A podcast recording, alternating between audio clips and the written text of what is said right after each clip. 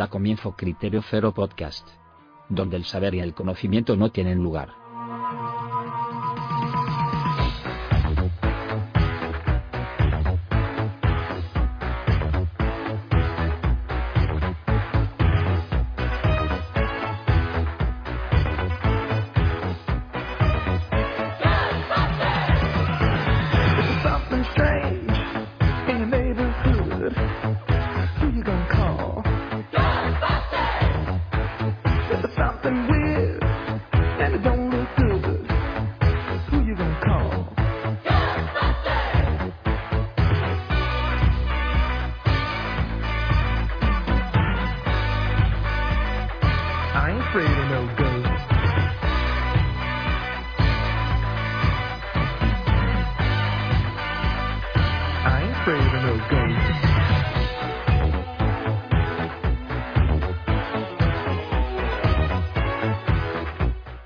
Los cazafantasmas llegan a Criterio Cero en un nuevo programa donde vamos a recopilar todas las películas y algún producto más como videojuegos y juegos de mesa y tal, todo con motivo del estreno de Cazafantasmas Más Allá.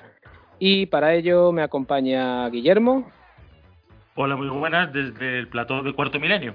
y hoy tenemos a un invitado, eh, el amigo Tony Camacho de Fusion Free Show. Eh, ¿Eres tú un dios, Tony? Eh, por supuesto.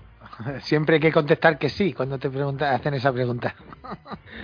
Bueno, bueno, ya veremos cuando contestas que, que sí, el que es lo que pasa. No adelanto nada. ¿Qué tal, compañero? Mucho gusto tenerte por, a- por aquí, jefe. Pues la verdad es que tenía ganas de, de venir, pero por problemas de agenda no, no me he podido pasar antes. De hecho, me estoy pasando robándole tiempo a mi señora. Sí, sí, porque has estado este fin de semana un, poco, un, un poquito ocupado, que te he visto, te he visto. Sí, bastante ocupado, no un poquito, bastante ocupado. Estás aprovechando el, el- el- el tiempo perdido con, con Eventos Go, ¿no? Eh, sí, estamos aprovechando el tiempo perdido hasta antes de que nos vuelvan a, perder el tiempo, porque tiene toda la pinta de que nos quedan días, y, días minutos y segundos. Ujú. Para quienes no lo sepan, bueno, pues Tony junto a Daniel Ferrer son los jefazos de Fusion Freak y además montan los eventos Go, los cuales os recomiendo encare- encarecidamente si pasan por vuestra ciudad o pueblo, que esto es como en las ferias, van haciendo ruta y son divertidísimos y os, y os van a tratar de puta madre. Eso ya os lo digo yo. Bueno, amigos, cazafantasmas, vamos a empezar por el principio, ¿no? Eh, ¿Cómo se crea Cazafantasma? ¿A quién le debemos el honor de regalarnos esta maravilla en 1984? A un canadiense. Hombre, La- siempre la un gran- canadiense. La, la gran paradoja de, de la película, de una película tan americana, es que sobre de un canadiense, del señor Dan Aykroyd. Un señor con una historia muy muy cercana a lo paranormal. Es un, todo un personaje en este aspecto. ¿eh? Sí, sí, sí, sí.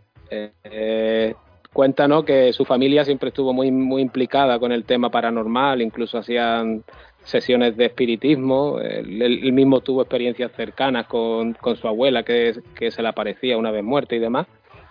Sí, Y- eh, efectivamente. Sí, sí, él, él- no, perdón, él- su bisabuelo era un medium eh, aquí en Canadá y él cuenta, él cuenta que su madre cuenta, como él siendo niño, siendo un bebé, mm, estaba su madre cuidándole y como su madre cuenta que los sus bisabuelos, los abuelos de su madre, como que se aparecieron allí a ver que a ver al niño, ¿no? A, conocer a su bisnieto. Se, se pusieron allí a verles una cosa muy, curiosa. Él, él cree mucho en eso. Está metido en ufología también. Eh, ha, ha tenido pues experiencias eh, y lo dice totalmente en serio con incluso ya no en la granja de Canadá, en su casa de California con, con su madre que dice haberla visto y en fin, él está muy está muy metido en estas cosas y de hecho no sé si po- podemos pasar ya a la idea del guion de Cazafantasmas, pero Sí, claro. tiene que ver con con sus con revistas de revistas de bueno de esta, de esta temática de temática paranormal leyó un artículo muy concreto no, no recuerdo yo el- el- tenía el título apuntado pero ya no me acuerdo en el que hablaba de, de cómo podía haber, haber algún experimento en el que se podía mezclar la física cuántica con, con los sucesos paranormales y ahí ping, se le encendió la bombilla y como es un, aparte de ser un hombre muy peculiar, es un grandísimo escritor y un grandísimo guionista, se puso a escribir.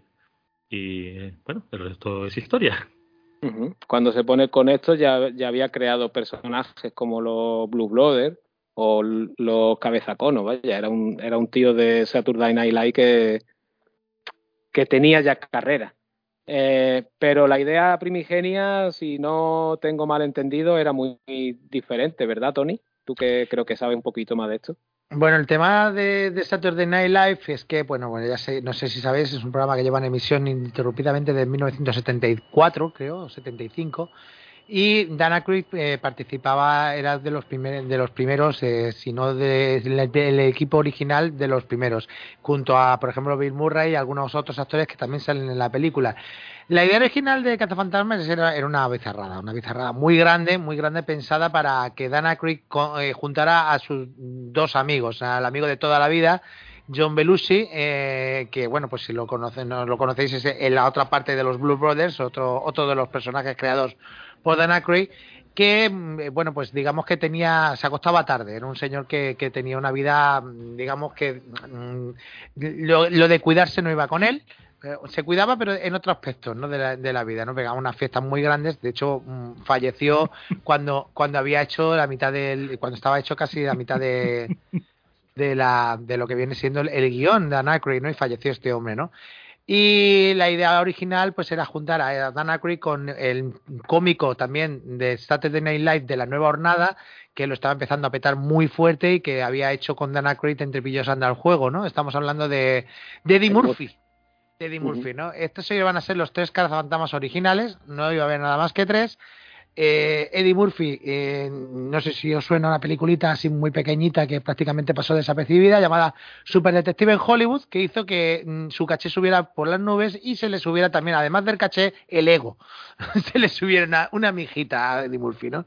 Y esto provocó pues que, que dijera que no, que no iba a hacer la película y eh, John Belushi que murió pues tampoco por unas por unas cosas o por otras tampoco podía hacer la película porque pues porque estaba muerto no entonces eh, el proyecto original que, que era de este hombre pues quería hacerlo eh, se puso en contacto con Ivan Reitman eh, que no sé si lo conocéis pero es un director con el que ya había trabajado eh, bueno que había trabajado con Bill Murray en una película que recomiendo mucho que se llama El pelotón chiflado y en otra película que se llama eh, Los incorregibles albóndigas que es probablemente uno de los peores nombres en español de la historia del cine Meatballs, ¿no? En, sí, en inglés.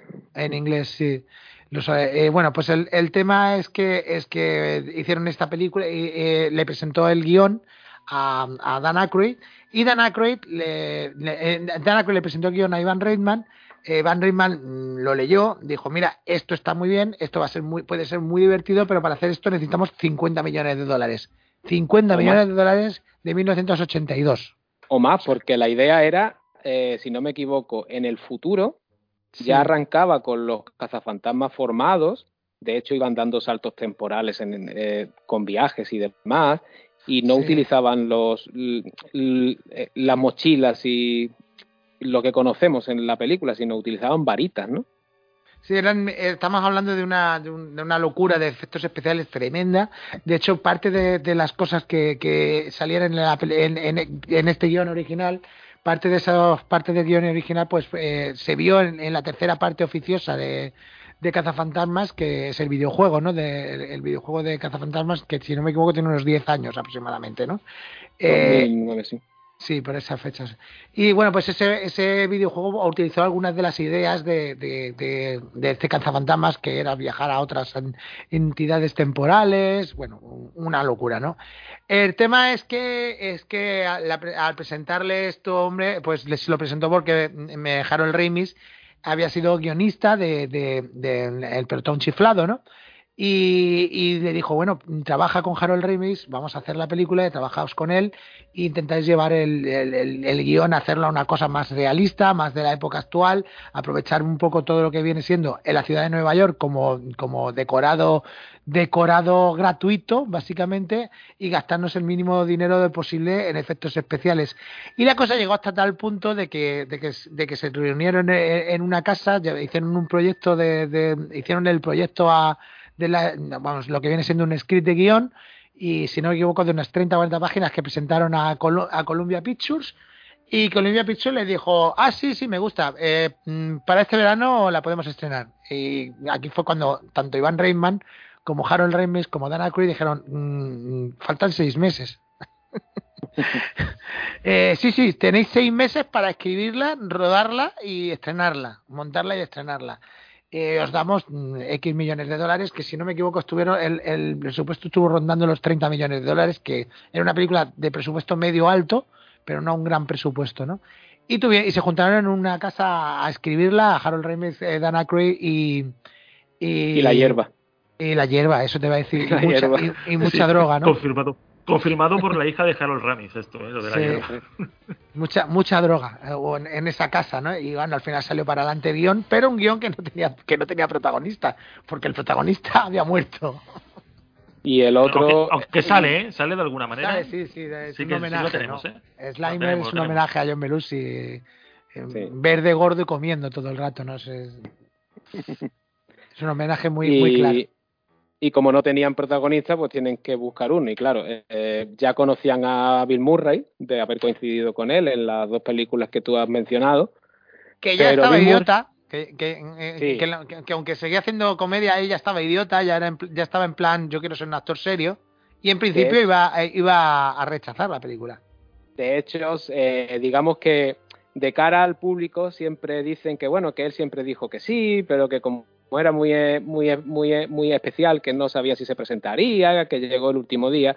La realidad es que Columbia Pictures eh, para convencer a Bill Murray le concede un proyecto que él estaba intentando sacar de hace mucho tiempo, que era un remake de una película antigua llamada Al filo de la navaja. Que Entonces, fue un fracaso en taquilla espectacular, todo hay que decirlo. que era como el golpecito de actor serio que se quería dar el, el amigo Murray, que luego tuvo unos cuantos más, y digamos que a cambio de ese caprichito, él participa en la película. Es cierto que una vez que entra en ella, el tío pues se deja llevar porque como cómico es cojonudo y, y- y si le dejas de improvisar, que es lo que hace en esta película todo el rato, pues mm, es un crack. Pero la relación Bill Murray Cazafantasma siempre ha sido bastante tensa, por decirlo de alguna forma, digamos, suave. Tenéis que pensar que ah, el, el hecho de tener seis meses para escribirla, rodarla y, y- y montarla y estrenarla, eh, lo que provocó es que cuando se cuando empezaron a, rodar no había guion. O sea, eh, lo que había era un esbozo de guion de unas 70 páginas aproximadamente. Eh, si conocéis cómo funciona el mundo del cine, se lo digo a los oyentes, sé que vosotros lo conocéis, eh, si conocéis cómo funciona el mundo del cine, aproximadamente un una hoja de guion es un minuto de película, aproximadamente, ¿no? Eh, normalmente los guiones tienen entre 120 y 140 minutos, eh, que 140 páginas, que es lo que se termina rodando y, y se deja en no- no- entre 90 y 110, que es lo habitual, o sea, ¿no? Salvo las películas de ahora que son como libros de Stephen King. Exactamente, no. Pero bueno, las últimas 50 películas, en las películas de ahora que duran dos horas y media, básicamente, en las últimas 20 páginas de, de, de los guiones siempre es lo mismo. Y ahora se pelean todos. prácticamente. Y rayos, y, y efectos, y dale. Y se pelean. ¿Qué provocó esto? Que cuando, se cuando empezaron a, ro- a rodar, eh, el- los diálogos, la mayoría no estaban escritos, otros se escribieron sobre la marcha, y Van Reitman le- dijo, mira, tengo aquí a... tengo Porque eso, eso es otra, eh, Rick Moranis tampoco era el elegido, era John Candy. Pero bueno, te- de hecho los scripts de la película están dibujados en, en- en los pape- en el papel de Rick Moranis sale John Candy, en, la- en el, en el storyboard, ¿no? Y, y bueno, pues eh, lo que dijo, mira, tengo aquí a tres de los mejores cómicos, dos de los mejores cómicos de Saturday Night Live, a uno de los mejores guionistas de comedia de Estados Unidos eh, y, a, y y a dos actores de, comedia, de teatro, que son Rick Moranis y Anna, Ann Potts, mm, yo les voy a dejar que trabajen, ¿no? Le dio carta blanca, ¿no? Y bueno, ahí hay un montón de escenas que están completamente improvisadas. Y hay una que es maravillosa y, y no tenía una sola página de guion. ¿Sabes cuál? Me imagino que sabes cuál es, ¿no? No, no, no, dime a ver cuál es. Cuando, está, cuando están en la cárcel, supongo. No, no, es la es la, es la- es la fiesta de- del, del vecino de, de, de Ah, sí. En el guion ponía el personaje de Rick Moranes, que no me acuerdo cómo se llamaba, eh, Luis. Tully, ponía Luis, Luis Tully Tully. organiza una fiesta y recibe a sus invitados. Eso es lo que ponía en el guion. Los siguientes cinco minutos de película es Rick Moranis inventándose sobre la marcha la vida de la gente que iba entrando por la puerta. Es que eso es O sea, genial, tío. eso es Todo lo que va diciendo, o sea, las historias que va diciendo, se las va inventando. De hecho, eh, en- cuando ya no se- eh, hay un momento que se nota mucho que se lo va inventando sobre la marcha, que se le- ya no se le ocurren más cosas y dice, y bueno, van tirando. Pero es que ahí tiene, además, en esa parte, es que dura muy poco, un segundo, segundo y medio, que se pone a bailar con una rubia que el baile es tan gracioso, tan gracioso. Pues es todo improvisado, incluso la rubia. De hecho, a, a Rick Moranis lo incluyen como guionista porque prácticamente crea su, su personaje. Sí, de hecho, es que no, el personaje suyo prácticamente estaba, está- es que estaba hecho para John Candy con bromas de gordos. Sí. que la película es muy políticamente incorrecta, incluso para su época, ¿no? Pero eh, claro, no puedes hacer bromas de gordos con Rick Moranis y se inventó todo. O sea, el personaje es una, es una creación suya desde el principio hasta el final. Otro canadiense, por cierto. Moranis, Y, o- y, o- y otro tipo bastante par- particular, que cuando más o menos estaba en la cresta de la ola, con todo aquello de cariño encogido a los niños, que es como su saga ¿no? propia, de repente un día dice que, que lo deja, que se va a criar a sus hijos, y oye, y ya está. sí, porque su mujer eh, murió de cáncer y él dijo que sus hijos no iban a, a- a- a criarse solos y decidió vivir de las rentas eh, con sus inversiones, que seguramente que tendrían inversiones. Y ahora ha vuelto, recientemente ha vuelto a, a la interpretación hace aproximadamente un par de años. De hecho, eh, eh, está confirmado que eso hace cameo en, en la nueva de, de Cazafantasmas. Vale, bueno, verlo. cameo, cameo o personaje, no- nunca se sabe. Bueno, yo sé algunas cositas, pero ya las mencionaremos al No, final. no, del yo no quiero saber nada. Así que No, no, no. eso a mí me sacas de... Porque yo quiero ir virgen. Nada, para aclarárselo a, a los oyentes, todavía estamos grabando antes de ver la peli y cuando hagamos la pausa iremos al cine y mágicamente, como esto es un podcast, pues volveremos y os hablaremos de la nueva peli. Pero Sí, eso su- sucederá más, más adelante y a Tony no le voy a contar nada de lo que de la peli. Y el tema efectos especiales, se encontraron también con muchos problemas, aparte del presupuesto, y LM estaba un poquito ocupada, así como el que no quiere la cosa. Estaba haciendo algo llamado Indiana Jones y el Templo Maldito, y básicamente era la única compañía de efectos especiales capaz de hacerte lo que querían hacer aquí. Pero se encuentran, digamos, con sin la dinero. suerte y O sea, sin dinero. Era en plan, eh, tenéis que hacerme esto, esto y esto y esto, pero, pero casi gratis. Sí, no, se, se- se- encuentran, digamos, con que dentro de ILM hay una pequeña parte del gru- grupo que está descontento con cómo está yendo la, la compañía, que tal vez pasó de ser los fumetas que creaban cosas nuevas a una compañía seria con, con George Lucas dándoles con el látigo. y estos, digamos, que se independizan y con parte del presupuesto de Cazafantasma consiguen montar su propia compañía y ahí hacen los efectos de Cazafantasma. Que oye, mm, es cierto que a día de hoy ya queda un poco antigua, pero en aquel momento esto era la bomba, vaya. Yo es que no estoy de acuerdo con eso. O sea, es que aquí llega el, el- mi, mi- mi problema con las pantallas Full HD y con los Blu-rays. Sí, correcto. Eh, eh, yo eh, no estoy. Es que, ¿por qué, se ven los, ¿por qué se ven los hilos? Pues porque estás viéndolo en una pantalla Full HD con Blu-ray. Una película que no estaba hecha para ver en una pantalla HD con Blu-ray, así de simple. Porque Sí, es que la, la, la, la, broma, la, broma del, del Blu-ray no la aguanta ni, la, ni Star Wars. O sea, Star Wars, eh, en la, en la primera película de Star Wars en Blu-ray es ridícula. Se ve el cartón piedra por todas partes. Y esta, pues, es- le pasa lo mismo, se ve el cartón piedra por todas partes. Entonces, eh, no, no está hecha para verla así. Esta película, como mucho, como mucho en DVD.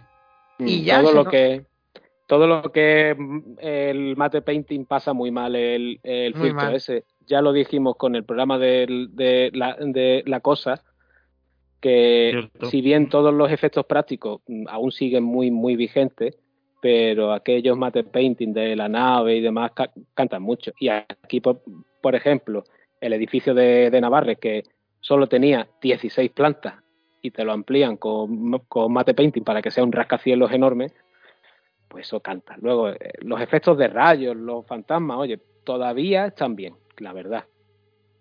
Pero claro, piensa es que lo que tú dices. lo- los rayos son los rayos sí eran más CG, entre comillas CGI, ¿no? Pero eh, eh, pero los fantasmas, los fantasmas que es lo los fantasmas eran físicos.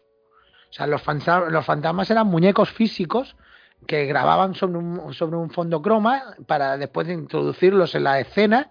Con, eh, o sea, el, superponían las dos escenas, quitaban el croma, se veía el fantasma. Y lo curioso que pasaba es que lo que hacían, lo único que hacían para que fuera transparente es, es bajarle el nivel de transparencia y se ve un poquito transparente, se ve translúcido el fantasma, ¿no? Pero eran efectos prácticos, o sea, no estamos hablando de CGI. Entonces, eh, por eso funcionan tan bien. Se sigue- Moquete sigue funcionando por eso, ni más ni menos. De hecho, con Bueno, en- Moquete hay Perdón. perdón, Sí, no, perdón, no, sigue, dilo, sigue. dilo tú. Bueno, No, que en la, en la biblioteca al principio de la película, cuando se nos presenta primero el fantasma, que es una señora, tal, cuando se abren las cajoneras y las fichas vuelan, es un tío con una pajita, Sí. soplando por ahí por detrás. Y, y cuando no se ve, es un tío directamente tirando de unas cuerdecitas para que se vayan abriendo. O sea, y, lo- y los libros, tres cuartos de lo mismo. Los libros tenían unos, unas guías de, de- de hilo de pescar que no se ven, pero si las ves en Blu-ray, pues sí se ven. No, Menos es más en este tipo de películas, ¿eh? Claro. Iba a comentar que con Moquete está el pequeño gazapo en la escena del hotel, cuando va dando vueltas a la a la lámpara gigante del techo, en el que se les coló un frame de, de- el, era un pistacho con lo que hacían la figura, creo que era. Sí. Si lo paras en el momento adecuado, consigues ver el pistachito en lugar de a Moquete. Eh, también, también hay que decir, también hay que decir que Moquete mm, no tenía nombre en Cazafantasmas. A Moquete le pusieron el nombre en la película, en la serie de dibujos animados. Eso que quede claro. Sí. Sí, que era amigo, era amigo de ellos, además, en la serie.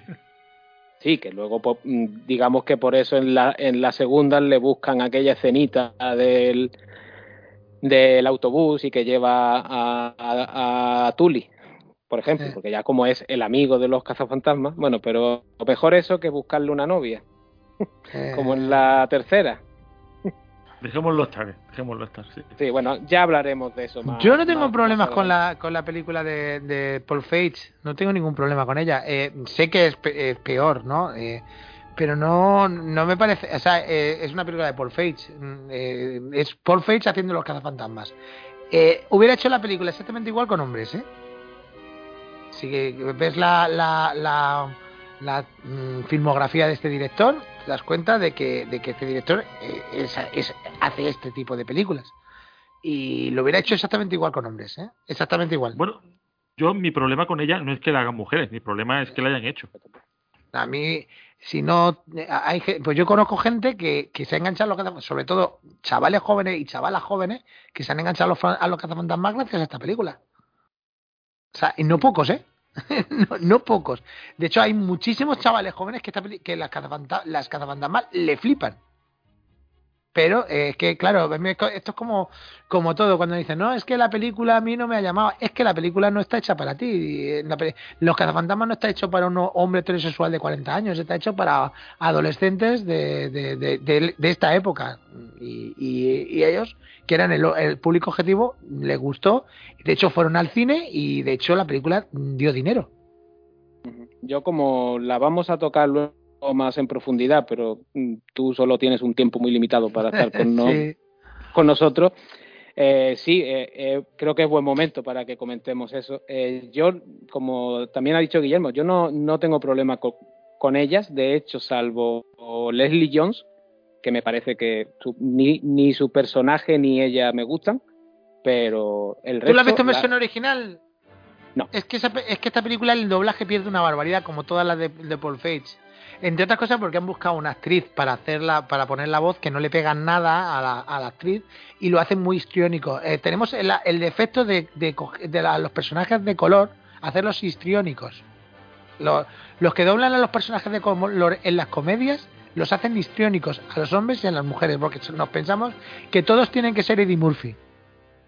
Mm. Y, y Bueno, el doblaje, también. y el doblaje de esta película le hace un flaquísimo favor a la película. Pero flaquísimo, o sea, está muy mal. Los chistes están muy mal, las traducciones están muy mal, las voces están fatal. Es un doblaje de mierda, literalmente. A mí me da miedo, me da miedo porque si bien la, la película está teniendo muy buenas críticas y muy buena acogida, me da miedo ver el doblaje que van a hacer con niños, ¿eh? Te lo digo en serio, me da miedo, pánico.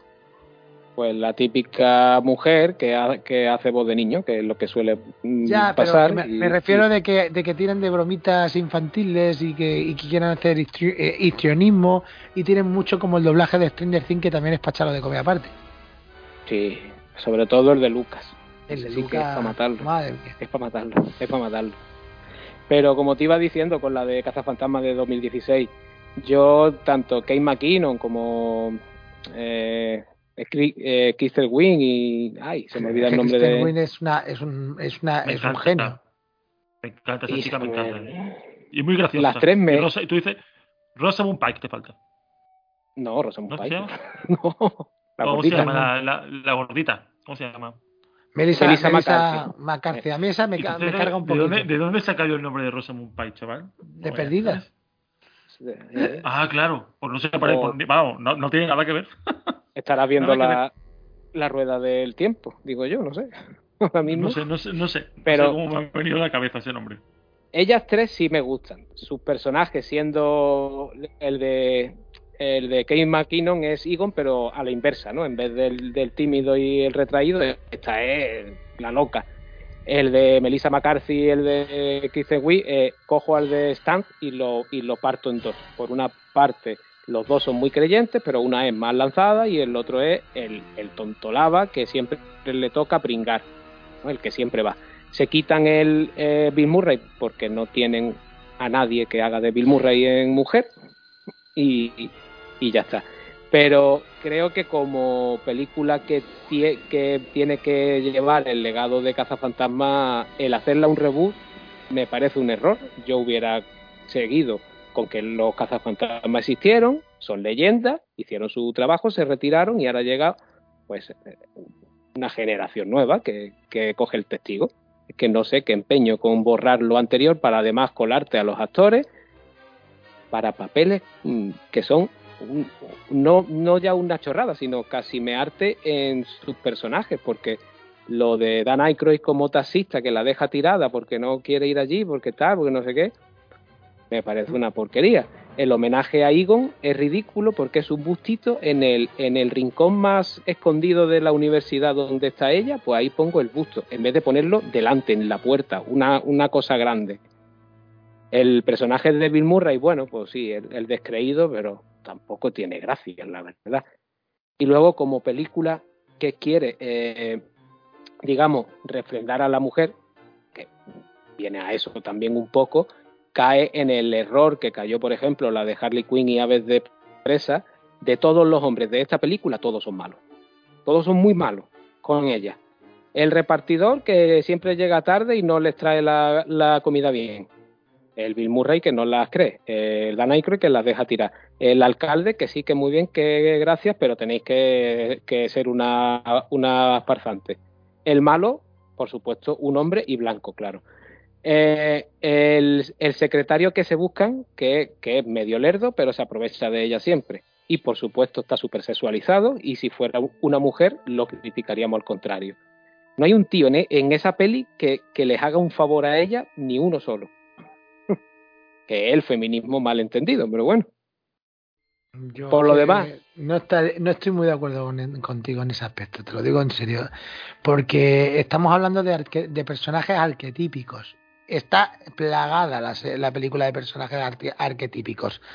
Pero eh, si te pones a mirar el, el cazafantasma del, del, del 81, de, del 83, es que están los mismos personajes arque, arquetípicos. Pero como los protagonistas son hombres, no, no, no, nos llaman la atención. Pero están los mismos. De hecho, el, tampoco hay ningún hombre que haga cosas buenas a, a los cazafantasmas en esa película. ¿eh? En, la, en la del 83, búscame un hombre que le haga cosas buenas. Ni uno. Pero como son hombres, no pasa nada. es que eh, eh, hay que pensar, eh, estamos hablando de que la gente le pilló mucha tirria a esa película, mucha tirria por el mero hecho de ser mujeres.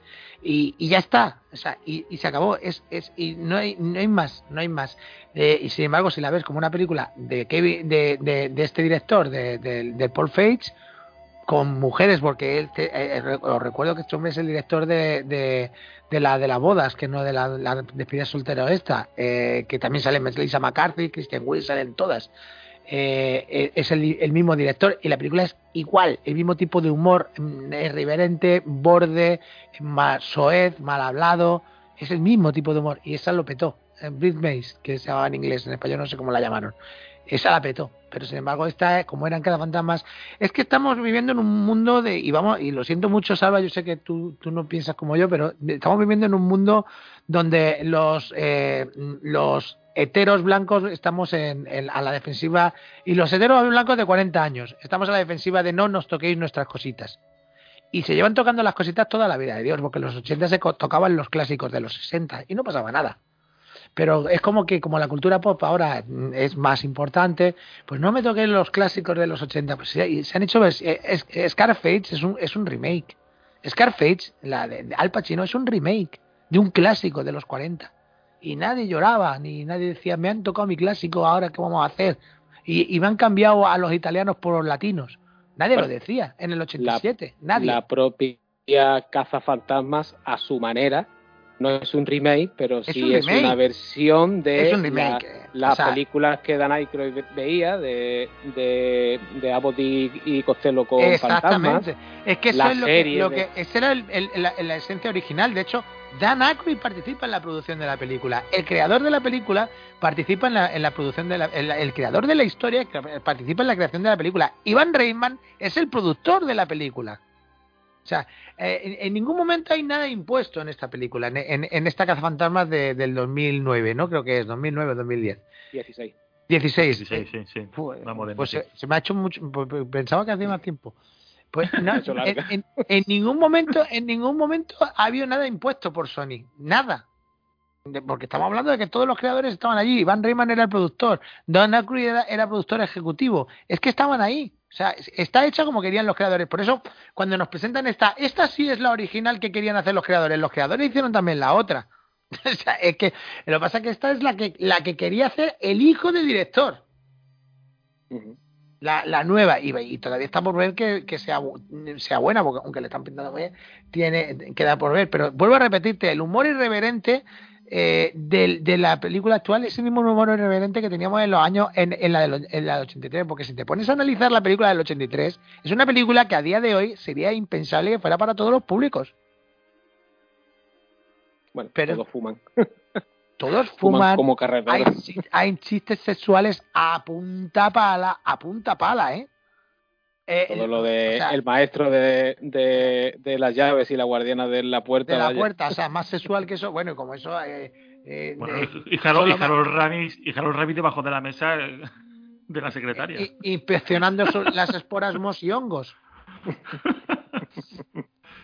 Eh, es que está plagado de, de- de- de chistes sexuales en la, en la película. Y, y dices, esa película ahora no sería para todos los públicos, pero lo eh, pero porque el mundo ha cambiado y lo que antes se decía, va, eso tampoco a los niños no les va a afectar. Que sí nos afectaba, fíjate lo- lo- en lo que nos hemos convertido. Entonces, a ver, que- eh, eh, no es lo de ahora tenemos la piel muy fina, no, no es eso, es que los tiempos cambian y no, y no es lo mismo una película del 83 con los chistes del 83 que una película de ahora, y mucho menos también el director. A lo mejor tú me dices, la película de actual, el, el problema fue que el director no era el apropiado y te lo compro. O sea, te lo compro como, pero vamos, te lo compro.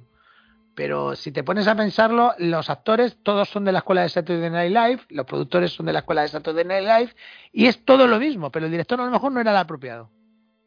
No, sí, sobre Y el lo, papel. y eso te lo compro. sobre el papel para Cazafantasmas 2016, digamos que lo que hacen es lo que hicieron con la con, con la original, coger a la gente que estaba en Saturday Night Live en ese momento partiéndolo, que eran estas. Es que es eso. Si a mí el coraje que a ver, yo yo me la pongo y yo me entretengo y si la están echando por donde va, Pues póntela La en veo, inglés, que la vas a disfrutar mucho más. si si yo es que veo cosas que que digo, ¿por qué habéis hecho esto cuando ibais bien? ¿Por qué habéis hecho esto otro que, que es todo lo, la escena lo- del- eh, el final es una locura, pero es que todas las películas de, la, de, la- de esta década son así, los finales. Es que son todas iguales. Es, El los, Las últimas 20 páginas es y ahora viene el Festival de Efectos Especiales. Y son todas iguales. O sea, no es nada diferente. Y probablemente esta nueva Cazafantasmas en los últimos 20 minutos sea el Festival de Efectos Especiales. De todas las películas actuales. Todas. Todas son iguales. Es igual que se me dice en los, los 90. Porque en los 90, todas las películas los 90 eran, eran iguales. Todas. Tenían la, la, la dosis de, de testosterona por las nubes. Pues eran todas iguales. Y, y, y aquí ahora son todas iguales porque es lo que, de- lo que demanda el público y punto. Y, y nos puede gustar más o nos puede gustar menos, pero lo que tienes que saber es que estás viendo una película hija de su época. Y lo mismo te digo con, con la del 93, que si quieres volvemos a ella, porque yo creo que si hablar de lo que demandamos hay que hablar de la del 93, porque incluso la del 98... A ver, así así. Estás ¿eh? liando un, fo- un follón con la con las fechas, Tony. Ha dicho Yo del es que- 83, del eh, 93, es del 84 y la No, otra es del eh, eh, 89. Yo, eh, a ver, la, la, la original es del 80 se estrenó en el 84, pero es una producción del 83. O sea, todo esto ocurrió Sí, en 1983. Y la otra se eh, la eh, ocurrió lo- tres cuartos de lo mismo. Toda la producción fue en el 88. De hecho, se rodó para estrenarla en la Navidad del 88 al, 90 al 89 y se tuvo que retrasar. Por eso, hablando, por eso en la segunda parte hay escenas navideñas, que nadie entendía por qué había escenas navideñas. Hablando de la segunda, que es, no sé por qué siempre me, me topo con gente que dice que "Ah, es que Cazafantasmas 2 ya pues, no es lo mismo. ve, ve". Oye, a mí me divierte tanto o más que la primera. ¿Qué queréis que os diga? Siempre se quejan de lo de la estatua de la libertad. Pues a mí me parece eso cojonudo el momento, vaya. Pues la Es misma que lo- lo- el- es la misma locura que todos bailando. la misma, ¿eh? La misma, la misma ida de olla, o sea, la misma ida de olla de todos bailando en la Estatua de la Libertad. Mm, Pero esta, a, a, a Bill Murray se la aceptamos. No sé, ¿será que la musiquita que le ponen me mola o que Eh, exactamente. Eso sí. utilizar a un, a un símbolo como ese, ¿no? Para, digamos, lo que quieren, ¿no? Que es alentar al el, el buen rollo de los neoyorquinos para luchar contra los mocos. ¿Será que me mola? Y, y ver a Chris, Chris Hemsworth bailando y a unos cuantos siguiéndole el rollo, pues no me hace gracia. A ti no, pero a los chavales sí. Estamos en la generación del TikTok. Yo también es que te digo que Chris Hemsworth, mm, salvo haciendo el graciosillo con Thor, fuera de ahí, regulín, ¿eh? Es que es muy mal actor. O sea, Regulín. es un actor regulero, por no decir un Por- actor pésimo. Porque lo de Men in Black Internacional, uff, durita, ¿eh? Yo, no puedo- durita. yo, la- yo la, la sufrí mucho esa película, no me gustó. Sí, sí. Pero porque no, esa película le falta mucho ritmo, le falta ritmo. O sea, también sé que es una mierda de película y, y sé lo que estoy viendo, pero le falta ritmo por un tubo. Que se esté más con Tyler Rake y estas cositas de, de tío duro que creo que le van mejor. Mm. Pero bueno, Pero es que él quiere ser actor cómico.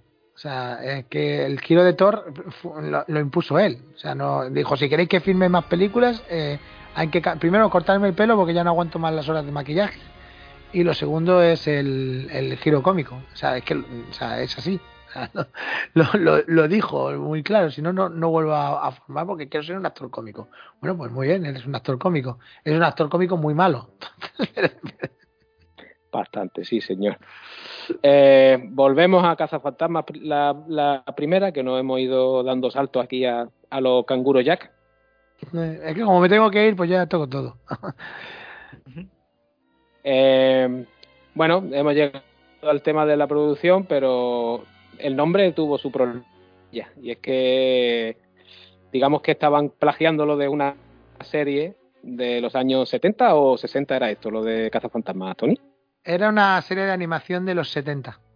No, pero hay una de, de acción real antes. Esa la hicieron, esa, eh, pero no, eh, a ver, la serie de acción real se hizo a partir de los series de dibujos animados y del cómic, que se llamaban Los cazafantasmas y era un, un mono Sí, y mono. dos, señor, dos señores mayores que iban en un coche, ¿no? Y con unas pistolas y la verdad que se Que parecía, lo de, las, lo de las pistolas se parecía mucho, ¿no? Y podía ser.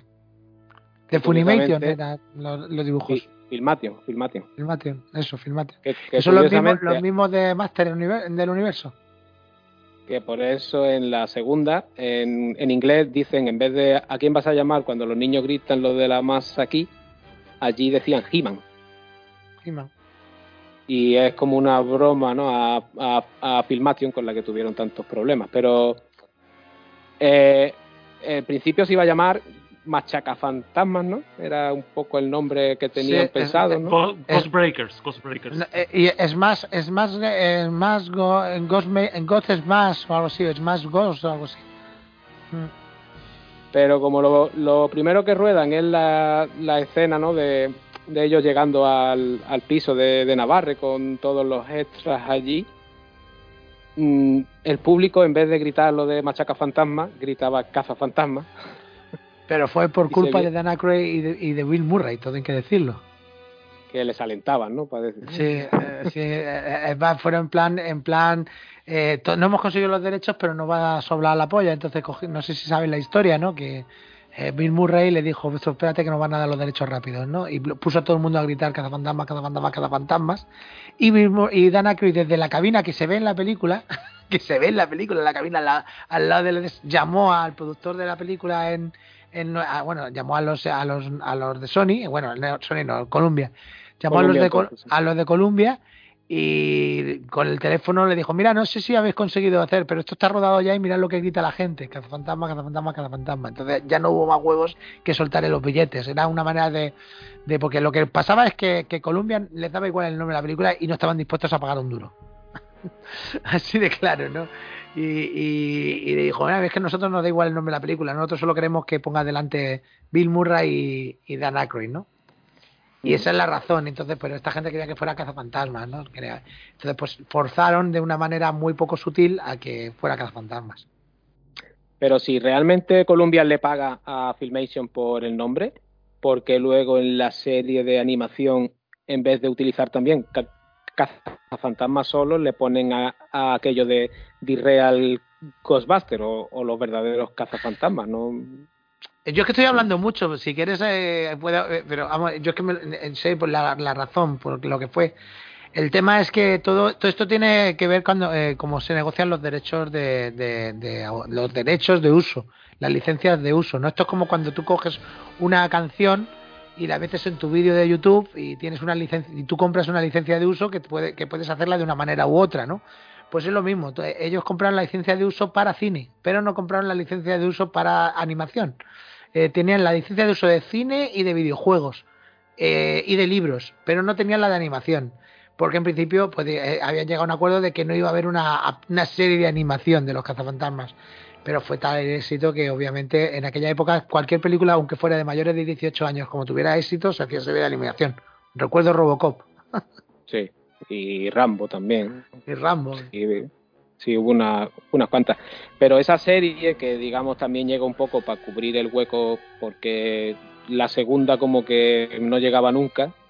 Ya teníamos a Bill Murray por ahí en, en sus treces de que no quería. Eh, en cierto modo es la que dulcifica un poco la segunda. Porque, claro, le has vendido el producto a unos niños de la época y luego en la segunda no vas a volver a traerte a estos gañanes fumando y, y con tantos chistes mal sonantes.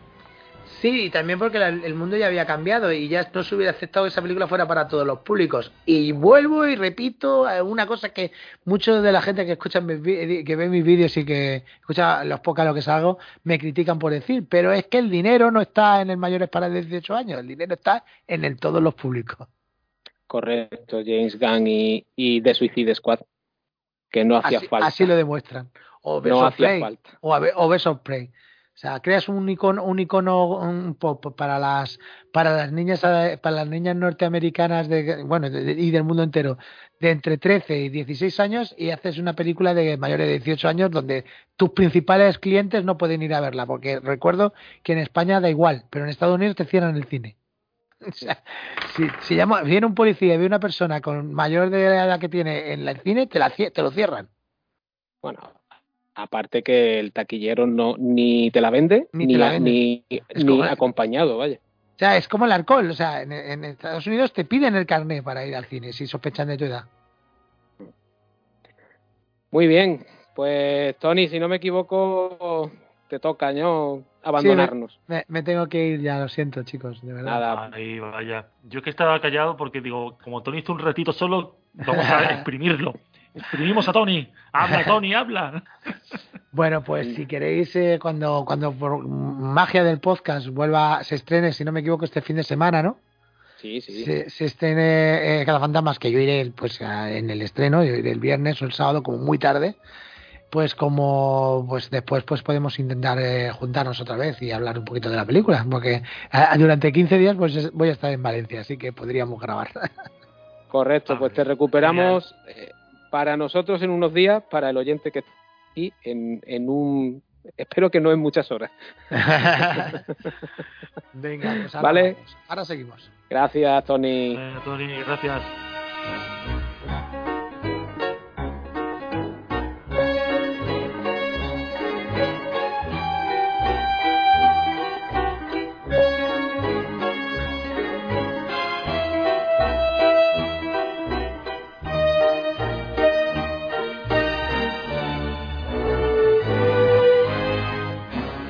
Bueno, pues despedido Tony, seguimos Guillermo y yo por aquí. Esto es ahora nos hemos quedado sin el Peter Beckman del Sí, podcast, Es pero esperamos recuperarlo para la parte final cuando hablemos de cazafantasmas más allá.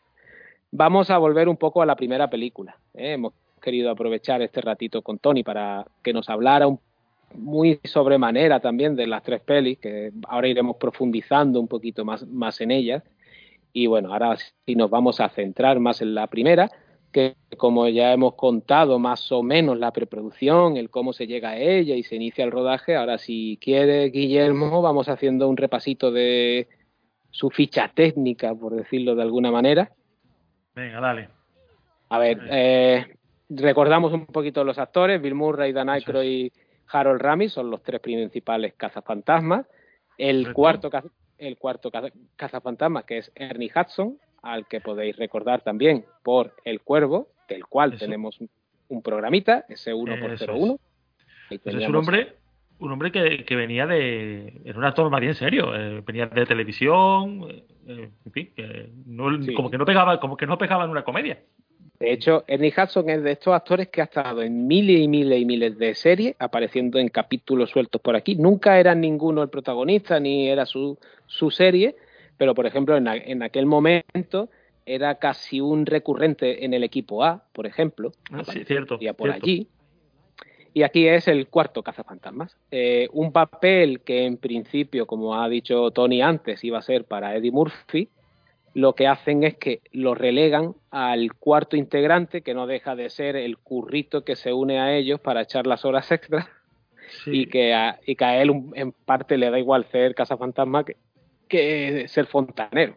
Vaya.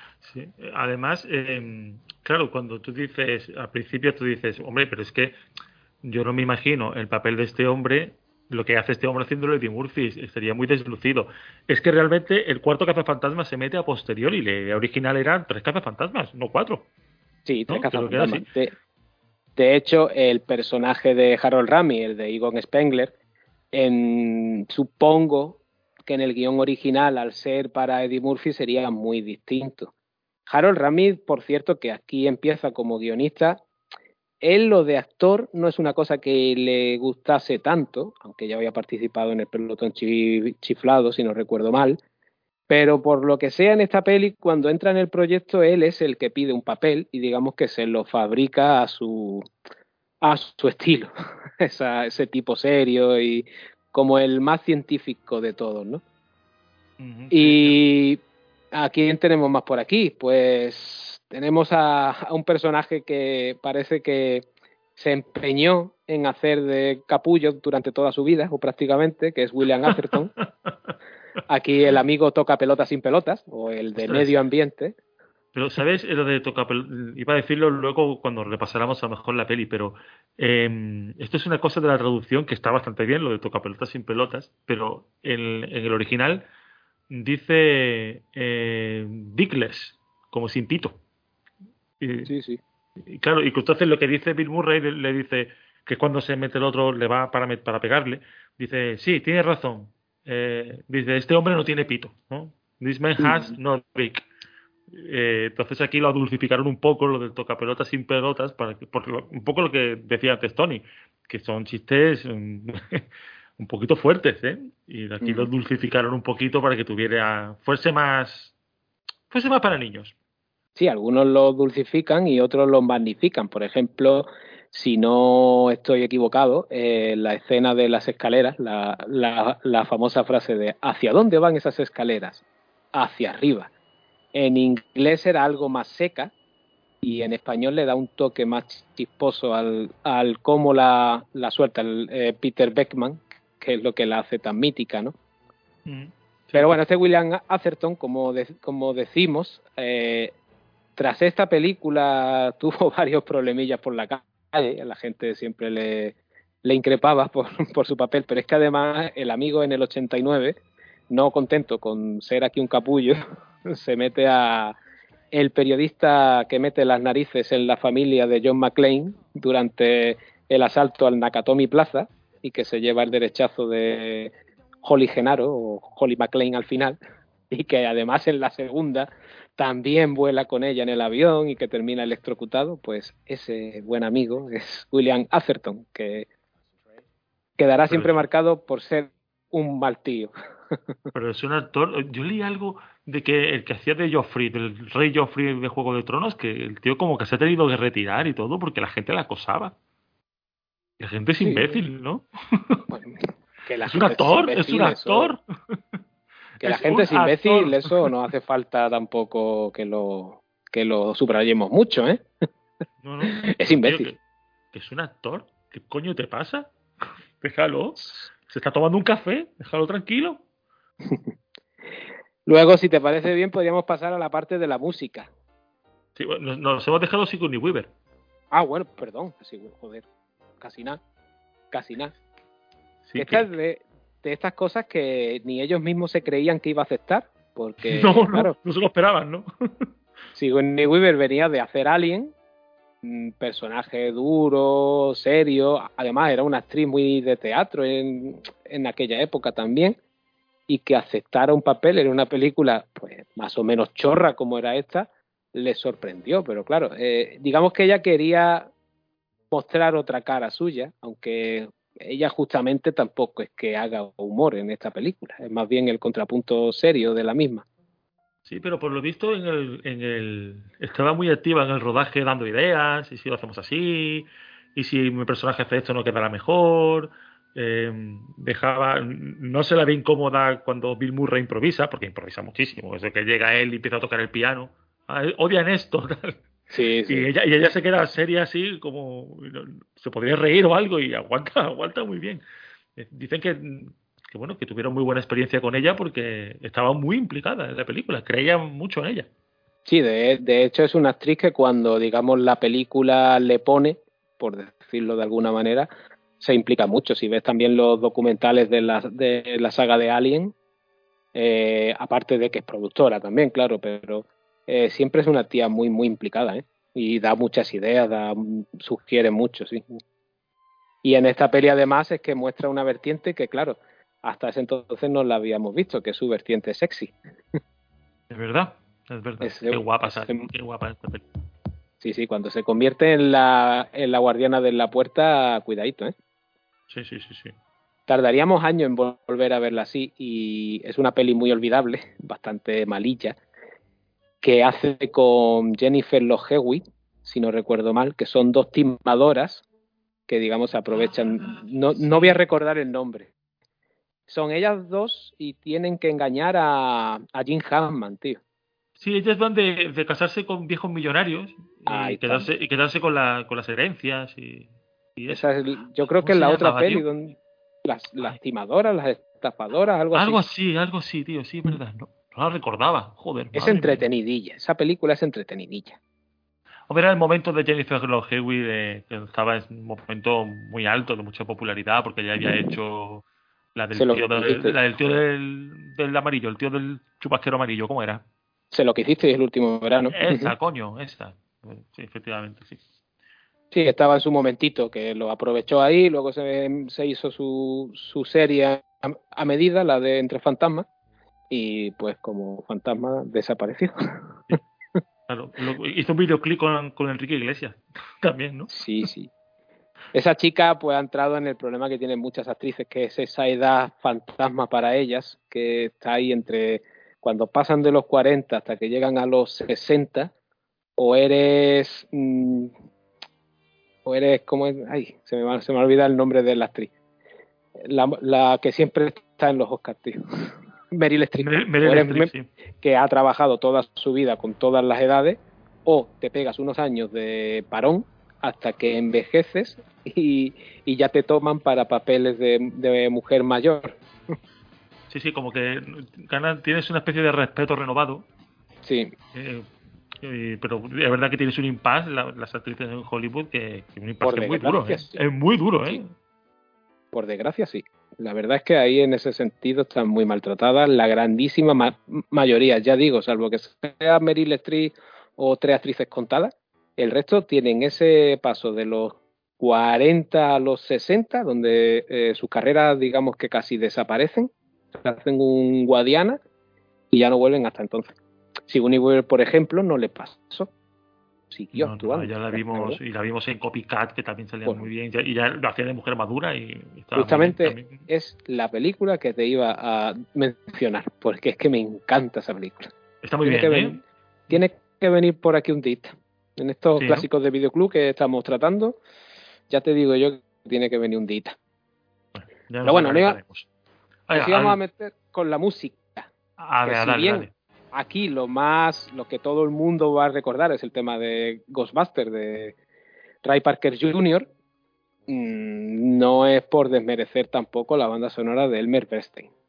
Pero si quieres, primero hablamos de la canción y luego de, de la OST, como se suele Sí, decir. em, se- es muy curioso de Ray Parker Jr. que, bueno, aunque él había, había ya editado algún disco y había hecho su carrera, no era una cosa, no era una cosa muy bollante. Él, digamos que lo que le pagaba el alquiler era ser músico de sesión.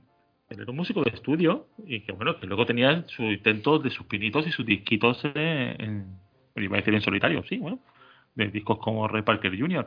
Eh, hay un documental, bueno, no sé si está porque ya sabemos que Netflix y su catálogo nunca se sabe, pero hay un, si, si lo podéis buscar y está todavía, que se llama Hired Gun, eh, pistola contratada, sicario, ¿no? que es como se les llaman a los a los músicos de sesión en, Estados Unidos y habla pues eso de pues, Madonna necesita un batería para los directos, ¿no? Y para grabar, pues, entonces el batería el batería de de, sé, de, de Ozzy Osbourne o el, o el bajista de ¿cómo se llama este de los cuernos? Ahí.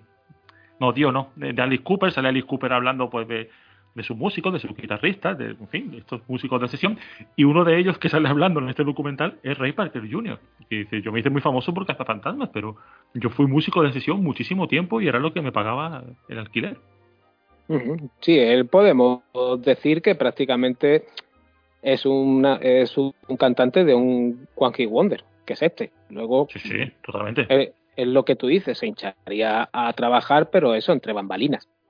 No, no como Ray Parker Jr. en la, en la portada del disco, ¿entiendes? Que dicho sea de paso, eh, su canción de original original, Bueno, bueno, bueno, supongo que la gente esta de que hizo la, la canción para Regresar al Futuro tendrán problemas con ello, con, con esto. No recuerdan el nombre del grupo. ¿Tú te acuerdas, Guillermo? ah, no me acuerdo, no, no me acuerdo. Es que hay que decir que mu- muchas cosas, casi todas las cosas que decimos en, los- en las grabaciones, las decimos de memoria, ¿eh? Por eso, por eso tenemos, por eso tenemos estos lapsus. La canción es Power of Love de la, de la banda sonora o el soundtrack, mejor dicho, de Regreso al Futuro, pero no me voy a acordar del grupo. Bueno, pues ese grupo tiene una canción donde el ritmillo del para para para más o menos ¿No es Hugh Lewis and the. News? ¿No era Hugh Lewis and the News? Puede ser, puede ser. creo que sí. Me quiere- Power me- Love is a Curious Thing. Era esa, ¿no? Me quiere sonar. Bueno, pues tienen un temita que eh, las notas coinciden bastante con las míticas de Cazafantasmas y durante bastante tiempo tuvieron pleitos legales con Ray Parker Jr. y demás. No se consiguió demostrar, creo, creo recordar, o no sé si hubo algún acuerdo así a mano cerrada por ahí. Pero bueno, lo cierto es que este hombre pues se hinchó a ganar billetes y, y todavía estará cobrando royalties por, por esta canción lo cual no está mal, ole por él. Pero como digo, eh, un tema que evidentemente junto al logo de Cazafantasma eh, son dos de los logros de marketing más grandes de- puede que de la historia del cine porque Totalmente. hacen tan reconocible esta película. Es que aunque no lleves tiempo sin verla o incluso no la hayas visto, escuchas o la, o la canción o, o ves el logo y sabes perfectamente de, de, de qué va esto. Es cierto. Es, es muy cierto. Pero como digo, la canción digamos que opaca un poco la banda sonora de Elmer Bernstein, que para mí me parece una banda sonora excelente, que sabe cuándo tiene que ser divertida con esos temas del pam, pam, pam, pam, pam, pam, pam, pam, pam, o cuando tiene que ser un poco más tenebrosa o misteriosa, y tiene una variedad de, de temas esta banda sonora que es acojonante. Estoy de acuerdo. Es puro oficio. A lo mejor no tenemos una, un tema que sea una absoluta obra maestra como en, eh, puede tener otras otras bandas sonoras de su, de su carrera, pero es una banda sonora que eh, cumple perfectamente con lo que tiene que hacer y es lo que he dicho antes, es que es puro oficio. Y además mm, tiene eh, el muy buen hacer del compositor de que aunque es una película muy ochentas, su banda sonora no queda anclada en aquella época como sí le pasa. Joder, mira, ayer por ejemplo estaba viendo eh, Comando de, de Schwarzenegger y la banda sonora de Jane Horner es, es muy chula, pero es muy ochentas. Y te ancla demasiado la película a la época pero tú escuchas esta banda sonora y oye, puede ser de, de casi cualquier década, tío, porque es que es brillante, vaya. Joder, eh, antes hablaba Tony de, de Scarface, la banda sonora de Scarface, eso es sinte puro, pero 1983, o sí que eso es lo más, eh, es Ultravox o algo así Sí, sí. puro. ¿eh?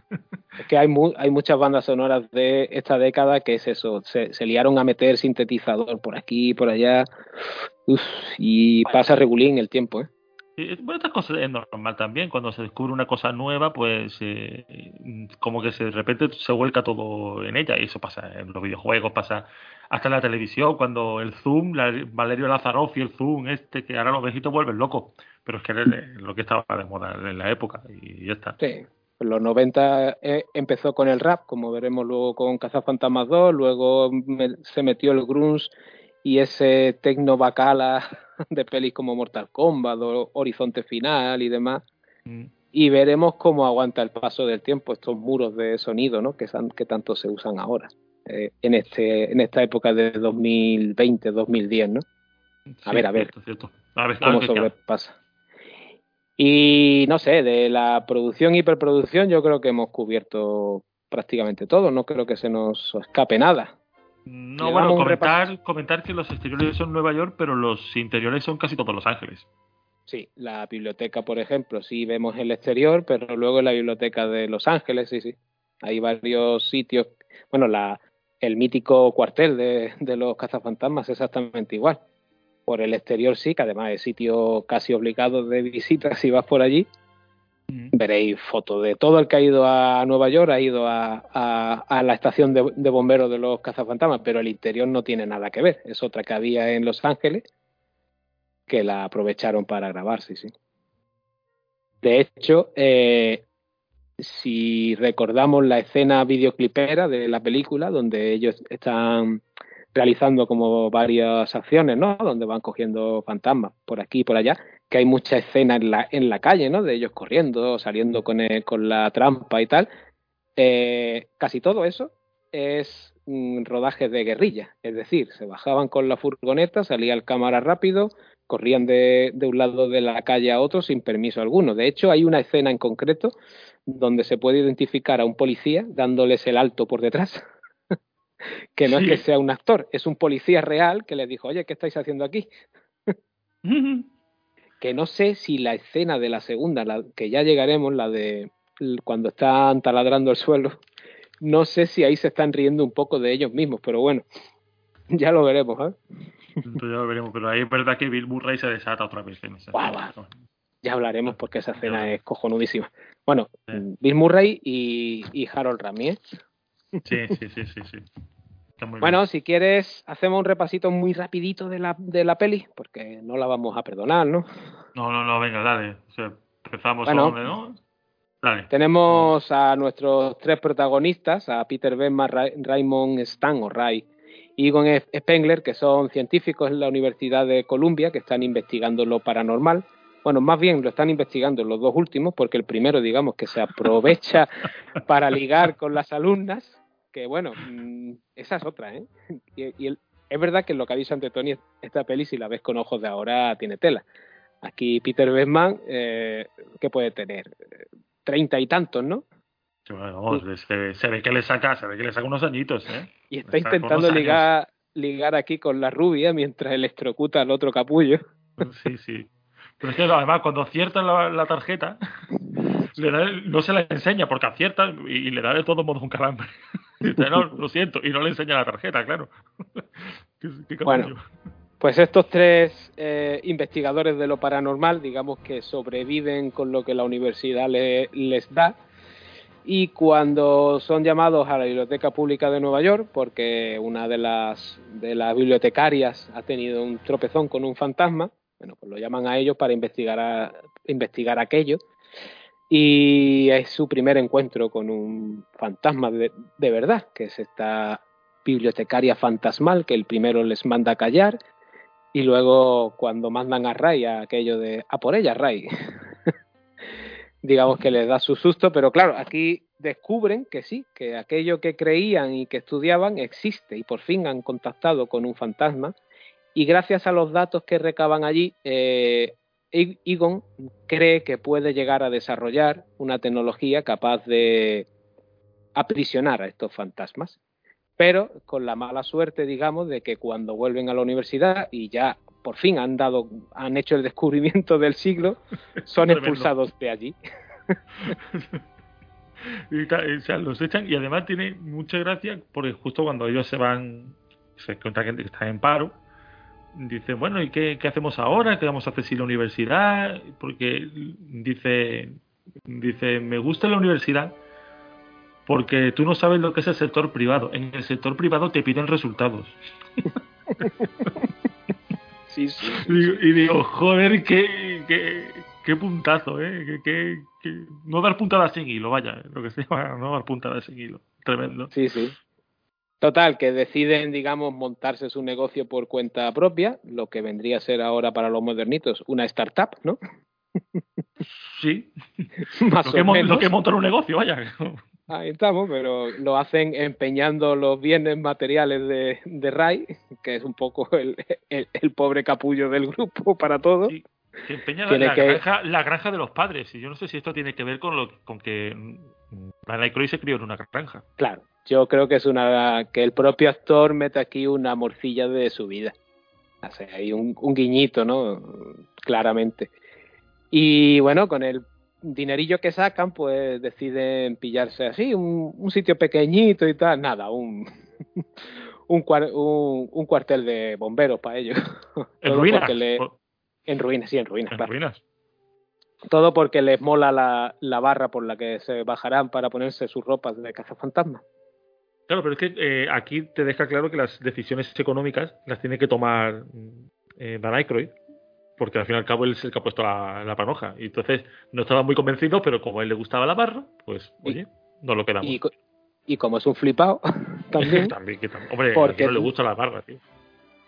pero no contento con, con coger un cuartel de bomberos ruinoso, también compra un coche aún más ruinoso, porque empieza a, a, a relatar todos los fallos que tiene el coche y macho, Me, Yo me no extraña sé. que el coche llegase a la puerta de a la puerta del, del cuartel de bomberos, ¿eh? porque vaya, tenía de todo.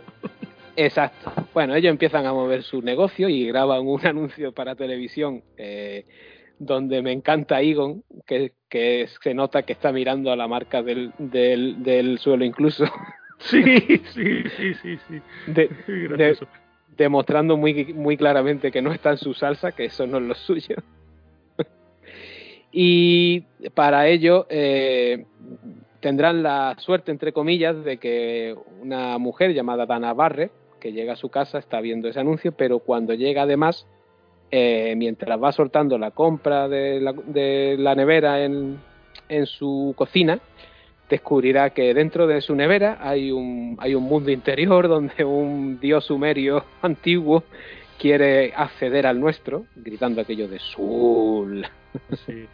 Oye, porque además, eh, qué idea tan loca, ¿eh? Ahora no la, tenemos tan interiorizada que nos da igual, pero qué idea tan loca que en la nevera de una de una un músico, porque es músico, ya es músico, ¿no? Ya toca el violonchelo, Sí, creo. aquí es violon- violonchelista, pero ya hablaremos de su cambio de Sí, trabajo en, sí. en bueno, la eso ya hablaremos, sí. Ya hablaremos. Que, que en la nevera, ¿tú te imaginas que vas a la nevera a, coger, no sé, una manzana, yo qué sé, lo que sea, y una lata de cerveza, y, y te encuentras un dios sumerio que tiene que está abriendo un portal porque quieren Oh, con sus dos perritos a con los dos lados. perros, sí, una cosa muy rara. Y, y, y, y, por supuesto que tu encimera se convierte en una vitrocerámica por, por obra de arte y fríe huevos. Sí, bueno, ya los aprovechas, ¿no? Ya, Mm. ahí estás, los puedes aprovechar. Truco que, que lo que hicieron fue calentar a aquello a tal temperatura que en cuanto cayó el huevo, pues se hizo ahí. No hay más truco. Todo es truco, digamos, casero, ¿vale? Total, que ella ve el anuncio y ya y acude al cuartel de los cazafantasmas para bueno, para que investiguen su caso. Cuartel de los cazafantasmas que hasta entonces pues no le llamaba a nadie. Ay, pero qué gracioso. Llega Bill Murray y está la secretaria. Llamadas, mensajes y ella no. Y dice, bueno, teclea algo, que para eso te pagamos. o sea, que parezca que trabajas, ¿no? Una secretaria que es eh, la señorita Potts, como actriz, que la verdad su papel es mm, descojonante. De- yo creo que en la segunda pierde mucho, pero aquí es con ese mm, mal humor que, que maneja siempre, salvo cuando está con Egon, ¿no? Que, que le hace ojitos. Sí. Y lo que no Lo que son pasa es que. Egon, Egon lo de ligar lo lleva también regulín, ¿eh? Sí, no, no, no, no es su campo. No es su campo. no, no, no. Total, que Dana llega allí y el doctor Benman, como tú bien has dicho, eh, saltará rápidamente la valla porque si una cosa tiene este hombre es que mm, más que su trabajo le gustan las mujeres y intentará, aparte de atenderla, seducirla. A su manera. A su manera. Muy a su manera, claro. Muy, con el encanto Beckman, nunca mejor dicho. Eh, Ray y Egon pues escuchan también su caso y quedan en que in- investigarán mm, el, el nombre de Sul. De hecho aquí se nombra un libro, eh, el libro Toki puede ser o algo así. No Sí, recuerdo el nombre. No me acuerdo Bueno. los nombres. Dice unos cuantos. Bueno, pues el libro donde, digamos, se encuentran a Sul luego más adelante es un libro real, por cierto. No es inventado, como sí hay muchas cosas de esta peli que toda, todo el discurso que soltará más adelante Tully, cuando ya se convierte en el maestro de las llaves, que es acojonante. Eso lo de Vince Clortho. Bueno, ellos estudiarán por un lado el caso y Beckman, pues como le sirve como excusa para intentar ligarse a Dana, la acompañará a su piso. Aquí viene la escena donde él se quiere hacer pasar por el terror de los fantasmas tocando el piano, escena completamente improvisada. Hostia, pero qué gracia cuando dice, ¿qué le parece? ¿Cómo lo hago? Y dice Sigourney Weaver, dice, pues parece un presentador de la tele. Y hostia, es que en la segunda luego Bill Murray Sí. presentó un programa en la tele. Qué grande, tío. Sí, sí, sí, sí, está todo muy ligadito, la, la verdad. Y el cacharrillo este que lleva, que va con la perilla. No, no, esto es para detectarlos tal y cual. Pero ¿sabe usted Tiene que usar ser- eso? Tiene pinta que eso es para, para limpiar un circuito, para quitar un... Estás manejando algo, ¿no? Y para quitar el polvo de lo que vas a manejar. Pero Sí, bueno, por, por, por lo visto le, le dieron como varios aparatillos así curiosos a, a Bill Murray para esa escena y él cogió, digamos, el más el más escandaloso, por decirlo de alguna manera. Y es lo que tú dices, creo que era un como un soplador para circuitos eléctricos y sí, sí, seguro, y- seguro. Es una cosa de esas. Sí, sí, era algo de eso. En fin, que mm, digamos que Beckman de allí no saca nada en claro, salvo que le saca una cita a Dana Barre más, más adelante. Pero esa misma noche eh, llegará el primer cliente serio a, al cuartel de los cazafantasmas, que es el, el, re- el rector, se dice, no, el, el metre del hotel, puede ser. Eh, pues supongo, el metre del O el encargado, o encargado o algo así. Mm. del Hotel Sedgwick que dice que han visto unos fantasmas allí y allí acudirá el equipo y tendrán el primer encontronazo con una bestia verde redonda que es el homenaje de esta película al fallecido John Belushi, como hemos dicho antes. ¿Y cómo se lo encuentran? Pues comiendo. Una de las Por Hombre, porque no lo iban a poner esnifando coca. Pero si por ellos hubiera sido, tal vez era la mejor re- representación de John Belushi, rodeado de alcohol, de tías a lo mejor y de coca, que era la, la, la vida que este buen hombre decidió tener viviendo muy deprisa. Yo no sé si se me ha escuchado cuando estábamos hablando, bueno, hablaba Tony y de John Belushi, de por qué no pudo hacer la película. Dice, porque, bueno, John Belushi se acostaba tarde y es que me hizo mucha gracia y, y he estado aguantando la risa, pero igual se ha colado. Creo que sí se te ha colado algo. que me hizo mucha gracia. Aquí el, eh, el momento del ascensor, ¿no? Con el viejecito este que les dice, ¿son, eh, son, son exterminadores? Sí, y han visto una cucaracha gigante. Menuda Sí, cucaracha. Sí, sí, sí, gracioso. Y es cuando Egon les advierte además a todos de que, bueno, de que llevan un, un reactor term- termonuclear en la espalda. Que Sin cuidado, licencia. que Sin licencia, sin por licencia, supuesto. hombre, por supuesto. Aquí piratas son, un- son unos pocos. Y además les explica aquello de que no pueden cruzar los rayos, que puede ser muy malo. A, Mo- a, a Moquete, ya lo vamos a llamar, como lo conoceremos mucho más adelante, por supuesto.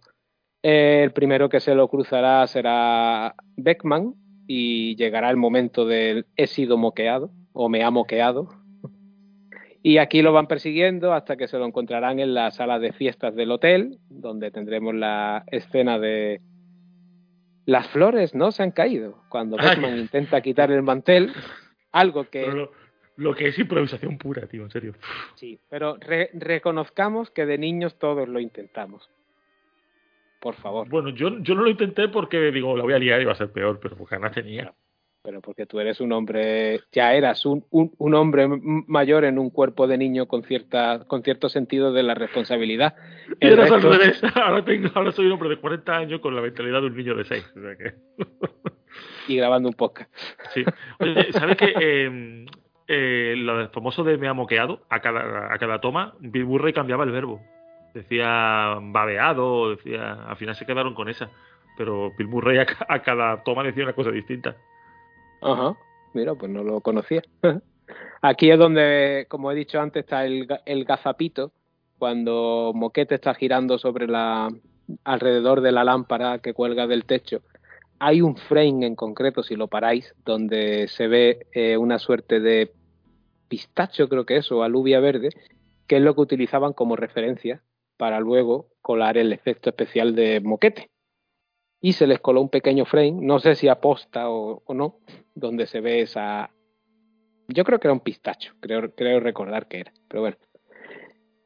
Eh, capturarán su primer fantasma y me encanta el momento en el que negocian con, con, el, con, el, del, ho- con el del hotel el, el, el, el precio y, y como Egon, que es como el más callado, el más científico, pero oye, por la espalda está ahí, no, no, 40, súbele, súbele.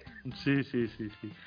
Hombre, ten en cuenta una cosa, eh, mm, estaban antes de del encargo, estaban diciendo que el último, lo- la última suma que quedaba, el último dinero que había en la caja, eh, era la cena que habían comprado. sí. No sabemos si nos van a llamar otra vez, así que que, que es muy gracioso el, el momento en el que cuando lo, lo explica, creo que es Stan, ¿no? El que lo explica, le, le dice Beman, "Mm, come tranquilo, disfrútala. sí, claro. A partir de aquí será cuando el negocio, digamos, explota, empiezan a llamarlos continuamente, el trabajo se desborda, vemos esa escena picadita de, de videoclip, ¿no? Donde vamos viendo diferentes momentos en el que van cazando fantasmas. Está esa escena un tanto picantona, ¿no? Donde Ray está durmiendo y una, fan- y una fantasma se supone que le baja el pantalón y algo le hará. Sí, sí, sí, eso Se sin supone, cuento, sin venir a Sí. cuento. Creo que en los extras del Blu-ray esa escena está ampliada y es un poquito más larga. De hecho, hay una escena quitada en la que ellos se iban como a un castillo, una cosa así, y se vestían de época también. Eso se eliminó. Y bueno, pues a raíz de que el trabajo incrementa, necesitan ayuda y para ello contratan al cuarto cazafantasma, a este Winston Sidmore, que básicamente el tío les dice, mm, porque le preguntan si cree en- en la Atlántida, vampiros, no sé qué. Y él les dice que si hay un cheque. Yo mientras que cobre el, el sueldo al mes creeré en lo que ustedes quieran. Un currela, vaya. Un currela. Exacto. A la vez que contratan a Winston, recibirán la primera visita de Walter Peck, el inspector de la Agencia de Protección Ambiental, que quiere ver qué es lo que tienen allí mo- mo- montado. Y Beckman, pues bueno, se ve que no le cae bien e- este tío y con su socarronería habitual, digamos que más o menos lo manda a la mierda. Algo que Walter Peck no perdonará y más adelante se vengará a su manera. Además tiene la mano eh, Bill Murray llena de moco fantasmagórico y le pone la mano en el hombro de pa, pa, pa, hostia, para joder, para joder el traje, ¿sabes? Toma, toma. ¿no? Y, y le llega incluso a, a estrechar la, la mano, creo. Sí, también, también. sí. Sí. Toma, toma, se limpia en él. Prosiguiendo con el caso de Dana, aquí hay un encuentro entre... Me he equivocado antes, he dicho que le roba una cena eh, cuando va a su casa, no, ahora es cuando se la roba. Que es el momento este que se encuentran en la plaza, ¿no? Donde aparece el compañero de ella y Beckman Ah, hace un poco sí, el, el. Tolai. Y aquí es donde le explica a ella ya que han investigado lo de Gosser, que realmente es Gosser el, go- el Gosseriano, un semidios, que era dios de la destrucción, que cambia de forma y tal y cual. Y aquí es cuando él por fin sí la convence para ir de cena. Y ella, bueno, pues ella por, por darle un poco de, de manga ancha dice, venga, venga, vale, vale, vale, quedamos, quedamos, quedamos. Y para que la película siga, Claro, y para que la película siga. Ya llegará, si no me equivoco, creo que llega el momento. Bueno, a Luis Tully ya no lo hemos men- mencionado antes, el vecino, pesado de, de Dena, que es como el. ¿Cómo diríamos? El, el, el tío que quería ser cool en los 80, pero era un pringao de, de tomo y lomo. A ese tío no lo dejaban entrar ni al médico, ¿eh? Eso. Sí, sí, pero quería como vestir a la moda, estar siempre al- a- con la tendencia ¿no? de- del momento, porque habla de, de que se ponía el, el vídeo de ejercicios pero a más velocidad para que le rinda más y tal. es un capullo. Es un capullo que lo que, que lo que quiere es ligar con, con Dana, pero Dana, claro, le- la- ella no es borde, pero le va dando largas.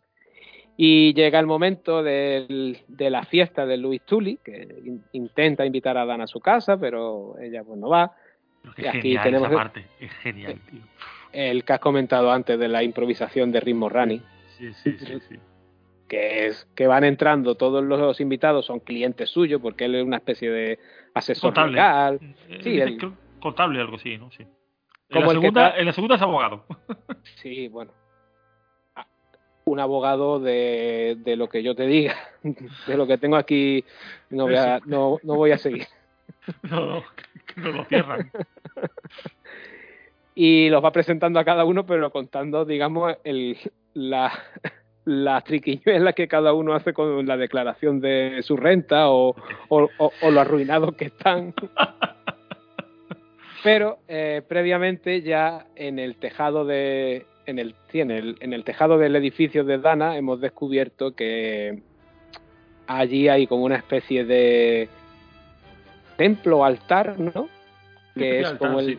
como el que se veía dentro de la nevera de, de Dana, y donde a los lados hay dos estatuas de dos perros demoníacos que de repente cobrarán vida. Uno de ellos se va a colar en la, en la, en la, en la fiesta de Luis Tully, que viene el momento donde eh, sale de la habitación rompiéndolo todo y, y Luis tendrá la ocurrencia de ¿quién ha traído al, al perrito? ¿Quién ha traído al perro? y empezará a perseguirlo primero por el edificio, luego por todo Central Park, hasta que lo acorrala en un en un restaurante de, de estos de, de ventanales abiertos, pero donde todo el mundo, pues a pesar de que este hombre está allí siendo acosado, supongo que ninguno ve al perro salvo él, No, no se ve, no se ve. El perro no se ve. Pero todo el mundo para de, comer hasta el momento en el que Luis Tully, digamos, calla y deja de molestar y todo el mundo seguirá lo- a lo suyo. Aquí este perro demoníaco ha poseído a Luis Tully.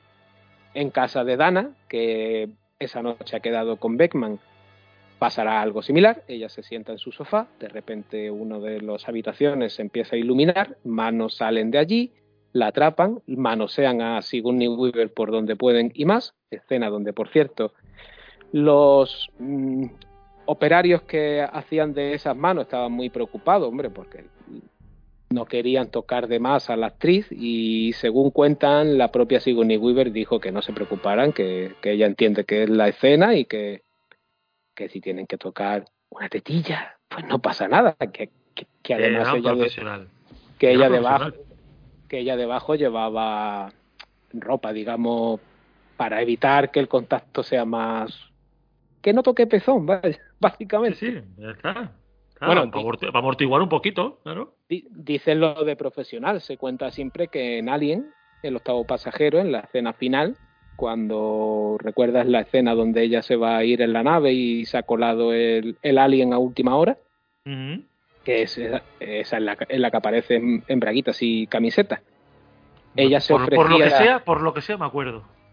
Vale, ella se ofrecía a hacerla completamente desnuda, porque en el guion en principio estaba, estaba así. Pero Ridley Scott se dio cuenta de que si la llegaba a rodar así, digamos que se jugaba un poco de censura. Estamos a finales de los 70, ¿vale? Pero Sí, ella bueno. no tenía ningún problema en haberla interpretado completamente desnuda y que se viera lo que se tuviera que ver. Sí, además, imagino que el tema de la calificación de las edades, no lo sé, ¿eh? Bueno, puede que el- el tema de la calificación de edades. Mm. Alien ya era una película para. Era R, el 18. Pero lo mismo, si metes esa escena, te juegas el ser X. Exacto. Y ahí es donde está el tema. Ahí, ahí va, ahí va. yo. Bueno, a Dana también la poseerá, el otro perro que había arriba. Y eh, tendremos esta divertida escena de Luis Tully ya una vez eh, poseído por el parque, buscando a la guardiana de la puerta, que se acerca a hablar con, con unos caballos y le dice el, el dueño aquello de, eh, eh, que, que, que el que negocia el precio soy yo, ¿eh? Sí, sí, sí. Qué gracioso. a este Luis Tully convertido en Vince Clorso, el maestro de las llaves de Gosser, será apresado por la policía y lo llevarán al cuartel de los cazafantasmas. Mientras tanto, eh, Peter Beckman acude a su cita a casa de Dana. Dana la recibirá con un traje muy sensual, maquillada, pelo cardado, muy ochentas, y preguntándole si es el maestro de las llaves. Primero le dice que no, cierra la puerta, vuelve a pegar, le, le vuelve a preguntar lo mismo, él ahora dice, di- dice que sí, dice aquello Claro. de, bueno, realmente no, soy, su- soy su amigo, me ha enviado. Ella intentará seducirla porque el ritual que tiene que hacer es aparearse, digamos, con el maestro de las llaves para el advenimiento de Gosser. Y aunque ella se le ofrece de todas las maneras posibles y el bueno de Beckman más de una vez está tentado, recuerdo aquello de, de no tengo por costumbre poseer a, a- a personas ya, ya poseídas, ¿no? y vemos la Bueno, escena de es, es una sugerencia más que una regla, dice. Sí, sí. Está ahí a punto, ¿eh? a punto de, bueno, Sí. venga, vale, que sea lo que Dios quiera. Y digamos que con unas pastillas de estas de dormir las consigue calmar y llamar. Y se pondrá en contacto con sus compañeros, que a la vez están interrogando a, a Luis Tully. Él ofrece la maravillosa idea de que se conozcan el maestro de la llave y la guardiana de la puerta. Egon le dice que no cree que sea buena idea, pero llegará el toca pelota sin pelota. Pero Que- antes de eso, antes de que llegue, eh, quería comentar que Rick Moranis ahí tiene un momento cuando está diciendo cosas y tal, que yo creo que también está improvisando porque coge las cosas, Sí. coge un bote de palomitas eh, cerrado y se pone a oler el bote, dándole, dándole vueltas al bote, oliéndolas, y empieza desatadísimo y que está divertidísimo. Y es que te, te tronchas, te tronchas, es muy gracioso. Parece una ardilla nerviosa. y cuando suelta todo aquello de que es Vince Clorzo, el maestro de las llaves, que, que ardió en no sé dónde con los Satchisul, Sí, sí, sí, de verdad. toda, todo eso es que tiene que ser inventado, macho. Seguro, seguro, seguro, seguro. En fin, que, de- que nos quedamos en que llega eh, Walter Peck, el toca pelotas sin pelotas, y con un empleado del ayuntamiento, que ya me dirás tú a mí, que es lo que tiene que, ha- que hacer ese hombre, es bajar una palanca y un policía para eh, apagar, digamos, el dispositivo de, alma- de almacenaje de los, de los cazafantasmas. Esto provocará una gran explosión que hará, que todos los fantasmas se escapen por el techo del cuartel general. Como curiosidad, en esa, en esa escena, entre los extras que están fuera, si buscáis podéis encontrar a un personaje llamado Ron Jeremy, que puede que a muchos no os suene, pero a los más guarrindonguillos puede que sí. ¿Eh? Ese actor porno bigotudo Ah, no, no sé quién es, ¿no? que tenía la particularidad de doblarse y, y hacerse ciertas cosas íntimas él mismo. Que está en la Pues- cárcel, por cierto. por cierto, que también ha tenido una vida de lo más peculiar, por llamarlo cárcel. de alguna manera. Eh, en esto también, con esta explosión, eh, Luis Tully aprovechará para escaparse, mientras Batman iba para allá, que había dejado sedada a, a Dana pues esto hará que coincidan el maestro de las llaves y la guardiana de la puerta, harán lo que tengan que hacer, la caidita de Roma que no vemos, y provoca el advenimiento de Gosser, haciendo que explote toda la planta alta del edificio. Nuestros protagonistas, entre tanto, están en la cárcel, que será ese momento en el que Egon y Ray intentan explicar que el edificio de Dana Barrett es realmente una construcción de una secta que adoraba a Gosser y que hicieron un altar allí y tal. Es cuando viene el momento de este de en el que Batman le, le pide que, aunque, que hiciera como bueno. si no supiera nada sobre metalurgia y, y- y tal, y, y que se lo explique, y, le dice Ray, nunca has estudiado. que has estudiado. Y hay, y hay un corte que, que si te fijas se ve que, que Bill Murray se ríe. Sí, Se mueve la cara y se ríe. Porque eso es improvisadísimo y bueno, cortaron como pudieron, pero se nota En esta escena que en esta escena tiene que haber de improvisación y cuando Bill Murray se pone a cantar lo de sed buenos por el amor de Dios ¡Wow! tú ves las caras de los de los de los otros presos y tanto como diciendo ¿qué hace el loco este tío? el alcalde los hará llamar el policía que por cierto viene a abrirle la boca ¿quién es Guillermo? Hombre, es Reginald V. Johnson. O B o V, no sé. B. Johnson B. Johnson. Carl Winslow, para los amigos. Cal Winslow o el amigo de John McClane en la jungla de cristal. Es decir, un actor que nunca se quitaba el traje de policía. Debía dormir con él y todo. Seguramente. Y ahora viene la escena donde el alcalde les hace llamar porque se ha pegado toda la noche. No, aquí no es donde. O sí. Es en Sí, esta en lo, la- lo- lo llamará alcalde porque está todo, todo Sí, pero- desatado. Pero es en la primera donde dice que, ha- que se ha pasado toda la noche hablando con Rodolfo Valentino, que lleva no, no sé cuántos años muerto, o eso es en la segunda. Ostras. Es en la, es en la segunda, creo. Pues ahora, ahora me, has hecho, me has hecho dudar. Eh, es en la segunda. Sí, porque, porque sí es la segunda, porque en el, la segunda el, su ayudante le dice, pero ¿de verdad crea estos farsantes tal? Y Mm. cuando dice, pero si he estado hablando con un hombre que lleva muerto. no Sí, exacto, años", exacto. sí, sí. Aquí Sí, es donde, a- donde a- mientras están hablando con ellos, que les, que les están explicando que, que bueno, que se va a producir una especie de holocausto fantasmal, la histeria de las masas, hombres y, y, y- y- y animales cohabitando y demás, ¿no? Perros y gatos viviendo juntos, dice. Cohabitando. Aparecerá el obispo de la ciudad, que, Qué como- grande.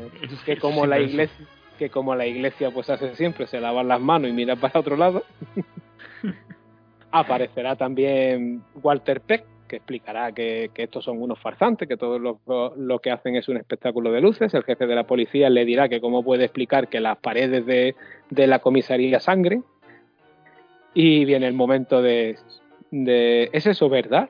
y dice Peter Benman sí, es verdad es un tocapelota sin pelota como me lo han dicho lo digo ¿eh? Exacto. El alcalde los dejará en libertad y además les dará lo- todo lo que quieran, que es que van a cortar las calles para que ellos con el Ecto 1 lleguen hasta el edificio que es el epicentro fantasmal de Nueva York en esos momentos. Aquí viene un momento que a mí me encanta, que es cuando se montan en el coche y van con esa música de pam pam, pam pam, me flipa, vaya, esa llegada que son aclamados por el por el por el público allí y tal, que es Pero lo bueno, que es que la llegada se baja y empieza Bill Murray, güey, chavales, ¿qué pasa? A saludar a la gente allí.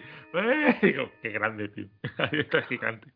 Otra buena anécdota que hay en ese momento es que mientras rodaban, eh, por la zona vivía un, un tal Isaac Asimov, no sé si os sonará este buen hombre, así, eh, no sé, nada más que inventó la- la- las tres leyes de las tres leyes de la robótica y demás.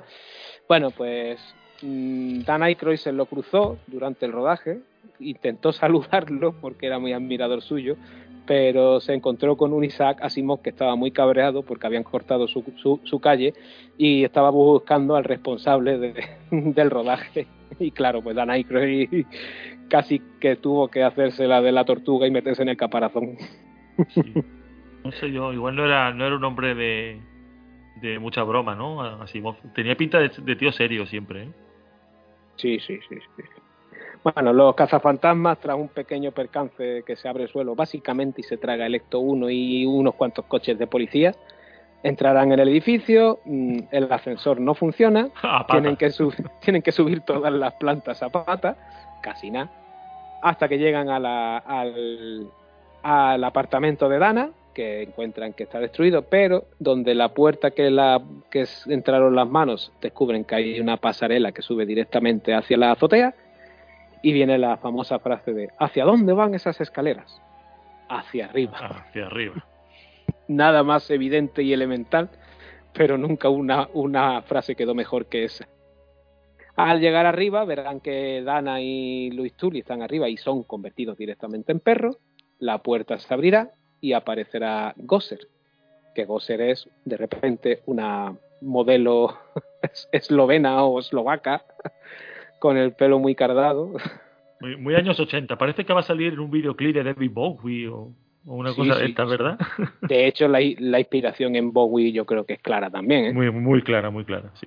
totalmente. Con una voz no muy mujer, la verdad. Y que les dirá aquello de que tienen que elegir eh, la forma de destrucción del viajante. Eh, Beckman, no sé por qué ni, ni cómo, yo nunca entendí esto en la, en, la, en la peli, es el que se da cuenta de que aquello que piensen, pero que piensen ellos, porque está toda Nueva York allí, pero solo que piensen ellos cuatro, ¿vale? Será la forma elegida para que este viajante venga a destruirlos les dice a sus compañeros que no piensen en nada, pero claro, ahí puede evitarlo. Y se le viene a la cabeza eh, el Stay Puff o el muñequito de los Marshmallow, o sea, las nubes que los americanos queman en esas hogueras cuando las hacen reunidos al, al fuego en los campamentos, todo eso que no tenemos aquí, que aquí lo máximo que tenemos son los, los niños estos que van con, con, con los pantaloncitos cortos a hacer como que van al campo, que se me ha olvidado el nombre Los, Boy. Los Boy Scouts, pero no son ni de broma los Boy Scouts de, los americanos, que viven va, en cabañas y eso sí que son Boy Scouts, no la mierda que hay, que hay aquí. Y aparecerá este monstruo gigantesco. que es una mm, es, mm, es una mezcla entre varios loganes publicitarios. Es el hombre es Michelin el, Sí. el- el muñeco de Michelin y un par de muñecos americanos de, de dulces o algo así también. Mm, Klaus Beckman tendrá la, la curiosa idea de que si le buscan un- una tía, pues como es marinero, se, se entretendrá un rato, pero, pero se ve que no cuela. Otra de esas frases que ahora sería ce- eh, censurada, como dijo Tony antes, la verdad. seguro vaya Y descubren que como no pueden hacerle nada con los rayos, y aunque Egon dijo que no, la manera de vencer será unir los rayos. Esto provocará una explosión, de- destruirá la puerta de Gosser, acabará con el Staipuff, que curiosamente le caerá toda esa crema de leche a Walter Peck, el tocapelotas sin, sin pelotas que estaba por allí. casualmente mira que mira que había gente allí, ¿eh? Casualmente, casualmente todo le tiene que caer a él. Y los cazafantasmas habrán ganado, los perros se, se convertirán en piedra y de ellos saldrán Luis Tully, que estará eternamente agradecido a los cazafantasmas por haberle salvado. Y Dana Barre, pues, terminará besándose con Peter Beckman y dejándonos entrever que habrá una relación no muy larga entre ellos. No muy larga, no muy larga. Y hasta aquí una de las películas de los 80 que sin duda forma parte de nuestra infancia y de nuestra vida Totalmente. y que está repleta de frases y frases y frases que todos hemos dicho alguna vez a alguien. Totalmente. De hecho, se me ha olvidado una, tío. Pues venga, dale, dale. ¿Cómo he recibido hoy a Tony en el programa? Ah, ¿acaso eres tú un dios? ¿Verdad? No. Pues entonces muere. Ray, como- la próxima vez que te pregunten si eres un dios, di que sí. Sí, que sí. Y un, otro detalle que, que sale en la película que, bueno, a los, a los flipaillos de la historia como yo, pues eh, en su momento no le di importancia, ¿no? Nunca se la di, pero cuando te empiezas a interesar por la historia y a leer historia, dice, bueno, me estás diciendo que un dios mesopotámico va a venir y dice, no, no, no, no, sumerio. Y yo, muy bien, muy bien, que no es lo mismo. No es lo mismo. Si no me equivoco, porque es que además mm, hace unos días estuve, mi hijo estaba justamente estudiando lo de la Mesopotamia en geografía y demás, y me pareció entenderle que primero llegaron los mesopotamios y de ahí surgieron luego los sumerios, ¿puede ser? No, es más bien al revés. No- Ah, vale. Sí, Yo es que no, historia- Mesopotamia, Mesopotamia es. eh, nos dicen, hablan de un babilónico, miento, no es babilónico. Y dice, no, sumerio. O sea, eh, Mesopotamia es la región. Entre, el Vale, Tigri- vale. entre el Tigris y el Éufrates. ¿no? Entre esos dos ríos es donde empezaron, donde empezó todo. Bueno, pues hasta aquí Cazafantasmas 1, una película que costó 30 millones de dólares, que recaudó solamente en aquel momento en cines 300 millones de dólares, en el 84, casi nada, eso pasado ahora con la, con la inflación, yo creo que, es, que superaría muy fácilmente los mil millones, y que una, no, barbaridad, una barbaridad, tío. y que si no tenemos ni en cuenta lo que hizo esta película en venta doméstica, en videoclub, a nivel de merchandising que se sigue vendiendo a día de hoy, ahí tengo yo una colección de Playmobil con el Mm. cuartel de, de los cazafantasmas, el esto uno, el, el, el de estos de los perritos con el, con el con el moquete, es exagerado, exagerado, de verdad. Sí, es que Play- Playmobil se ha puesto muy a tope con el tema de las licencias, ¿eh? También te- hay de regreso al futuro, digo, ¿me queréis? También- ¿Y ¿Vosotros también queréis que yo solo coma arroz o qué pasa? Dejadme en paz. También tengo la de Regreso al Futuro y la de Scooby-Doo. Claro. Yo lo que pasa es que digo, ah, yo esas cosas, hasta que no complete mi ejército romano de Playmobil, nada. Y, lo- y- y esto que me parece una chorrada, lo digo en serio. Sí, estoy haciendo un ejército de Playmobil. ¿Qué pasa? Pero, pero, pero eso era mejor de los Argan Boy, tío, que eran más baratos. ya he empezado con esto, así que. Bueno, si te parece bien, hacemos un descansito, dejamos a los oyentes que descansen también un poco de nosotros, tomamos Venga. aire y volvemos con Cazafantasmas 2. Venga, lo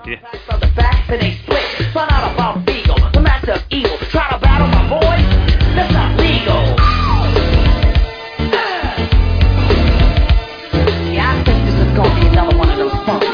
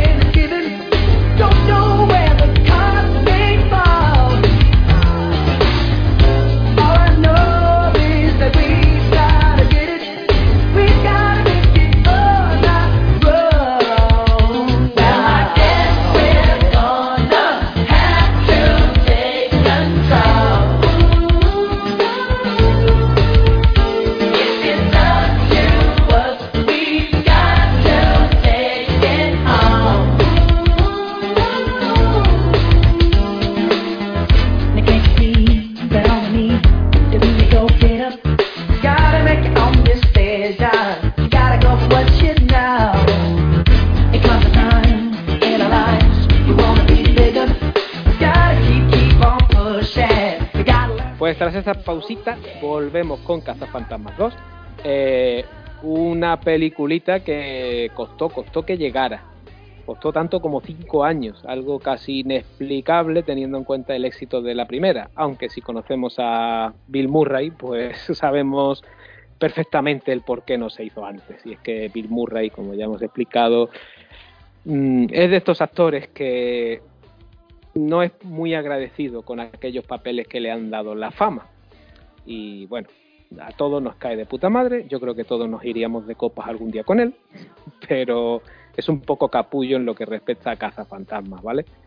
Eh, y una de las grandes razones por la que Cazafantasmas 2 se llega a realizar es porque tras el éxito de la primera se lanza la serie de animación de Real La cual, por ejemplo, aquí los andaluces llegamos a ver por gracias a, bueno, vimos con el tiempo realmente, gracias a Canal Sur, si no recuerdo mal, Guillermo. Creo que claro. fue Canal Sur. Creo que fue Canal Sur. Pero sí. claro, esto en Estados Unidos estamos hablando que se estrenaría allí en el 85, 86. Ah, allí seguro, seguro. Las, las autonómicas no arrancaron hasta el 91, puede ser, 90, 91. Canal Sur era 89, pero la, la serie mínimo 90-91. Claro, claro. Y una serie que además, mm, siendo todo lo infantil que terminó siendo, lo cierto es que eh, contaba con guiones de Michael E- E- Straczynski, un guionista de cómics muy reputado. De hecho, próximamente vamos a hablar de él en cierto programita de Spider-Man que estamos preparando, ya os lo paticino y anuncio. Mm. Y sus primeros episodios, dentro de lo infantil, repito, eran algo más oscuritos. De hecho, llegaban a tener encontronazos con Cthulhu, o Chulu, o ¿cómo lo, lo dices tú? Yo digo Chulu, pero en realidad eh, esto igual es para el programa de Lovecraft, pero ya lo digo. Da igual cómo, da igual cómo se diga, no importa. No importa cómo lo digas porque nuestro aparato fonador, el aparato fonador humano, no está preparado para reproducir este sonido. Todas las cosas, todas las formas en que lo diga son aproximaciones, así que decidlo como queráis. Pues sí, no estamos preparados para nombrar a los dioses de Lovecraft. Pues eso, la serie tuvo un arranque un poco más oscurito, luego se fue tornando a... Siempre tuvo un tono infantil, ¿vale? Y esta es la serie que populariza el nombre de Moquete, aquí donde le ponen el nombre Slimer en, en su idioma original inglés anglosajón, y que además aquí era amigo de los cazafantasmas y les acompañaba en sus aventuras y demás. Nunca entendí por qué a Egon aquí lo ponen rubio, tío. Es verdad, es verdad que lo ponen rubio, no sé. Igual por el tema de, de que sea para los niños más fácil, ¿no? Diferenciar un rubio, un moreno. sí. Debe ser algo de eso. Seguramente, sí, sí, eh, creo que Peter tiene el pelo negro, Ray un poquito más castaño y, y a Winston pues evidentemente lo, lo reconoce rápido. Obviamente. La serie duró bastante, la verdad, fue muy exitosa, también vino muy bien para la venta de muñecos, merchandising y demás, y claro, eso impulsó que se hiciera Cazafantasmas 2, que llegó en 1989. Los mismos implicados, mismos guionistas, aquí Harold Ramis, Dan Aykroyd, Ivan Reitman en la dirección, y eh, detalles de producción, no sé si hay gran cosa, Guillermo, porque No. inclusión, bueno, tenemos la inclusión de algunos actores por aquí. Podemos hablar de, de Peter McNichol, este actorcillo que se hizo muy famoso por la serie esta de Ali McBeal, por ejemplo. Sí, es verdad, es verdad, que hace como de.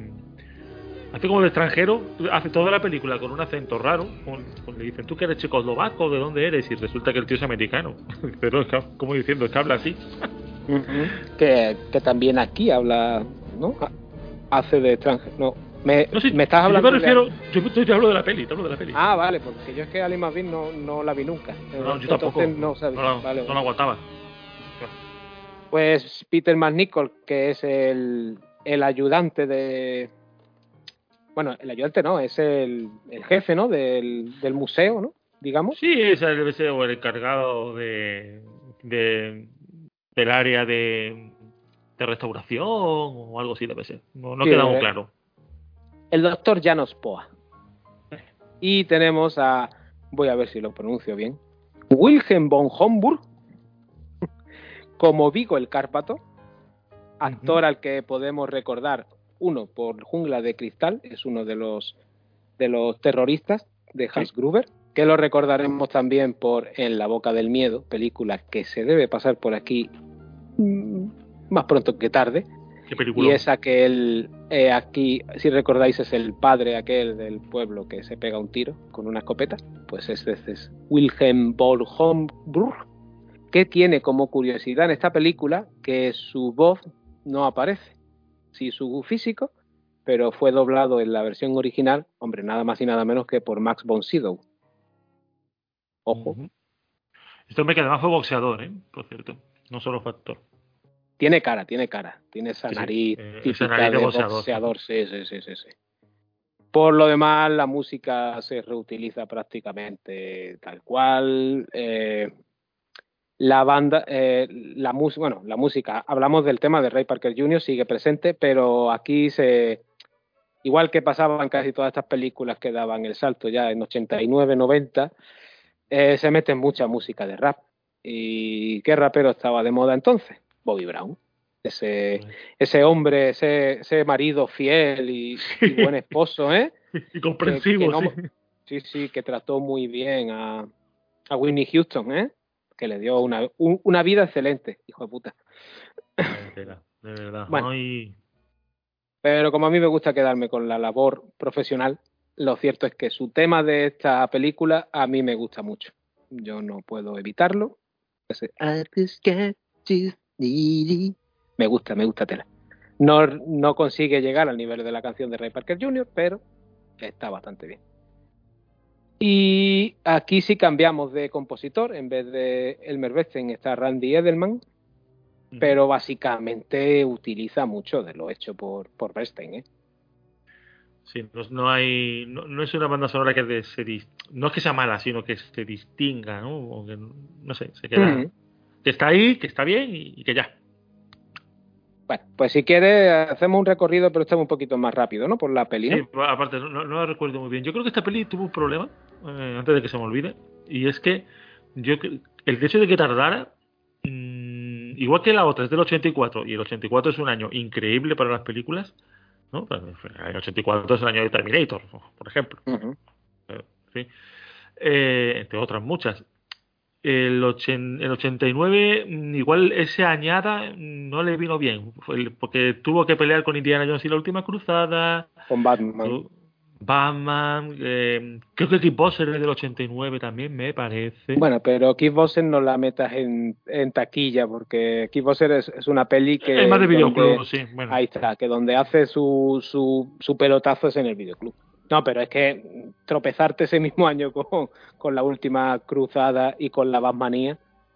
eso es- Pero oye, que, que, que no quedó mal, mal parada esta peli, ¿eh? 215 millones es menos que la anterior, sí, pero siguen siendo cifras muy estimables para aquella época.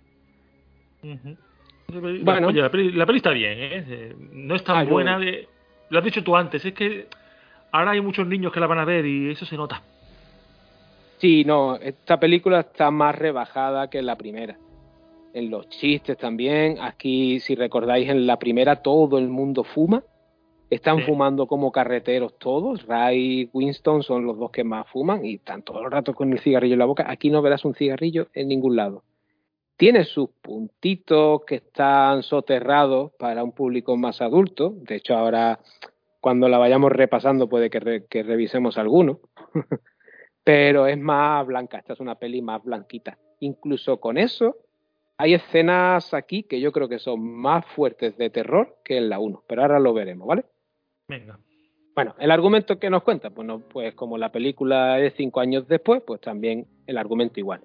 Cinco años después de lo ocurrido en la primera parte, los cazafantasmas han caído en el olvido. De hecho, el ayuntamiento los demandó por la destrucción de media ciudad, tuvieron que pagar sus multas y cada uno, pues digamos, sobrevive como puede. Ray y Winston mm, intentan sacar un poco de rédito de los trajes y demás y ¿qué hacen? Pues animan fiestas in- infantiles vestidos de los cazafantasmas. Lo primero que lo veremos hacer es ir a una de ellas. Aquí tendremos ese momento donde están cantando la, la canción de, de Cazafantasma y cuando dicen aquello de ¿a quién vas a llamar? Los niños le dicen a la masa, a la masa. En inglés no decían a la masa, en inglés decían a He-Man.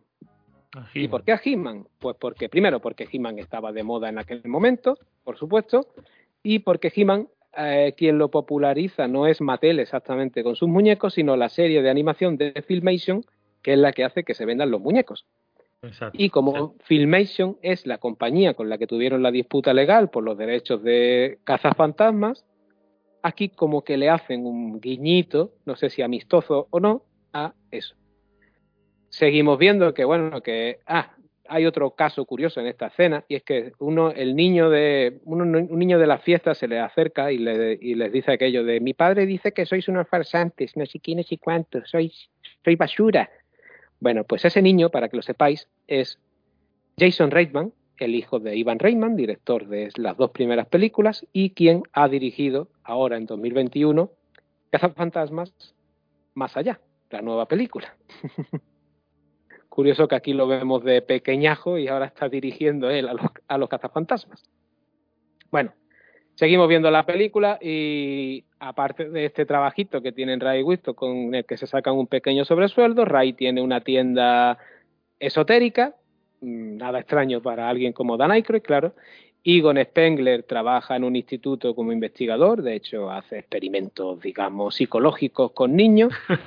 Y Peter Beckman, que, y Peter Beckman, que no podía ser de otra manera, pues es un farsante de la televisión en un programa llamado El Mundo Psíquico.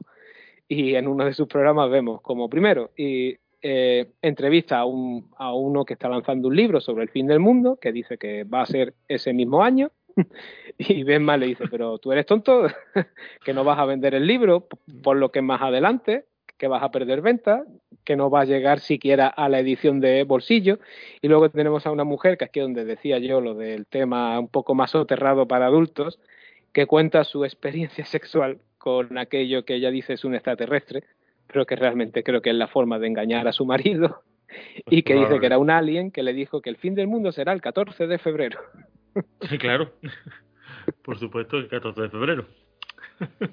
hay un hay un tema que cuando la- recordando ahora que estás recordando esto de, de a qué se dedican, no sé si es cosa mía, probablemente sea cosa mía, pero me recordó la de la tienda de libros esotéricos que tiene Ray, eh, me recordó a, a Good Omens, a, a, bueno- a Buenos Presagios. No sé si, si has visto esa serie. No, no la he visto, tío. No, no, bueno, eh, es una novela. eh, yo- Primero, primero recomendarla, porque es muy graciosa. Y, Sí, es de aunque, Neil Gaiman, va la ¿no? novela. El Neil Gaiman y, ¿cómo se llama? El de punto de disco, leche, no que se me ha ido Terry Pratchett. Terry Pratchett.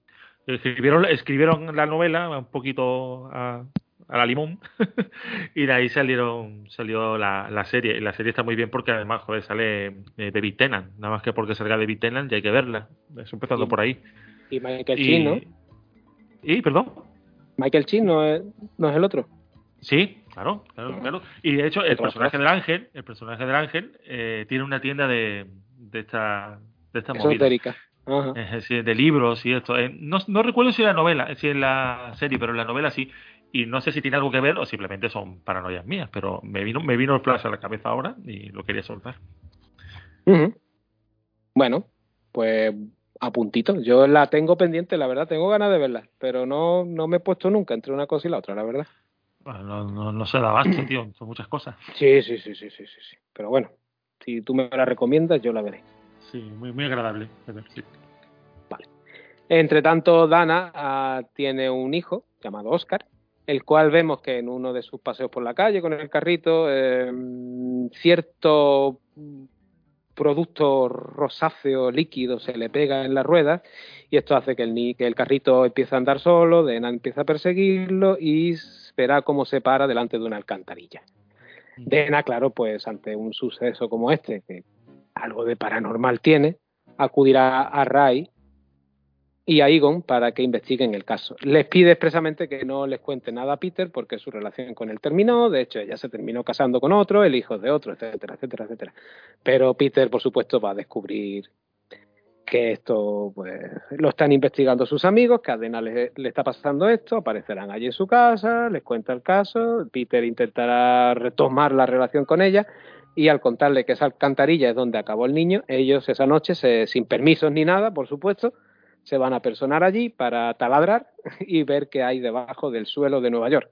Antes de, Ah. de ir ahí, antes de ir ahí, dos cosas. El niño pequeño no es un niño cualquiera. No, no, no, no, no. ¿Quién De, es? de, de hecho, no es un niño, son dos niños. Son dos niños, sí. Son Pero dos mucho, gemelos ¿eh? Esto que iban, mucho, ¿eh? exacto, que iban intercambiando según las escenas. Entiendo que uno tendría, eh, sería más espabilado que el otro, o lo que sea. Bueno, son sobrinos de John Belushi. Es un homenaje que le quiso hacer aquí Dan Aykroyd a su amigo. Y bueno, sacó a sus sobrinitos, por lo menos, ya que él no pudo estar en su película. Claro. Entonces, hay, hay un momento que cuando llega. mm, no sé si cuando llegan ellos a casa o cuando está Dana con, con Egon, que bueno, eh, mm, le da, le dice, "Ay, muchas gracias, no sé qué, bueno, yo me paso por allí. Y entonces ella pues le da un beso en la mejilla.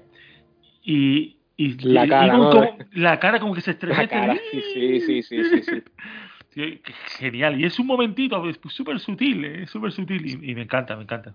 Sí, pero previamente Egon nos ha dejado entrever el, el por qué tiene esa personalidad cuando, cuando habla de los, de los juguetes de los, de los niños y él dice que nunca tuvo juguetes. Ahora entendemos por qué es como es, claro. Claro. Bueno, como, como decimos, nuestros protagonistas, mm, investigando el caso de Dena, irán a la alcantarilla donde, donde se paró el carrito. Allí se plantan con ropa de obreros. Eh, Vayan aquello como si fueran a taladrar. Os recuerdo que no tienen permiso, ¿vale? Mientras eh, Ray y Peter van a por un café o sé, café o lo que sea. Se queda Egon solo taladrando, aparece un policía y le, y le pregunta qué hace allí taladrando y le dice, ah, no sé. La- no recuerdo la conversación exacta de Egon, pero cómo se suelta aquí Harold Ramis, que además suelta tacos y todo, es cachondísimo. Sí, pero el policía, voy a buscarlo porque yo cuando eh, creo recordar que ese policía eh, es un cameo no de alguien, seguro, sí. Este tío me parece a mí que salía en Will Smith, que hacía de profesor, que hacía también de entrenador. Creo que sí, es ese. sí, podría ser, no, no le pongo ahora cara. al- al- Es que eh, me gana tanto aquí Egon con su con su diserción tan tan de tan de obrero albañil Sí, sí. que la verdad lo último que me llama es el policía. Pero luego, que luego cuando aparece Bill Murray, ¡buah! espectacular, la verdad. Sí. ¿Por qué paras? No sé ¿Por qué un capullo de la calle no sé cuánto nos manda aquí a excavar? Es que tengo los de cuántos, te- o son después los de los teléfonos, ¿no? Cuando dice los de los teléfonos, Sí, lo dice Sí, es, después, cuan- sí. es- es cuando viene ya, porque ellos dicen que son del gas y viene el, y, y viene uno de la compañía del gas y le dice que lo del gas no, es, no está aquí, está allí, está allí enfrente, ¿qué cojones está ahí excavando aquí? Entonces, Dice, claro, dice, Pero- no, tengo no sé cuántos teléfonos parados, está no sé qué, pero esos teléfonos están allí. Ah, te dije que era allí, y empieza a pegarle en el caso. no, no, y, y- y ahora es cuando cambie y le dice, y una fuga de gas, no sé qué, no sé cuánto. Sí, de repente son del, una fuga sí, de gas. son Sí, que del lo tiene. teléfono, luego son del gas, vaya. Como mentirosos son muy malos. Mientras el policía al que medio han convencido se va, que volverá luego, abren el boquete y alguien tiene que bajar. ¿A quién le toca bajar? A Rey, por Por supuesto. supuesto, Ray, sí. Rey, de- Rey descubrirá que es una antigua vía de, de túneles de metro que está cerrada, pero por el que están transcurriendo unos mocos rojos, un río concretamente de mocos rojos, del cual cogerá una muestra y que a su vez intentarán atacarle, creando una mano que le persigue, mientras sus compañeros intentan desacarlo, pero como hay como ha venido la policía con este técnico de la luz o del gas que, que viene con él, pues están un poco entretenidos y entre que lo sacan o no, eh, se, se llevará por delante unos cuantos metros de cable de luz, dejando en, una, en un apagón a prácticamente todo Nueva York o, la, o las manzanas de- del alrededor. Claro, Entre tanto, Esto es un rollo, pero. A ver, si la película tiene fantasmas, pues qué más da, ¿no? Pero, Ya, ya. por eso no te apagas, no, puedes apagar una zona, pero no todo Nueva York. Pero bueno, da igual. hombre. Si la peli tiene Entre fantasmas, qué más da. Entre tanto, hemos visto que Dena, eh, misteriosamente y sin saber por qué, ha, ha dejado de ser música de orquesta, músico de orquesta, para ahora ser restauradora de arte.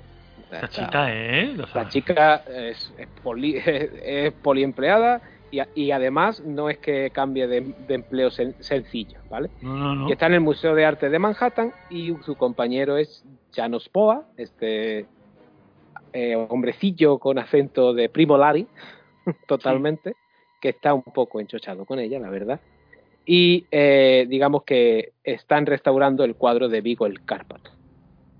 Mm, yo no, yo ya lo digo aquí, entre Gosser o Vigo, yo me quedo cien mil veces con Vigo. No sé tú. Pero, mm, no sé, habría que decirte, es que Vigo, es que claro, en España Vigo no, pues nos suena Vigo Pontevedra. Sí, No sé, pero- ah, conocemos a un Vigo, es que tú y yo conocemos a un Vigo también. Sí, va, ya, ya. Tenemos ese problema y que ese Vigo. Bueno, vamos a dejar ahí, por si no escucha. Pero Vamos a dejarlo, vamos a dejarlo, sí. Hola, Vigo. Bueno, eh, a este Llanos Poa, entre tanto, también este Vigo el Cárpato, que dentro del cuadro está vivo, pero necesita, digamos, reencarnarse en un cuerpo humano, lo poseerá y lo hará como su lacayo, que será el, encargado de buscarle un niño. Los cazafantasmas, tras el suceso con, con la excavación, han sido presos de nuevo, por supuesto, y son llevados ante el juez. Un juez que, que mucho aprecio, digamos, por los charlatanes y los estafadores no tiene. No. Y para colmo, eh, el abogado de los cazafantasmas no es otro que Luis Tully, que recordemos antes era contable y ahora es abogado. Y como él bien dice, eh, se ha sacado, digamos, la licencia de abogacía estudiando por la noche. Básicamente su alegato es que él un día se convirtió en perro y los cazafantasmas le ayudaron. Y con eso quiere que simplemente sus eh, clientes salgan libres. El juez, con la prueba de mocos delante de ellos, que ha sacado Ray de, este río, empezará a soltar un discurso cada vez más encendido en el que incluso insta a que si fueran otros tiempos enviaría a la hoguera a los cazafantasmas, ojo lorito con el juez. Este cabreo del juez hace que los mocos empiecen a cobrar vida, porque una de las características de estos mocos es que responden a las sensaciones humanas, tanto a los malos, malas sensaciones como las buenas, ya veremos más, más adelante también, y de él salen dos fantasmas que son los hermanos Scolari. Y los hermanos Scolari tienen la curiosidad de que es Bill Murray quien eligió el nombre, ya que son do, es el nombre de dos ladrones que frecuentemente asaltaban la tienda de su padre. Ah, no sabía yo eso. Y aprovechó el guiñito para colarlos aquí. Estos hermanos Scoleri montan un cisco allí en el juzgado. Los cazafantasmas, bueno, están inhabilitados, no pueden trabajar como cazafantasmas ni usar sus equipos de protones, los cuales están en la sala, por cierto, pero le piden al juez que, bueno, que le den permiso y que además los absuelva. El juez, claro, pues, ve a los fantasmas allí, por supuesto, llevados a estos de aquí, pero ya. Y actúan, co cogen a los dos fantasmas y es el regreso triunfal de los cazafantasmas. Correcto. A mí lo que me pasa, otra cosa que le veo a esta peli es que estructuralmente mm, le encuentro que como que encaja mucho de la estructura de ahora pasa esto, ahora va a pasar esto, ahora va a pasar esto. Se parece mucho a la primera película, ¿no? Sí, sigue, sigue el, el mismo ritmo narrativo. Ahora Sí, también sí. tendremos esa escena videoclipera, ahora aquí con música de rap, donde vemos cómo los cazafantasmas vuelven a trabajar de nuevo. Aquí está la graciosa escena esta del, del, del abrigo de Bison, donde los animales cobran vida y, a- y atacan a la otra. Pero eso, eso Vemos- no, es, eso no es al final de cuando, eh, cuando está todo el pitote. Eso es al final. Cuando Sí. lo, ah, sí, cuando los mocos empiezan a desbordarse, es verdad, porque Mm. pasa, eh, pasa la chica con el abrigo, el abrigo se moja en los mocos y es verdad, es verdad, perdón. Es verdad. Sí, Aquí sí. vemos la- la- una escena que nunca entendí, que es ellos en una joyería, que parece que están robando un diamante, pero en verdad están atrapando a qué? A un fantasma que robaba diamantes. Ah, no, no queda muy claro, no sé yo eso. Es una de esas escenas que nunca entendí, la verdad. Igual, Bueno, igual sí. con, con otro montaje se entendería mejor, no sé. Entre tanto, bueno, se van sucediendo una, esta serie de escenas. Vemos también que el alcalde ahora tiene a un nuevo. mm, a un. ¿Cómo explicarlo? Un asesor, digamos, Sí, que. es, es el como el esto de figura bueno yo creo que también en España existe pero en, en Estados Unidos se ve mucho que es como tu jefe de campaña porque está, se, está, se va a presentar otra vez Sí, Y se, va a la- presen- y se va a presentar, de hecho, a gobernador, no, no La- alcalde. Exacto. Y digamos que este quiere alejar a los cazafantasmas de él para que no le dé mala imagen. Ya vemos aquí un encontronazo con, con Beckman. Esto más adelante, bueno, tendrá su porqué y su equilicua. Entre tanto, bueno, pues Beckman intenta recuperar la relación con, con Dena. Mm, Para ello se van a, a cenar. Dena dejará a Oscar, su niño, con, con ay, la secretaria de los cazafantasmas, que no me acuerdo ahora mismo del La nombre. señorita Poti o algo así era. ¿Cómo era? Ah, la señorita Janine Melnis, la cual eh, ya no está interesada en Egon, sino que ahora le hace ojitos al, bueno de Luis Tully y lo invitará a que la acompañe esa noche mientras cuidan al niño y aprovecharán para hacer guarreridas españolas. Eh, Janos Poa, que ya está poseído por el fantasma de Vigo, o es, digamos, el esclavo de Vigo, eh, aparecerá allí en la casa y se llevará al niño. Entre tanto, los otros cazafantasmas han ido haciendo experimentos con los mocos, han descubierto que reaccionan como ellos sospechaban a las emociones humanas, pero se dan cuenta también que si son que si lo hacen con buen corazón, con música o, o incluso hablándole o acostándose con ellos, como se insinúa, reaccionan de forma positiva. Aquí tenemos la, la escena de la, de la tostadora, Sí, etcétera, etcétera, etcétera. Pero es que antes, antes de eso, cuando dice, mira, es que reacciona como a la mala leche, empiezan a insultar a, a, Sí. a la baba y empiezan a insultar, hacer unos insultos súper tontos de, eres una masa molecular, no sé qué. Una- unos, unos insultos de estúpidos que dice, ¿quién se puede ofender por eso? Pero claro, es Ahí que es- Sigon, es que Sigon el que está insultando, entonces, ¿qué va a decir? Eh, eh, es Egon, pero Ray también, y Ray usa un lenguaje también muy blanco. Yo creo que esa, que esa escena, si, si la hacen con el mismo tono de la primera, algún insulto más, más gordo se les, se les escaparía, seguro, ¿eh? Seguro, seguro, seguro. Seguro. Total, como os digo, eh, ellos sospechan que, que el tema de los mocos tiene mucho que ver con todo lo que está pasando, por lo que volverán a bajar a los túneles, a seguir la red de metro está abandonada, a ver dónde les lleva. Mientras tanto, Beckman, os recuerdo, está, está cenando con Dana y el niño Oscar está siendo secuestrado por Llanos.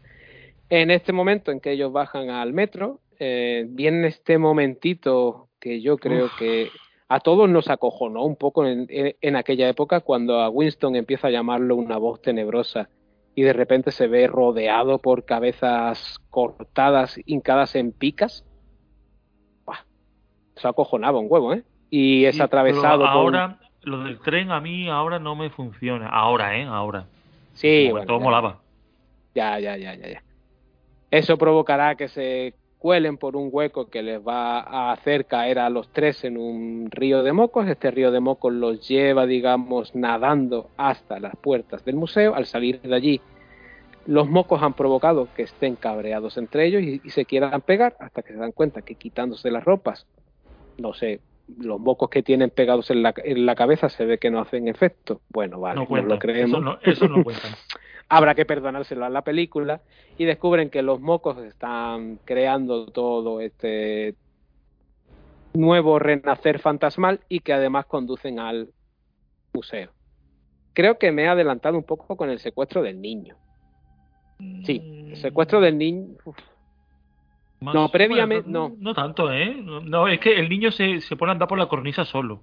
Sí, no. El, el secuestro se sucede a la vez que esto porque es cuando ellos van al, al restaurante y van con los, con los pijamas puestos pero llenos de moco y tal.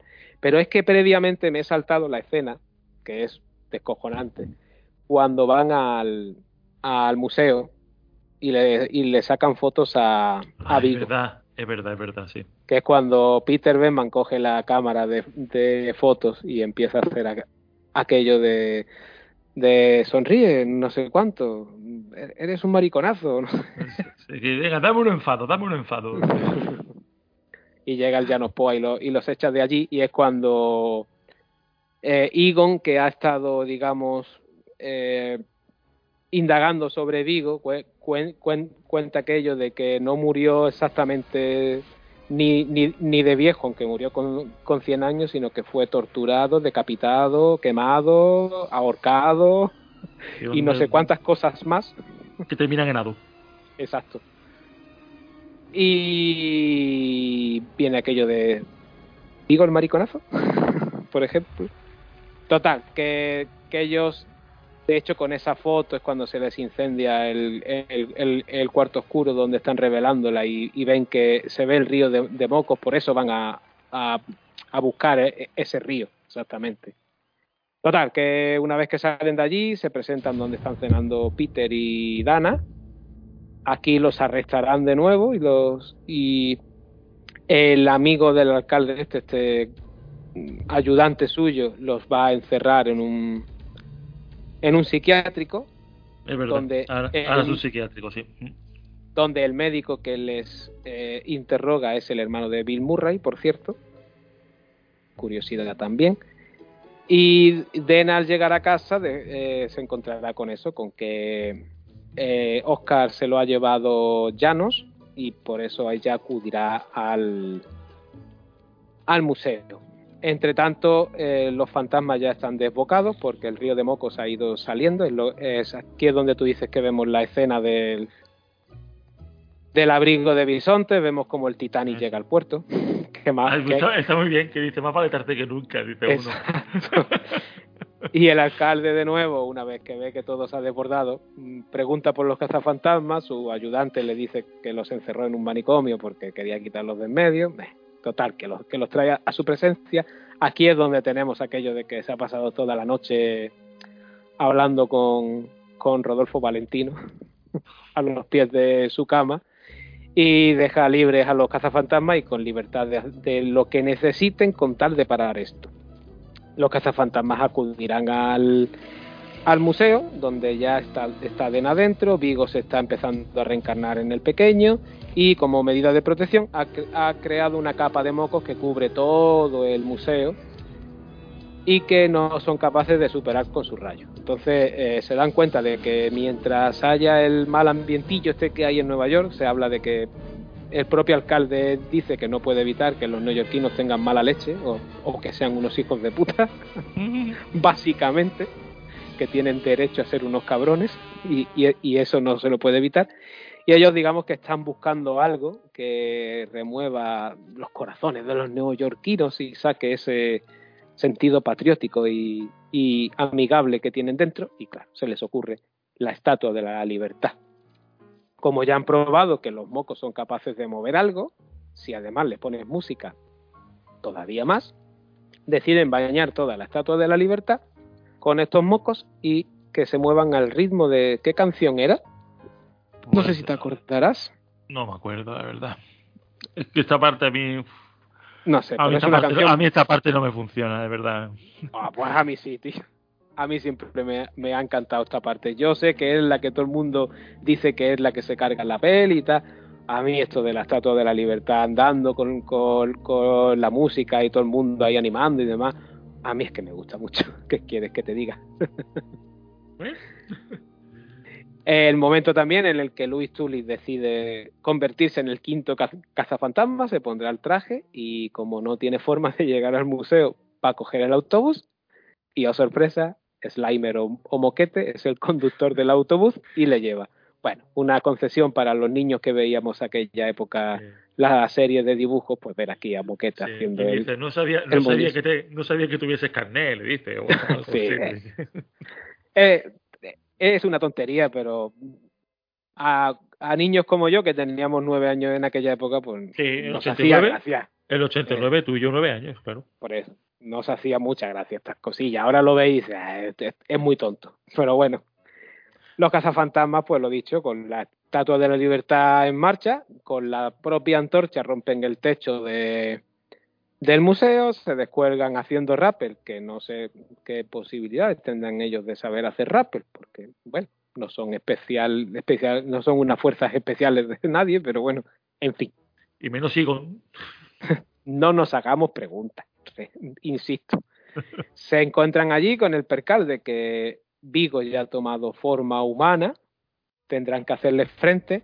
Eh, ya vimos antes que cuando fueron al museo, eh, Ray mm, más o menos quedaba un poco eh, también hipnotizado por Vigo. digamos, poseídos de alguna manera. Aquí los va a poseer durante un ratito, eh, le cambia la, la cara a Dan y se le pone cara así de malote.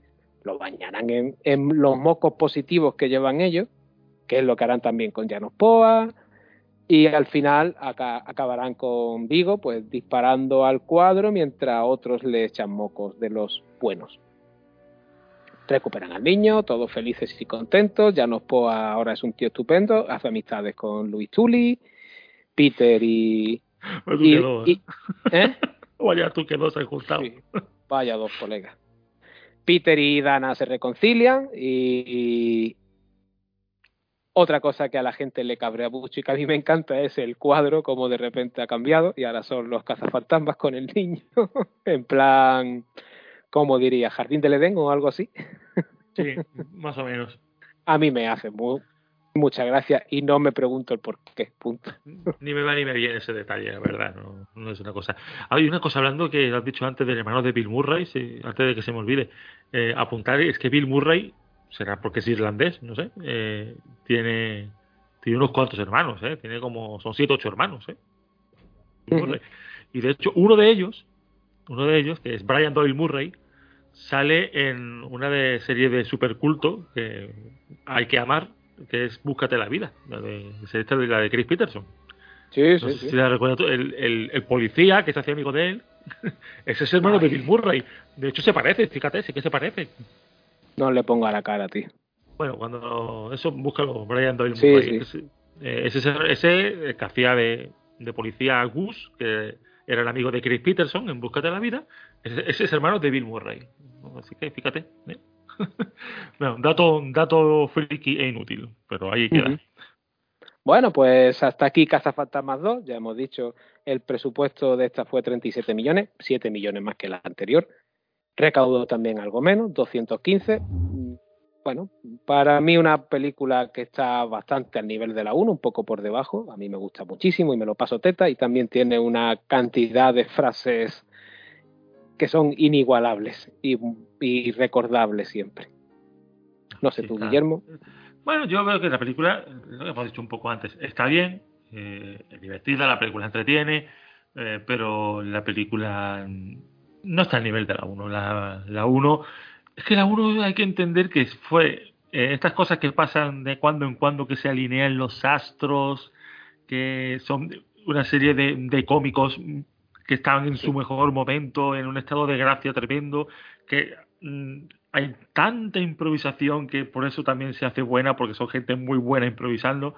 Yo creo que en esta, como ya era un proyecto consolidado, que, que se creía más en, tomamos vuestro tiempo, en vamos a, daros más dinero, eh, ya, ya, creía, ya se creía más en eso y igual se lo tomaron, se lo tomaron de otra manera y, y no sé, es como cuando un disco joder, como cuando un grupo saca un disco, eh, lo graba en una semana y el disco es un pelotazo.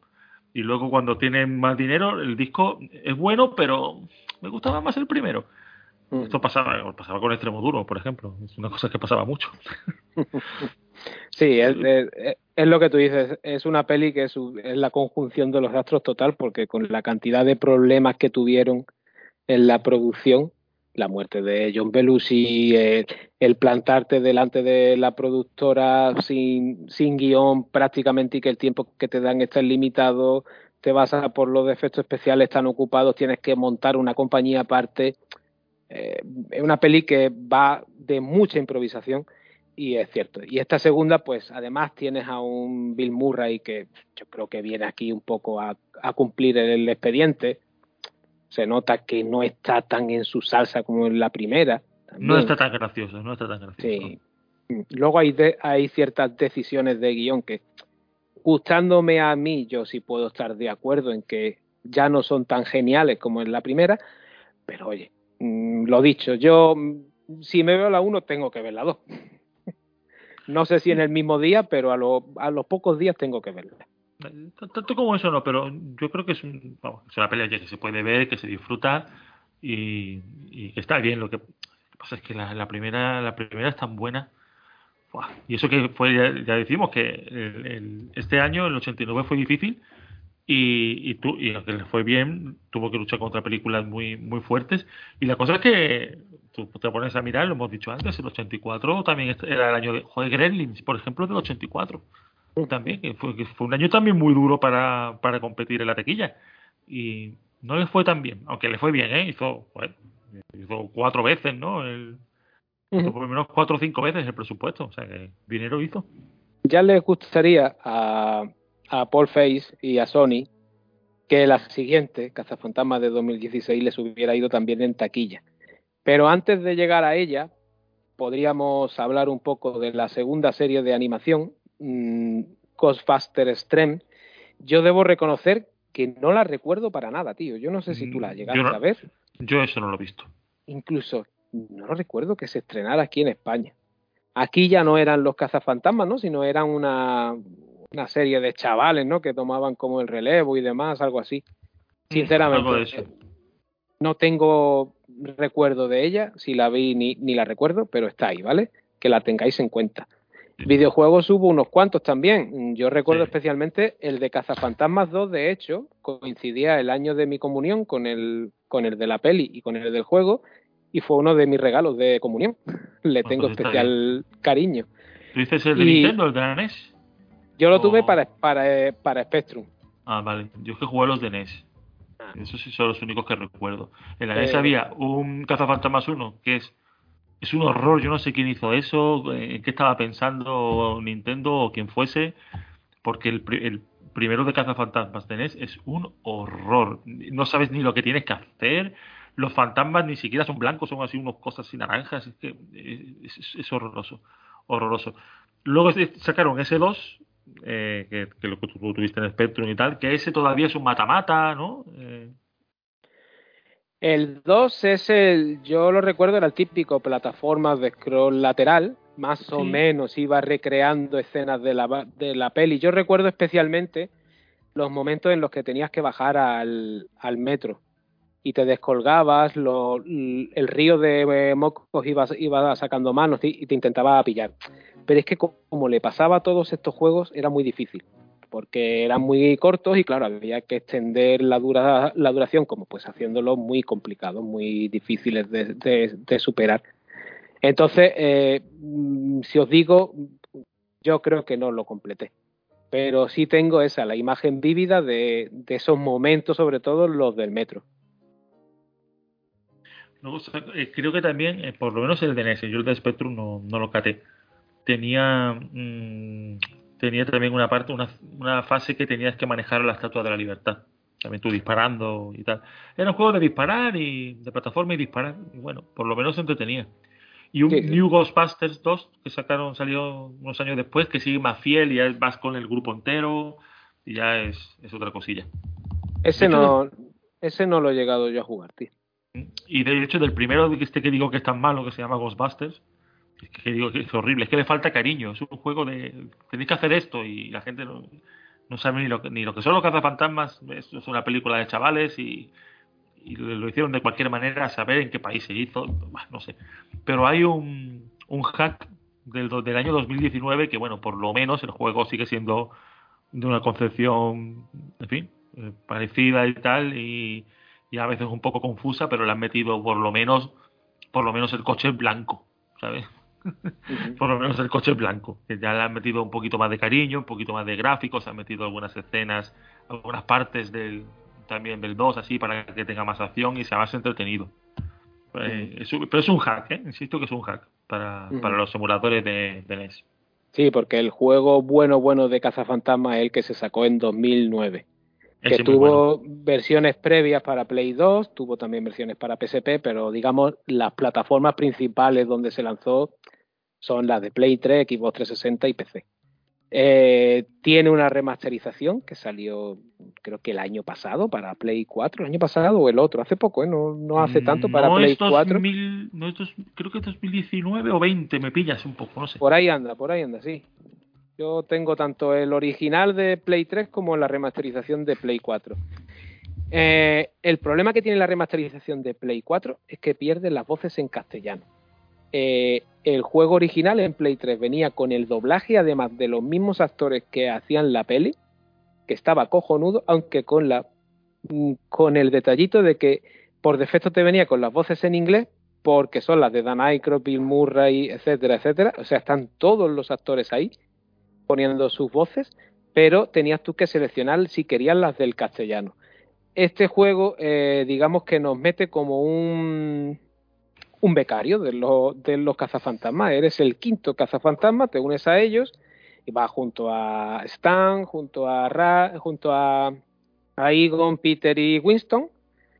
Y digamos que se ha vuelto a desatar una especie de apocalipsis fantasmal. Se han escapado todos. Se ha escapado Vigo, se ha escapado Gosser, el Style Path, todos están sueltos por, por ahí y es una especie de tercera película hecha en videojuego. De hecho, el guion participó Dan Aykroyd.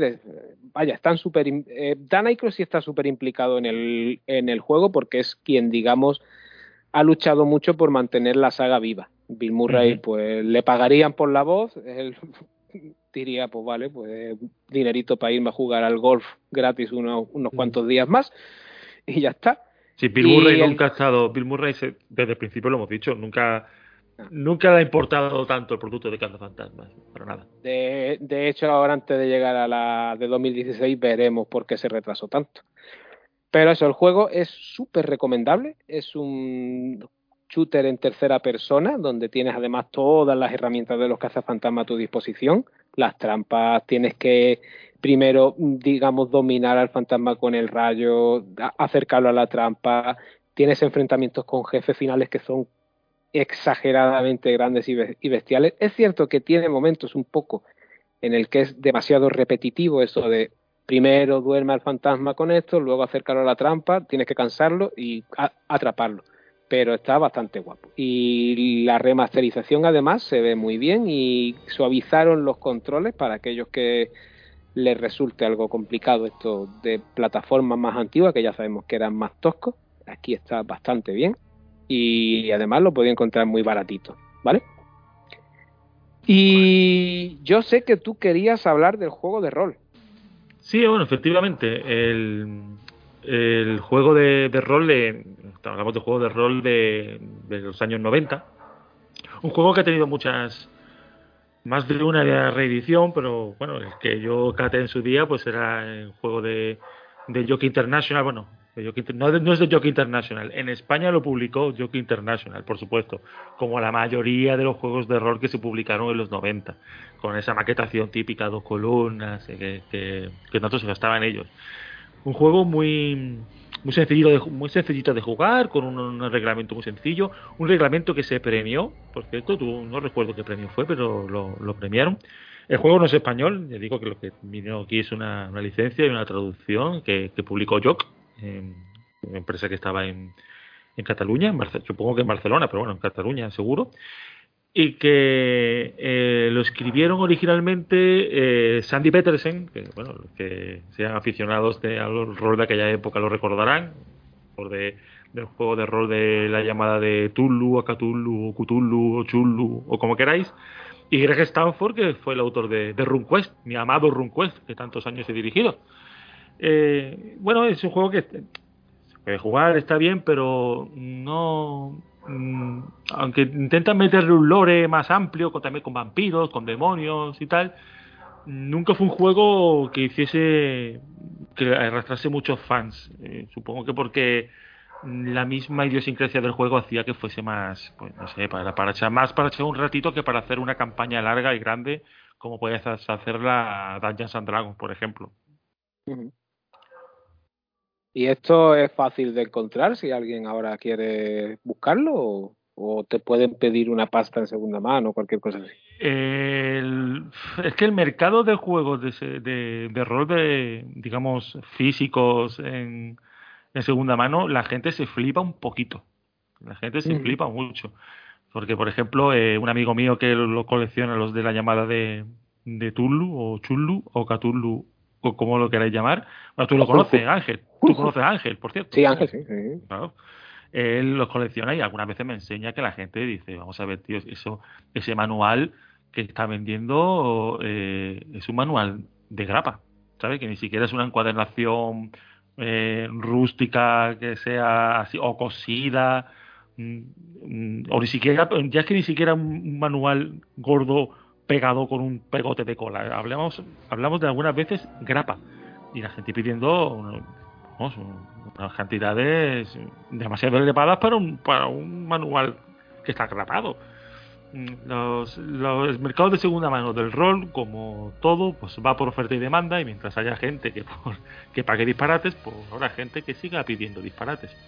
No sé yo cómo... Te hablo de, la- te hablo de las de las ediciones mm, de las primeras, las primeras que salieron en España. Las posteriores no las controlo. Vale, vale. Bueno. Pues nada. Mencionado el juego de rol, yo creo que aquí tenemos que meternos ya con la peli de 2016.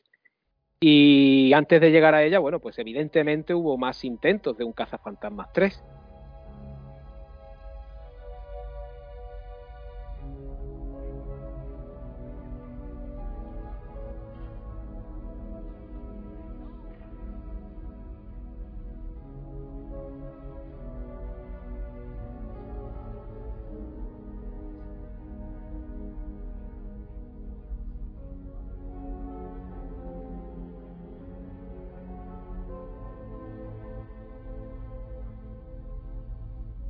Tal vez nos tenemos que ir a 1993 y diréis por qué.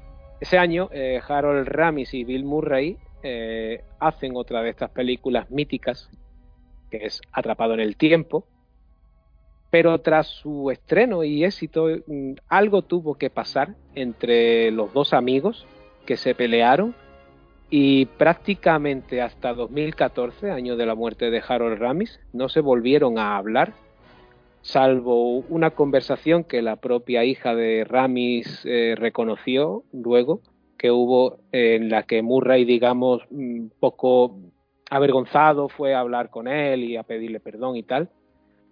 Pero evidentemente esta enemistad entre los dos, y sumado a las pocas ganas de Murray de, de participar en más cazafantasmas, hicieron que nunca llegase a buen puerto ese proyecto que Dan Aykroyd, eh, Ivan Reitman y por supuesto Sony, que tiene una licencia aquí que, le da pasta en merchandising a punta pala, querían siempre poner en marcha. Ya con Harold Ramis muerto en 2014, además, eh, digamos que Sony no se lo piensa más, con el beneplácito, por supuesto, de sus creadores, Ivan Reitman y, y Dan Aykroyd, eh, ponen en marcha, digamos, un reboot. La idea es bastante buena, o sea, mm, si Cazafantasmas de 1984 es una película que sale adelante seleccionando a lo más granado de Saturday Night Live, pues mm, en 2016 vamos a hacer lo mismo. Y cogemos a Melissa McCarthy, a Kristen Wiig, Leslie Young y Kate McKinnon, que son mm, cuatro de las grandes co- eh, comediantas que están petándolo en esos momentos. Ya en cine, incluso algunas de ellas y otras todavía con sus apariciones en, en Saturday Night Live. Para el guion se coge a Paul Feig, que es un director que, como ha mencionado antes Tony, ha trabajado con estas actrices también.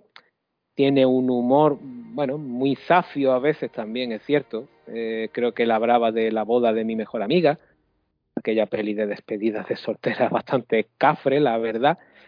Y bueno, sobre el papel, la verdad es que todo pinta bien incluso los, los actores clásicos de Aykroyd, Bill Murray, eh, Ernie Hudson, la propia Sigourney Weaver, bueno, se prestan a hacer unos cameos aquí. Bueno, y no sé, mí- la peli... es una peli, a mí que es una peli, lo- y lo dije antes y me mantengo, no es porque la hagan mujeres, es porque se ha hecho. No, no me funciona. No, no, no me divierte. La, la puedes ver, y- pero a mí me, a mí me cuesta acabarla, ¿eh? A mí me cuesta acabarla. Y eso que tiene algunos momentos en los que sí que están bien, sobre todo Kristen, a mí me gusta mucho Kristen Wiig y está con Melissa McCarthy y se ve que las dos están Ay. improvisando un poquito y, y sí, lo hacen bien, pero no sé, no, no, no sé, no, yo creo que lo decías tú antes, un reboot no le hace ninguna ninguna justicia. Yo, mm, yo reconozco que la veo y me, y me entretengo y si me la pongo la veo entera sin problema. Si la, si la pillo eh, empezada por la tele, me quedo a verla. porque tienen momentos que en los que me lo paso muy bien con, e- con esta peli. El personaje de Kate McKinnon me encanta, esa vuelta que le dan a, a Egon. E- Ella es un Egon, pero todo lo contrario, donde el otro era muy cartado y callado, esta es una loca lanzada hacia adelante y me, y, y me gusta mucho esa interpretación que hacen, digamos, de ese personaje, ¿no?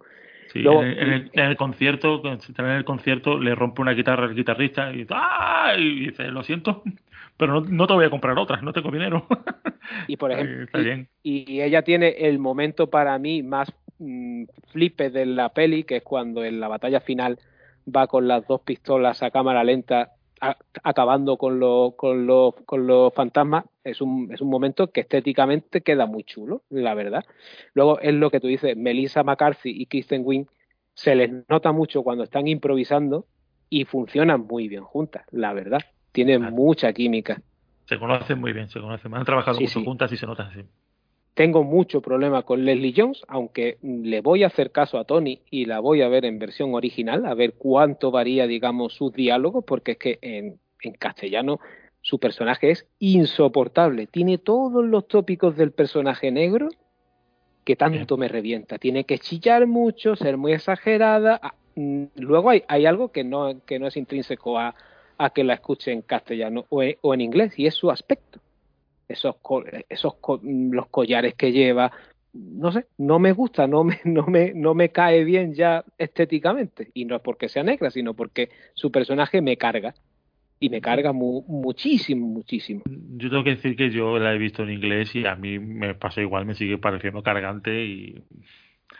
Pero bueno, eh, no sé. Es eh, que oye, oye, igual, ella- igual a ti te pasa como a Tony y, y te parece que está mejor, no sé. ella viene a ser un poco eh, de, de hecho aquí es su tío es, es el personaje de Winston más o menos Sí. no traído a, a esta nueva revisión con estos nuevos personajes pero claro do- donde Winston era un poco el cuarto y él sabía que era el cuarto esta siempre quiere meter el hocico ahí y, y incluso hasta se estropea escenas Hay- por ejemplo la escena en la que poseen a, a Melissa Ma- Ma- McCarthy Leslie Jones se la carga.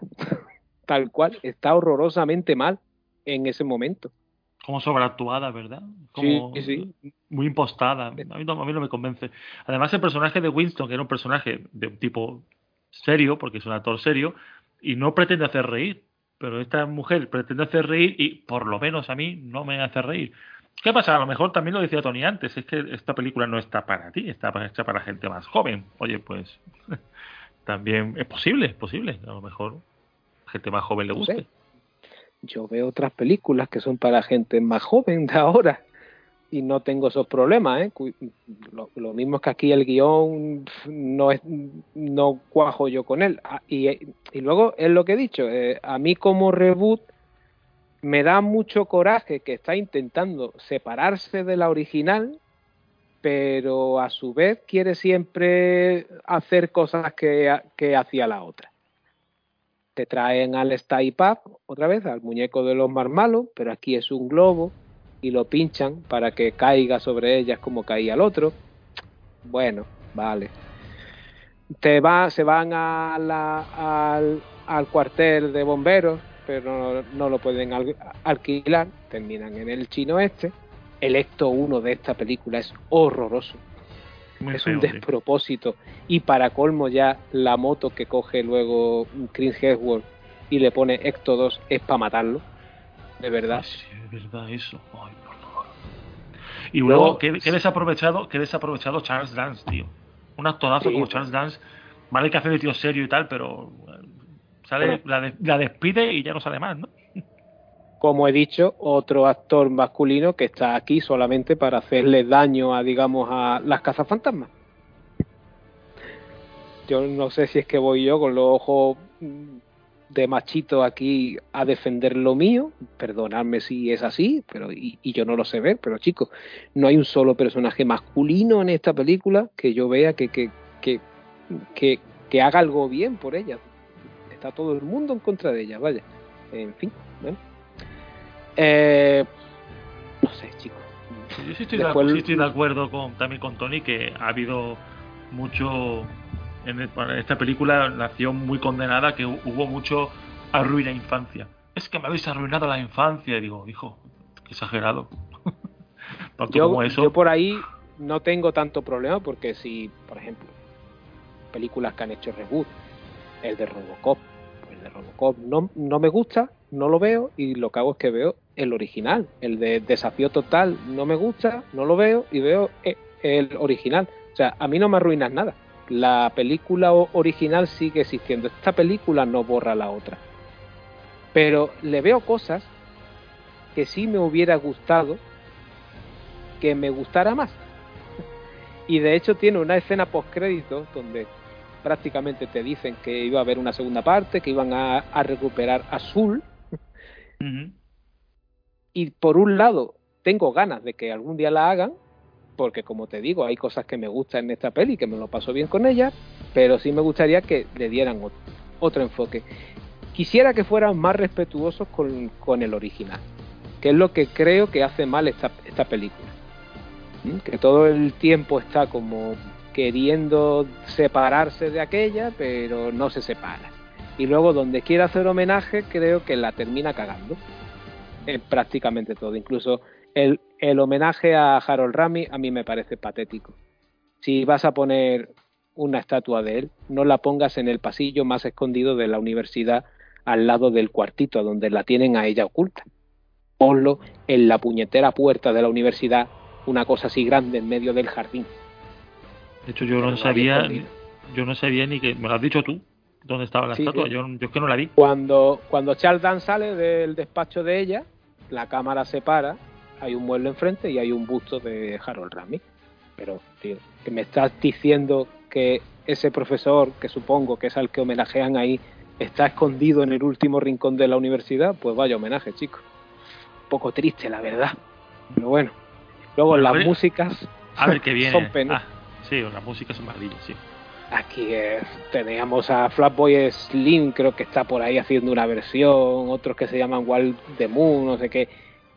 Ninguna está, ninguna está ni a mil años luz, si, si- siquiera de la banda sonora de la, de la segunda con todo aquel rap. Fíjate tú por dónde. En No fin. es- Bueno, a ver, a ver qué nos llega la próxima, que, en fin, vamos a ver qué, no- qué nos encontramos. Sí, eh, yo no sé tú, pero no voy a hacer el repaso de esto. Lo voy a ahorrar, la verdad. Además, es, es demasiado actual. Ah, Eh, no, tiene no merece- no merece la tiene pena, no cuatro o la cinco añitos. Yo creo que la vamos a dejar para que la gente que la vea, oye, que, Está no está mal, ¿eh? Está en sí, Netflix, está- ponedla. Está, eh, eh, está en Netflix. Toda película de Sony Pictures mm, podéis buscarla siempre en eh, Netflix porque tienen un acuerdo de colaboración para la distribución y, y la tenéis allí. Y oye, que os la recomendamos ver, ¿eh? que es muy entretenida, solo que, bueno, pues tiene sus fallitos que son los que yo os digo aquí. Pero ya os digo, yo me lo paso bien con ella, me entretengo, me disfruto en cierto modo incluso. Pero tengo la pena de que me hubiera gustado que me gustara más, la verdad. Pero bueno, ahora nos tendríamos que ir al cine, ¿verdad, Guillermo?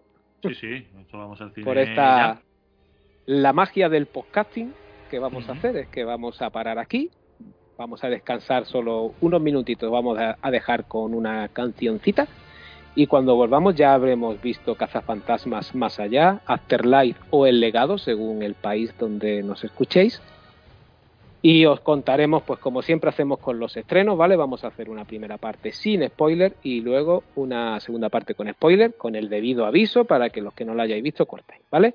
Así Eso. que queridos y queridas oyentes, nos escuchamos dentro de un ratito. En un Gracias. ratito. Y antes de eso, Salva, una cosa. Tenemos que felicitar a una oyente. Ah, sí, es verdad, cierto. Cierto, oyente cierto. que me ha dicho, oye, me ha escrito, felicítame, ¿no? Y digo, pues nada, Beco, feliz cumpleaños. Y ahora sí, al cine. Pues eso, felicidades.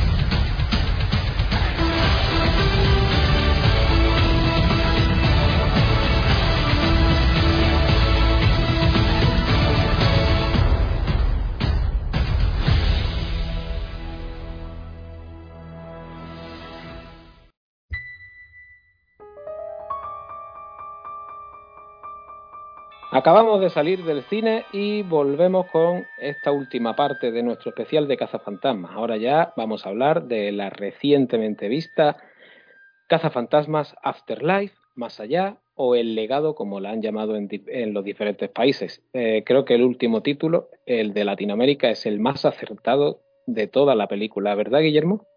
Eh, sí, es, más, eh, quizá el más preciso. Sí, sí, sí, sí.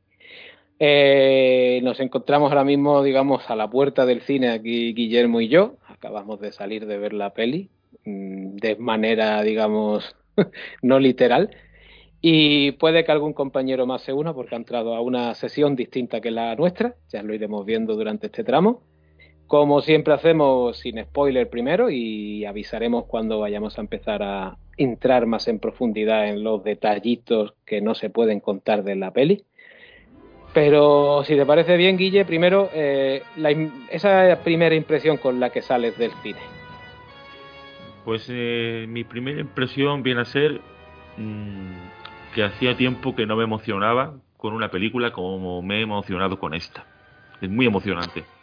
Y es una película eh, que pueden ver varias generaciones, tanto la gente de nuestra edad como los hijos de la gente que tiene más o menos nuestra edad, ¿vale? Para poder, podéis llevaros a los chiquillos a ver la película, que la vais a disfrutar todos, todo el, todo el mundo gana. Sí, sí.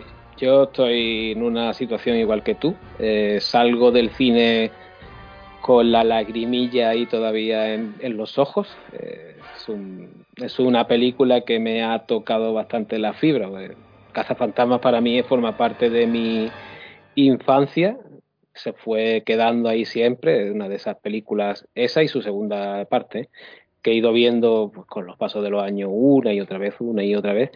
Y esta más allá es, yo creo, el equilibrio casi perfecto entre darle al fan clásico lo que quería y sembrar semillas suficientes para que atrape a nuevos fans y puede que continuar con la saga en un futuro.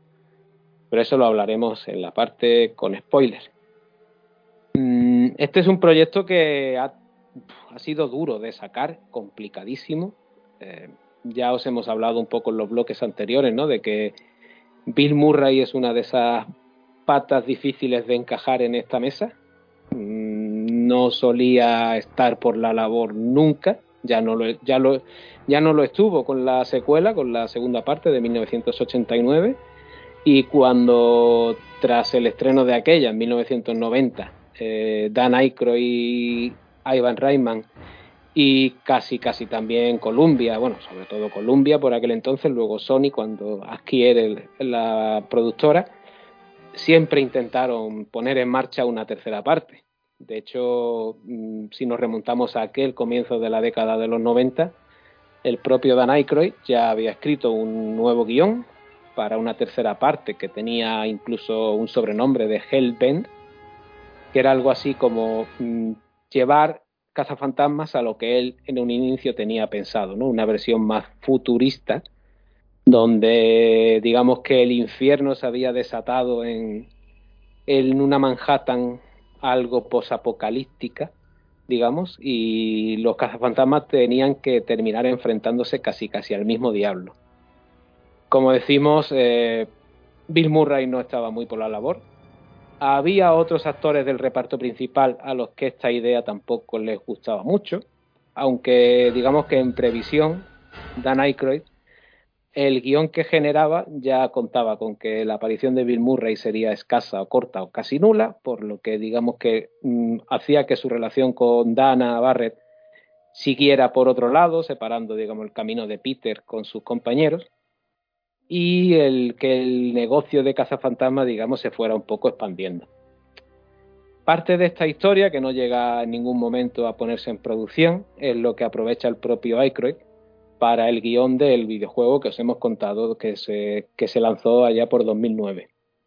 Es lo que el propio Aykroyd ha calificado hasta, hasta hace pocas fechas como la tercera parte de Cazafantasmas de manera espiritual. Había un había más, más proyectos que fueron surgiendo con el, con el paso de los años. ya nos tendríamos que ir casi casi a 2000, a comienzos de los 2000, ¿eh? en 2004. es- aquí es, digamos, quien, quien pone el proyecto un poco en marcha, que es Sony, que claro, que tiene una licencia que solo con el logo y con la, y con la música es hiper reconocible, que durante todos estos años no, no deja de dejarle dineros en sus arcas, solo en merchandising, y por qué no lo vamos a seguir aprovechando en cine. Murray, por supuesto, eh, dice que no, que él no quiere saber nada de aquello. Y aquí es Harold Ramis un poco el que apoya el proyecto de la productora. Se habla de renovar un poco el reparto, se cuenta con Ben Stiller para sustituir a Bill Murray. Mm, Estamos en aquellos años en los que Ben Stiller estaba en prácticamente todo, eh, entre comedias románticas y comedias un poco más locas por allí, pues supongo que por aquel entonces estaría a punto de llegar esta de la guerra que hace con, con Robert Downey Jr., Eh, Tropic Thunder, dices tú. Tro, Tropic Thunder y, Sí. y todas. Además, Bill Murray, Sí. ¿en qué año, ¿de qué año es Los in Translation? Pues puede ser de por aquí. Lo digo porque a partir de ahí lo nominaron al Oscar y todo, y en fin, que estaba... Si ya era difícil, ahora que tenía como cierto más prestigio de actor serio, que es un poco lo que, que él quería desde hace tiempo, vamos, casi imposible convencerlo. Y además, por estas fechas, cuando empieza, digamos, a su asociación con Wes Anderson, ¿no? Con Sí, aquello sí, de, él- sí. de Life Aquatic y demás, que ya fue algo como que cada película del director tenía que estar Bill Murray por allí. Pri- primero también fue con los Tenenbaum, ¿no? No es el primer proyecto, creo que en el, te- en el, en el que trabajan juntos, puede ser. No lo sé, él salía, él salía en Flores Rotas, pero esa es de Jarmus, esa no es de, de Wes Anderson. Ahora no caigo. Bueno, como decimos, pues ese reparto se puede ir ampliando. Hay otra gente a la que se, se sondea. Chris Rock, que era otro cómico que en aquel momento estaba muy, muy en boga también, eh, tuvo posibilidades de entrar. Del 2004 que tampoco se llega a fructificar nada, ya saltamos a finales de esa primera década de- del nuevo siglo. Y en 2010 es Ivan Reitman quien pone de nuevo otro proyecto en marcha. De nuevo Murray se niega, se pone incluso fechas de, de estreno con un lanzamiento previsto para Navidades del 2012. Y aquí el guion, en vez de encargarse o Ramis o Aykroyd, que eran más o menos un poco las dos cabezas pensantes de la franquicia, se, se deja en manos de dos escritores como son Jim Stupnis y Lee Eisenberg. Un guion que, bueno, que siempre va contando un poco con el beneplácito de Aykroyd, que es el padre espiritual de la saga. Y él y Ramis, sobre este primer guion, trabajan en un segundo borrador, una pequeña reescritura. En agosto de, dos- de 2011, co- sobre este guion, el propio Aykroyd dice que, está casi todo ya preparado para, para comenzar incluso ro- rodaje, lo que nos da a entender que tenían bastante sondeado ya actores. Ya hemos dicho que todavía estaba por ahí Ben Stiller como reemplazo de, Bill Murray en el papel de Peter Bigman. Eh, se busca que Riz Moranis regrese a la saga, pero mm, en aquel momento ya mm, Moranis había abandonado la actuación. Recuerdo que si no, si no me estoy equivocado, su mujer contrajo cáncer y él decidió dejar, digamos, de lado el cine para centrarse en, en su, en su familia. No sé si es cáncer, pero eh, sin duda eh, estaba enferma. Y él quería estar con sus hijos, y estar con su mujer, y nada, es su decisión. Como será un hombre que tiene una buena renta, tendrá tierras. De ahí nos vamos a febrero de 2012, donde la producción se suspende, pero no se cancela, se deja un poco en stand-by. Se siguen dando vueltas a cómo sustituir a Bill Murray. Parece que, aquí ya la opción de Ben Stiller se cae. Se llega a contemplar una pequeña idea que es que, bueno, mm, damos por muerto al personaje de Peter Bigman y lo recuperamos por ordenador, de alguna forma, como un fantasma. idea que no obstante ha estado por ahí, como ya veremos. Eh, y meses más adelante, digamos que se abandona un poco el proyecto. No obstante, eh, se sigue reintentando. Eh, un año más tarde, en 2013, eh, encargan un nuevo guion, esta vez a, a Ethan Cohen, uno de los hermanos Cohen, Joder, cuya versión, no le pega nada, tío. sí, cuya versión pa- parece que se quiere centrar más en, en- en- en el tiempo universitario de los cazafantasmas y cómo sus investigaciones serían lo que provocase la entrada de los, de los fantasmas en nuestro mundo. Algo que, bueno, podría, digamos, dejar posibilidades para buscar a un, a un Peter Venkman más, más, más joven. Es que, como vemos, el, el- el problema es, es siempre el mismo. Intentan sacar una nueva peli, Bill Murray les dice que no, y ahora tienen que pensar cómo sustituyen al que yo creo que sin duda es el cazafantasma favorito de casi todo el mundo. A ver, claro, obviamente. Pero bueno, y aparte es que y lo que y cuanto más tiempo pasa, más difícil es porque más mayores se hacen todos. Claro. También nosotros, ¿no? Sí, correcto, correcto. De esta forma, sin llegar a nada concreto, el 24 de febrero de 2014 se produce la, muerte de Harold Ramis. Pero Sony, aun perdiendo a uno de los cazafantasmas originales, no descarta seguir. Y incluso quieren, digamos, que Ramis aparezca de alguna forma en la película a modo de homenaje. Aquí se, plantea un nuevo guion donde Oscar, eh, el hijo de Dana Barrett en la segunda parte, ya se ha hecho mayor, incluso forma parte de los, de los cazafantasmas, etcétera, etcétera, etcétera, etcétera. Como la cosa no, no fructifica, digamos que en 2015, un poquito a comienzo, ya Sony se harta y ¿qué es lo que hace? Pues encarga un reboot, que es el que conocemos que se estrenó en 2016, de- dirigido por, por Paul Feig. Esta película, como todos sabemos y ya hemos hablado antes, eh, aparte de las críticas y el, pueda gustar más o menos, lo único cierto y palpable y constatable es que es un fracaso en taquilla. La película cuesta 144 millones, Aparte, eh, se dice que el gasto en publicidad y marketing es exagerado y los 200 y pico pocos que recaudan en, taquilla a nivel inter- internacional mm, dejan unas pérdidas en Sony que hacen que cualquier posibilidad de continuar la franquicia con las protagonistas de aquella película sea inviable com- completamente. La fran- pero con todo y con eso, la franquicia sigue siendo rentable a nivel de marketing y de merchandising. Siempre teniendo en cuenta a los cazafantasmas originales. Por ello, se vuelve a poner en marcha un nuevo proyecto, olvidando la película de 2016 y queriendo continuar la franquicia por donde se quedó en la, segunda parte. Y es como se llega a esta película que se debió haber estrenado en febrero del año pasado, de 2020, pero que la pandemia ha ido retrasando y retrasando y retrasando hasta ahora, finales de 2021. Película que corre a cargo de Jason Jason Reitman, el hijo de Ivan Reitman, que como dijimos es el niño coñazo que sale en, en Cazafantasmas 2, digamos, diciéndole a, a, a Ray y a Winston que, que su padre dice que son un fraude y demás, bueno, pues ese niño se hizo mayor y ahora es director de cine. Y nos ha traído esta película que hasta ahora las críticas que está recibiendo, tanto por prensa como por público, son, digamos, bastante buenas todas. Mm, Poca gente le da como, como mala película. La recaudación tampoco está haciendo mala. Ha sido una producción, además, sorprendentemente barata. 75 millones de dólares. Que yo no sé tú, Guille, pero a día de hoy eso parece ya casi Calderilla. Sí, sí, sí. Estamos acostumbrados a que casi todo se, se va a 150 y de ahí para arriba. Oye, pues ni, ni, ni tan mal.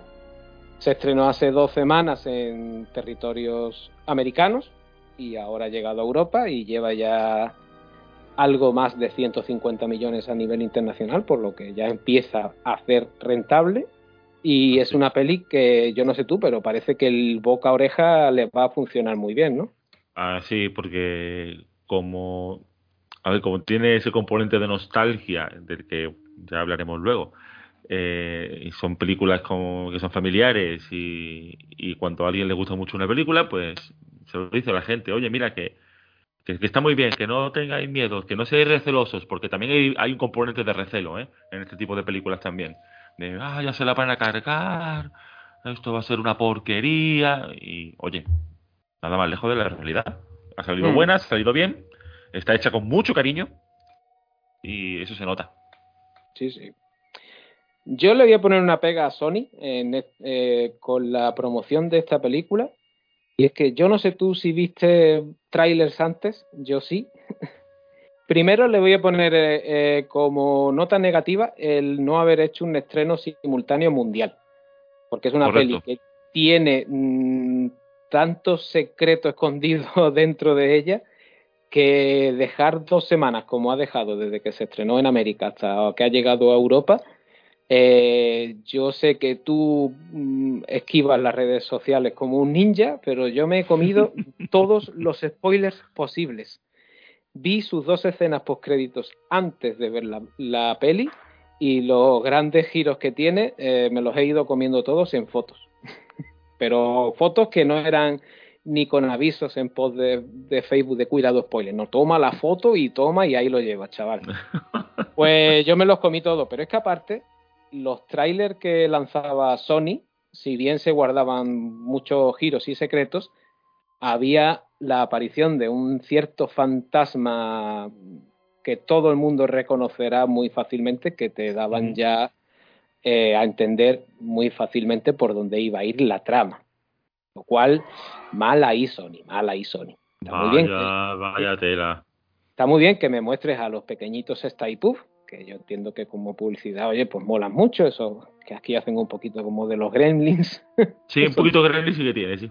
son traviesitos, pero cierto bicharraco con unos cuernos te lo podías haber ahorrado porque ya me estás diciendo de qué va a ir esto. Pero bueno, a, día de hoy casi que evitar mm, los, los trailers es mm, lo mejor. Y si son de Sony más, porque es, es muy es muy propensa a soltar demasiado.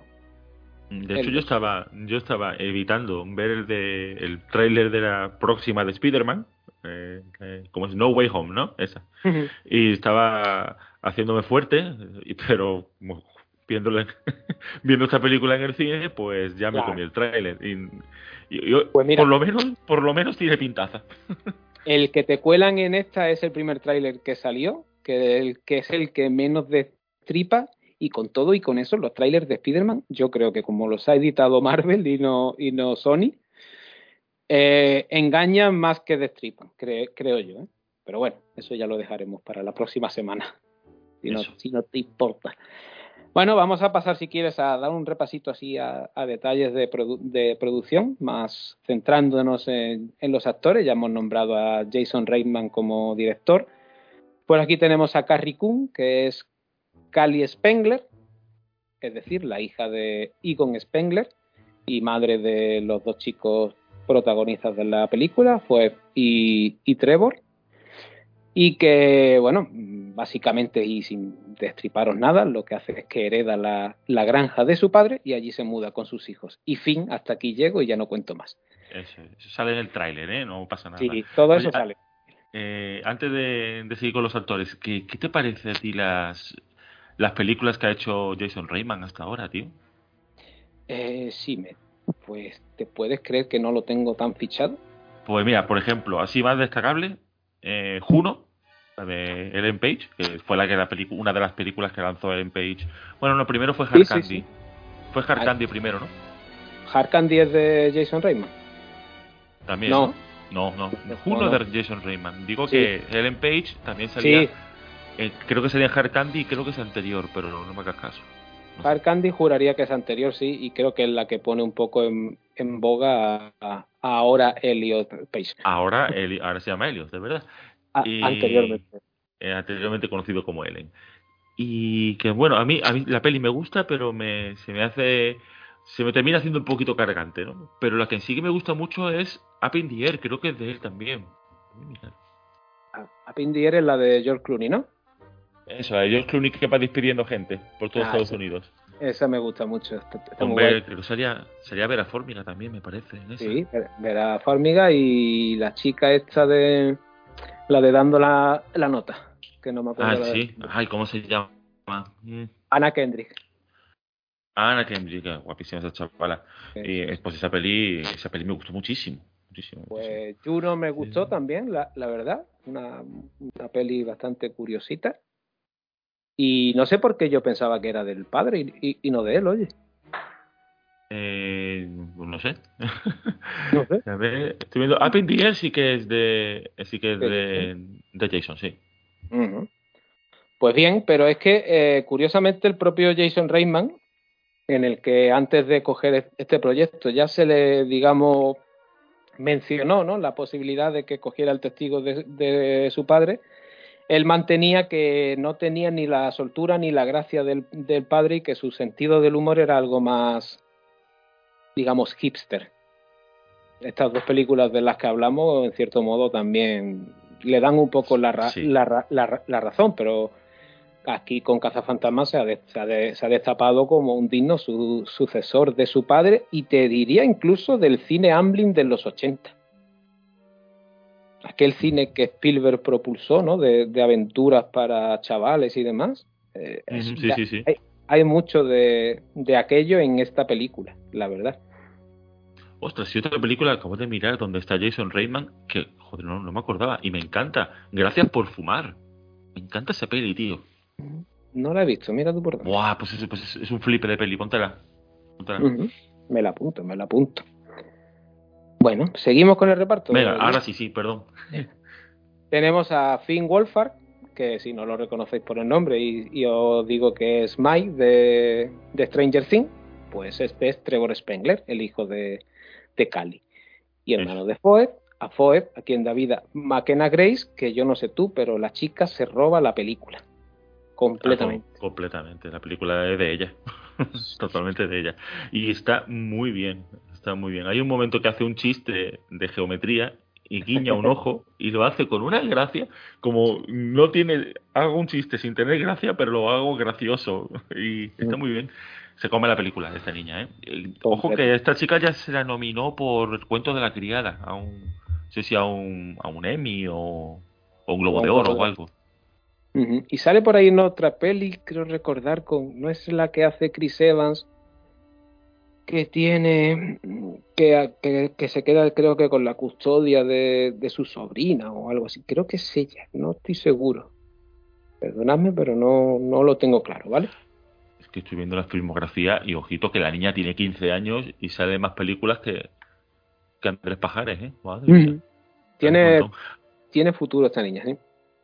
Sí, ah, bueno, uy, sale en Yotonia. Me encantó Yotonia. Mira, también, Haciendo también. de, de, de Tonya Harding joven, de Tonya Harding niña, pues hacía ella. Hay que seguirle la pista a esta máquina Grace, la verdad. Totalmente.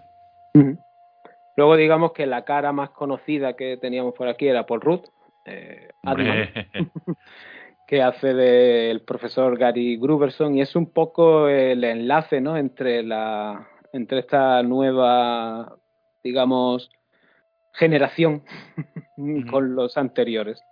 Su Claro. papel es el de un fan de los cazafantasmas y un fanático de la de la ciencia, que está bastante divertido, la verdad. vaya, vaya fichaje Paul Rudd, chaval. Es que, a ver, hay que partir de una base que Paul Rudd, cualquier película que salga, gana un más 20 a molar. Molar más 20.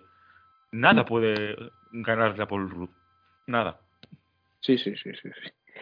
Luego hay otro chiquito por aquí que a mí me ha hecho mucha gracia, que es Logan King, que hace de, de podcast. Ah, sí, sí, sí. Que Oye, me sorprendió. No, no conocí a este chico, ¿eh? Y muy fresco, ¿eh? Mucha Sí, frescura. En condiciones normales, eh, si no das con el actor adecuado, su papel podría ser el de niño coñazo, que te Sí, caería como el culo, y en cambio este chaval, oye, lo hace muy bien.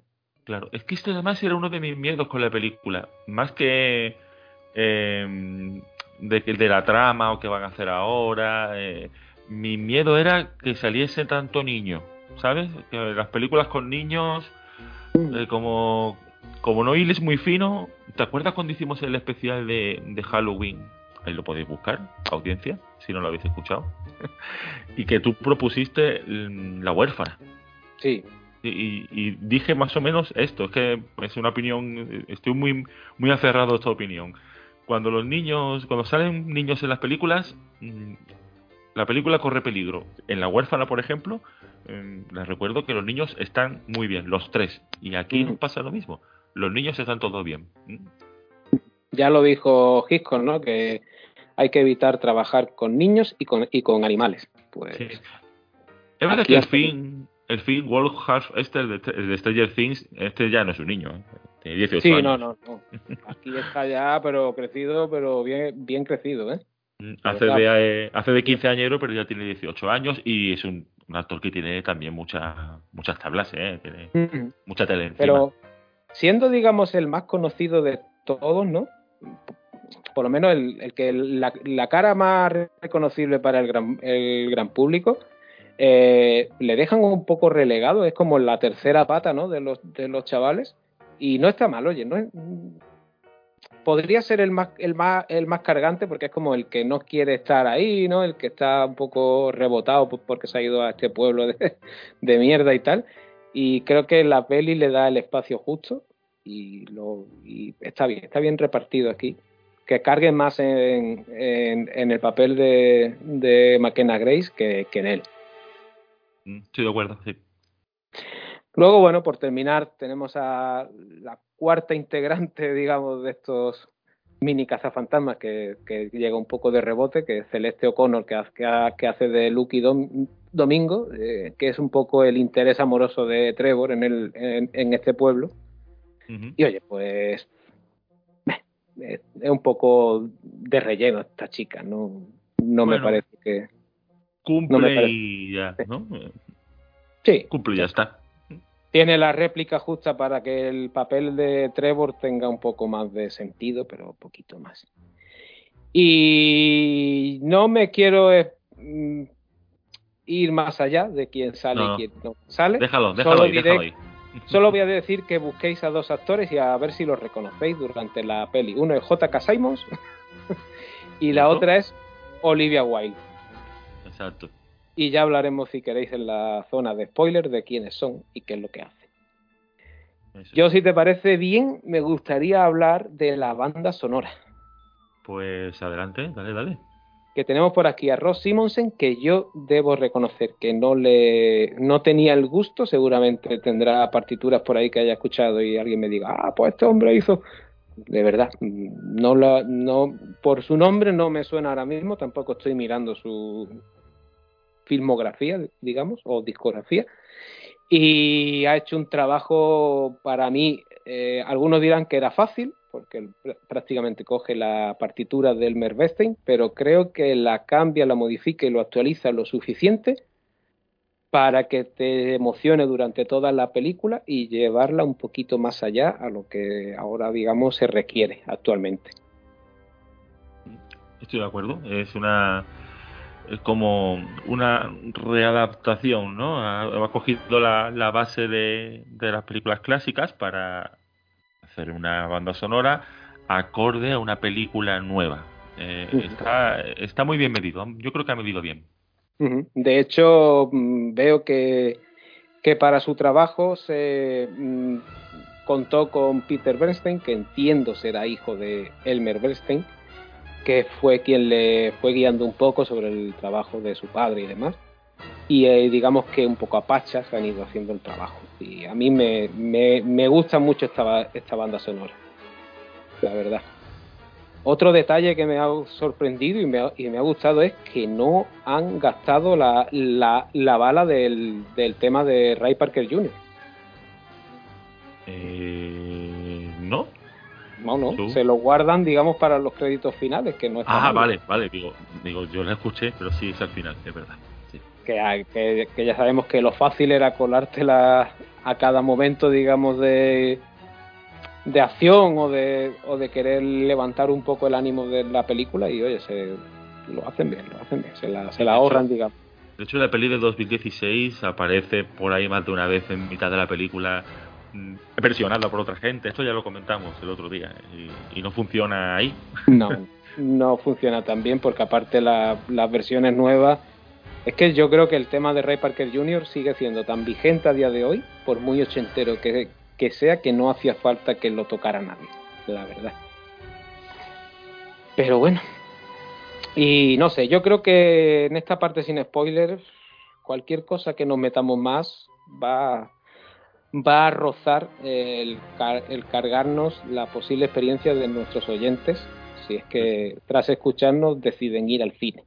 Eso, ¿Qué- es que, es que está- estamos al filo de la navaja en ese aspecto. ¿eh? Estamos al filo y creo que mm, deseando meternos ya a, a- a charlar de, de lo magro de la película. O sea, a turrón. Así que, queridos oyentes, eh, si no habéis visto la peli, a partir de aquí vamos a hacer una pequeña pausa para poner la alarma de spoilers y vamos a ir a, a machete, a destripar la película. Os recomendamos encarecidamente que vayáis al cine y al cine, ¿eh? Ojo, cuidado que esta peli hay que disfrutarla mm, con la mejor pantalla po- posible porque es un espectáculo visual y nostálgico, sobre todo, ¿vale? Absolutamente de acuerdo. Bueno, pues nos vamos a los spoilers.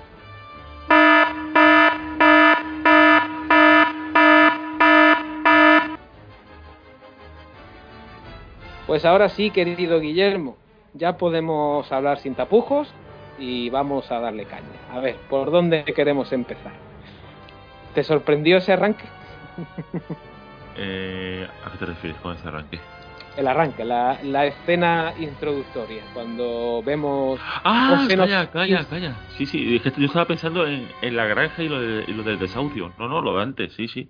Claro, Sí, claro. sí, pues me sorprendió, me sorprendió, no me lo esperaba. Eh, ¿cu- ¿Cuándo te diste cuenta que era Egon? Eh, pues lo, no me di cuenta, lo supuse conforme avanzaba la película. Sí, porque tratan un poco de, de esconderlo, ¿no? Te van mostrando, digamos, mm, de perfil hace un poquillo. Lo que pasa es que llega un momento en el que lo reconoces fácil.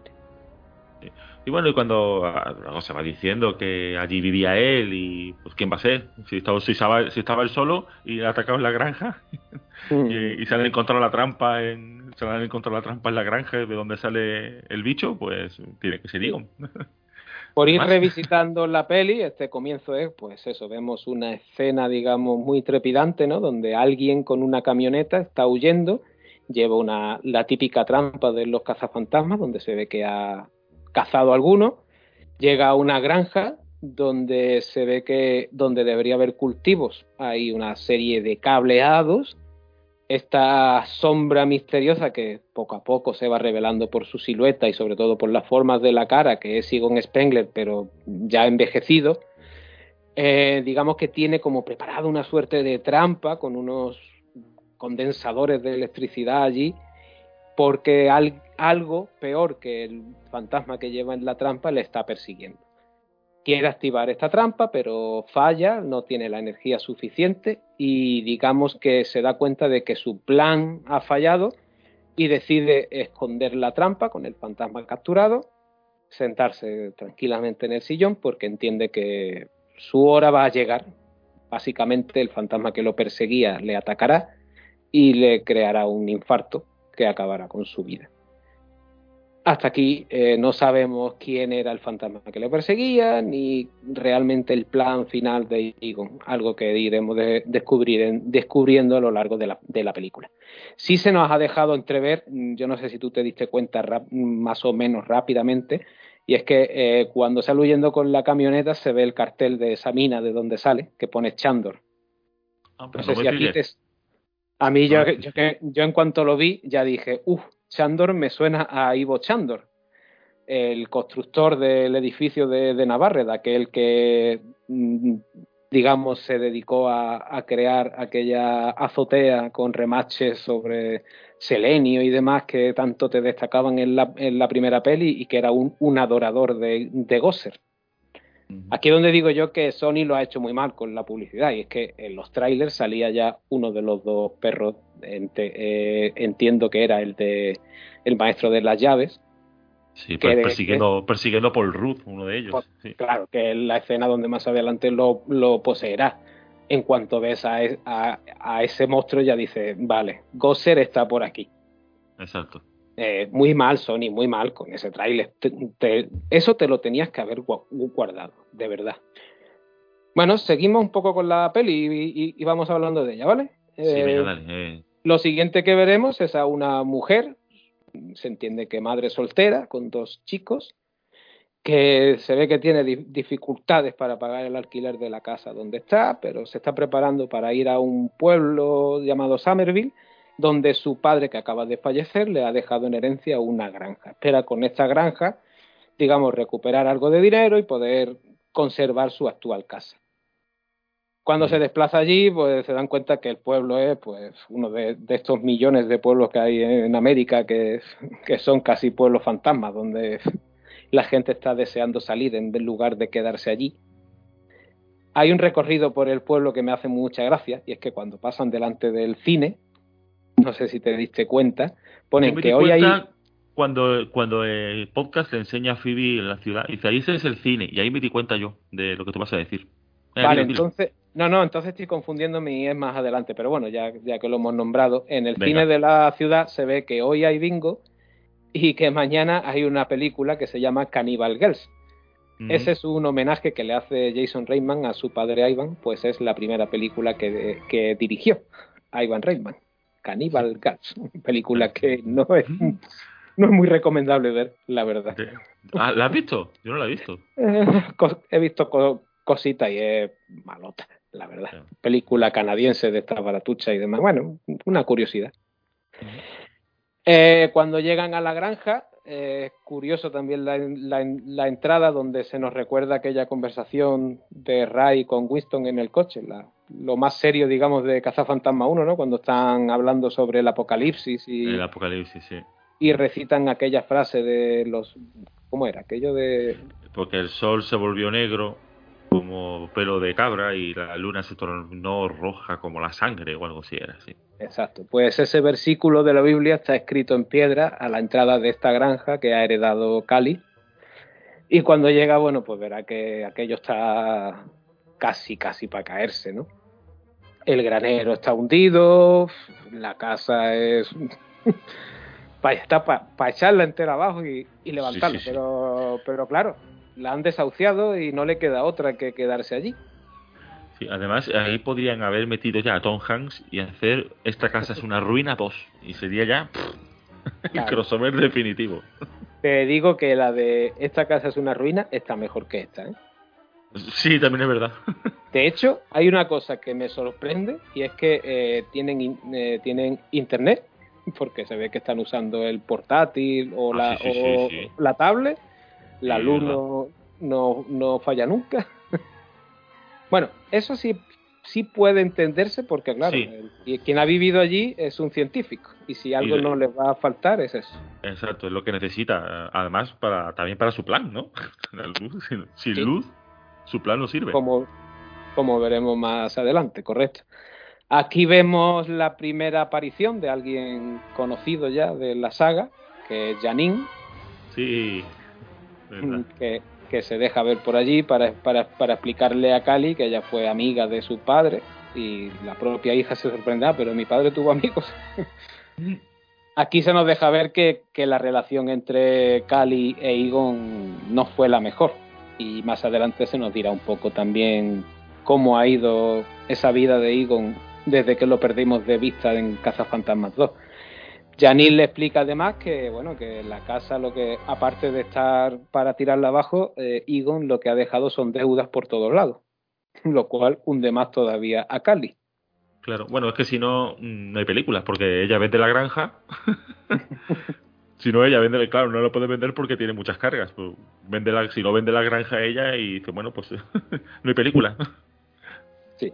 Aquí vienen una sucesión de escenas, digamos, donde se nos va a presentar un poco a, a, a la hija Foe, ¿no? Que se nos da a entrever que es una chica, pues eso, que la ciencia la, la pirra, pero las relaciones humanas no, algo que nos recuerda muy rápidamente a su abuelo. Sí, es que además la caracterización de Phoebe es que es la viva imagen del abuelo, ¿eh? Sí, sí, sí. No El solo ya en peinado- el carácter, es que ese peinado, el pelito así, las gafitas. De hecho, la, la, la, la gafa hay un momento en el que veremos que luego encontrará las de su abuelo Sí. y se las irá a poner sobre las suyas y son clavadas la una de la otra, vaya. Él-. Es el, prácticamente el mismo modelo de, de gafas. Eh, Trevor, por su parte, pues que es el, mayor de los dos, claro, lo han arrancado de la ciudad donde vive, donde tendrá todos sus amigos en el instituto y demás. Además, es un chico más normal, ¿no? Digamos que, que Phoebe.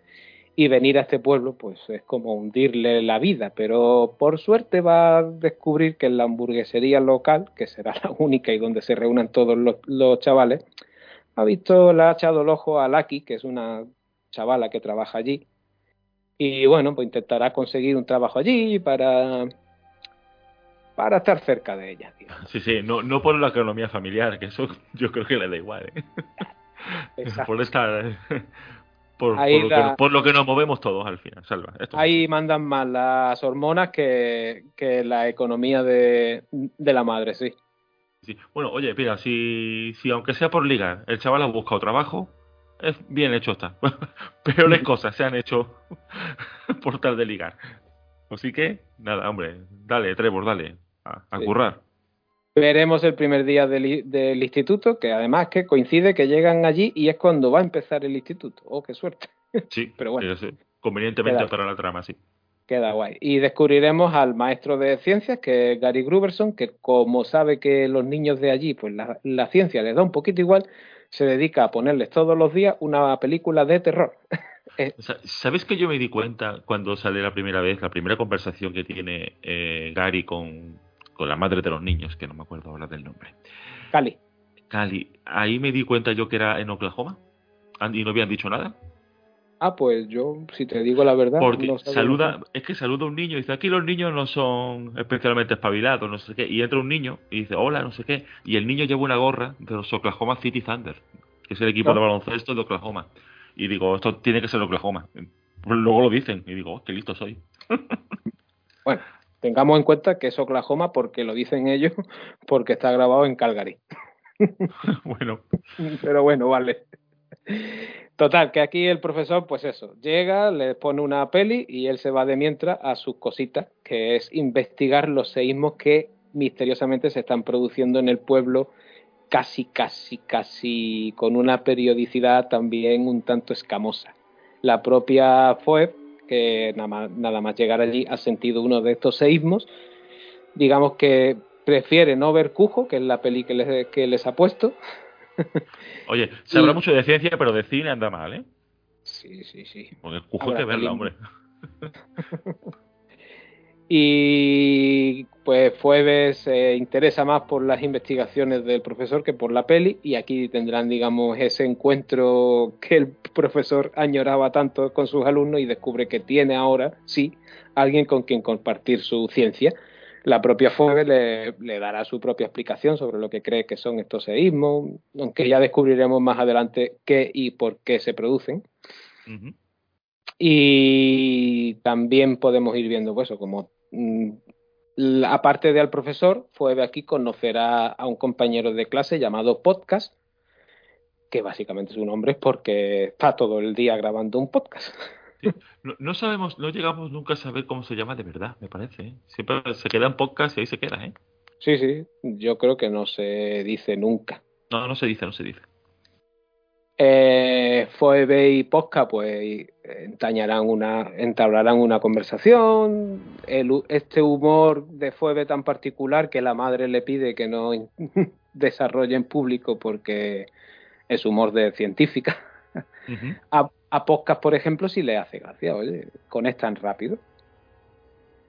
Entre tanto, se nos ha olvidado mencionar eh, el primer contacto que tiene Phoebe con un fantasma que ronda en su casa, ya que descubrirá el medidor PKE de, de su abuelo, que está por allí, y que según lo mueva, irá, ya sabemos que este es el aparatito este con las antenitas que iba detectando fantasmas, y lo va moviendo por la casa y digamos que detecta algo. Aparte hay un tablero de ajedrez que ella pondrá en orden todas las piezas y descubrirá que algo está jugando con ella una partida de, ajedrez. Yo creo que aquí más o menos tuvimos claro que, era- que, que ese fantasma era Igor, ¿no, Guille? Sí, sí, a partir de ahí está en la granja del abuelo. pues, es alguien y- que, que se le presupone una inteligencia porque el- por los movimientos que va haciendo, ¿no? O sea, entendemos que es hijo. Claro, claro, está haciendo. Además que tú ya ves que esa niña es Egon. Bueno, es, no es que sea Egon, es que es la imagen, la viva imagen de su abuelo, que es igual que él, que es que tiene que conectar con él. Eh. Sí o sí, pues ¿con quién va a contactar? Pues, pues con su nieta más parecida a él, porque él, él se va a sentir que el más entendido. Por su parte, Trevor, investigando un poco por la granja, descubrirá que en el granero hay un coche, el cual al principio se nos deja ver su parte trasera. Bueno, esto realmente ya lo habíamos visto, porque el primer anuncio que hubo de esta película era justamente esto. Sí. Cómo se levantaba el viento y nos dejaba ver el, el culo del Ecto 1. Eh, Trevor decidirá que, bueno, que, oye, pues ya que tengo aquí un coche, si lo reparo, pues mira, tengo algo con que vacilar con las nenas, ¿no? Exacto. A Trevor lo invitará a Lucky, después de algunas bromas que le gastan en su nuevo trabajo en la hamburguesería, lo invita a ir a la montaña, que es donde van los chavales allí, pues a, tú a a, fumar, a enrollarse y demás, y allí hay un pozo, un pozo donde hay un, uno de estos a- ascensores que puede bajar, y mientras están allí descubrirán una voz que dirá aquello de coser. y se dará uno de estos temblores ¿no? que está sucediendo por Somerville. De ahí pasamos, si no recuerdo mal, a cuando ya Trevor, digamos, consigue reparar el Ecto 1, consigue no arrancar es- el... Y, pero no es, y no nos hemos saltado, no sé, la parte donde ellos llevan la trampa al profesor, o eso es después. Sí, es verdad, la trampa ya, sí, sí. Eh, vale, me lo he saltado yo, sí. Eh, Phoebe encontrará la trampa del abuelo, que está escondida de- debajo del suelo del salón. Se la llevará al, al profesor Gary, que, que les dirá, oye, pero si esto es de los cazafantasmas. Y ellos, ¿quién es? Los chavales no han escuchado hablar nunca de los, de los cazafantasmas. Les, les pondrá el vídeo que, que nos muestra aquella escena, ¿no? Cuando llegaban al edificio de, de Dena en la primera peli, cuando salían de allí. Y aquí es donde Phoebe, que nunca ha sabido nada del abuelo, porque su madre tampoco le ha contado nada, descubre que su abuelo era Egon Spengler, uno de los cazafantasmas que tan famosos fueron en, lo- en los 80 y que salvaron a la ciudad de Nueva York de un cataclismo ectoplásmico. Sí, algo así. digamos. Ay, qué, qué bien está, eh, porque hablamos de una película que tiene que va entre dos generaciones o que quiere ir entre dos generaciones y cómo realmente los chavales no tienen ni puta idea de lo que está diciéndole, eh, cosa que es normal, es, normal en todas las nuevas generaciones, no es una crítica de, "Eh, hay que ver, es normal en las nuevas generaciones. Lo que me pasó hace 20 años, cuando tienes 12 te da igual, es así. Pero como ella, fíjate que bien reflejado está lo que son las nuevas generaciones, que luego está en casa para enterarse, lo que hace es ver en YouTube las cosas, que es como se, cómo se informan los chavales de las cosas hoy día. Pues lo miro en YouTube, o lo miro en TikTok, o lo miro en Instagram, o en fin, son las fuentes donde van los jóvenes a enterarse hoy de todo. A YouTube. Ujú. Está, es- creo que ese detalle está muy bien llevado como nexo de unión entre las dos generaciones. Tal cual. Y además que eh, da, digamos, la casualidad, ¿no? Que mm, esta trampa se la enseñan a alguien que fue muy fan de los cazafantasmas, como el profesor Gary, y que el interés que suscita en los chicos también, claro, una es su nieta, aparte de, de una niña con mucho interés por la ciencia, y es que podcast, digamos que su mayor afición son todos estos relatos, ¿no? De misterio y estas cosas. Entonces Sí. coinciden ahí los tres en, en que esto de los cazafantasmas les interesa mucho, porque por todo, ¿no? Un poco, ¿no?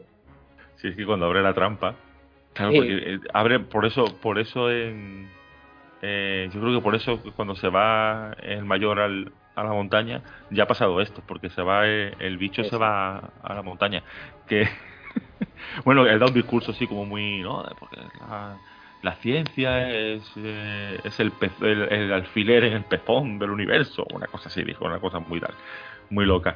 Pero cuando destroza el fantasma todos los cristales del autobús, lo destroza todo y dicen, bueno, vámonos, y dicen los niños, pero bueno, tú eres el adulto, ¿no? Y, y él dice, sí, y también el responsable. Sí, porque Así que anda vamos. Aquí lo que hacen es que, claro, quieren abrir la trampa a ver qué hay dentro. Exacto, eso es, eso es. Y, li- y, y liberan a- al fantasma que atrapó ahí con. Pues se ve. Tampoco hace mucho, ¿no? Parece como que fue hace semanas, ¿no? Cuando murió Egon, ¿no? Realmente. Sí, yo creo que tiene, que ser hace poco porque Mm. realmente eh, hasta que se lo no sé, a ver, al vivir solo no sabemos cuánto tarda en, en darse cuenta de que ese hombre está muerto porque no hablaba con nadie. Pero en el momento en que se dicen cuenta por lo que sea y mientras buscan a la hija, unas semanas, unas cuantas semanas, Sí. Co- co- Como mucho un par de meses a lo mejor ya como pasado. muchísimo, como muchísimo. El fantasma que estaba dentro escondido es uno de los secuaces de, de Gosser, que descubriremos más adelante que era el maestro de las llaves. Este perro que poseyó en la primera película a- al personaje de Rick Moranis. Eh, se libera y ¿qué es lo que hace? Pues ir a esta mina Chandor que hemos mencionado al principio. Y, y creo que al llegar allí es cuando se produce ese el que están los chavales allí, ¿no? Y, y es por Eso eso es. que tiembla todo y, y de la lava, digamos, de debajo de la mina sale la, la, la cara aquella gritando lo de es. Eh, Fíjate que además, como es lo que es mm, la edad del pavo, ¿no? En vez de preguntarte qué pasa ni tal, ni interesarse, pues bueno. Esto no nos rayamos.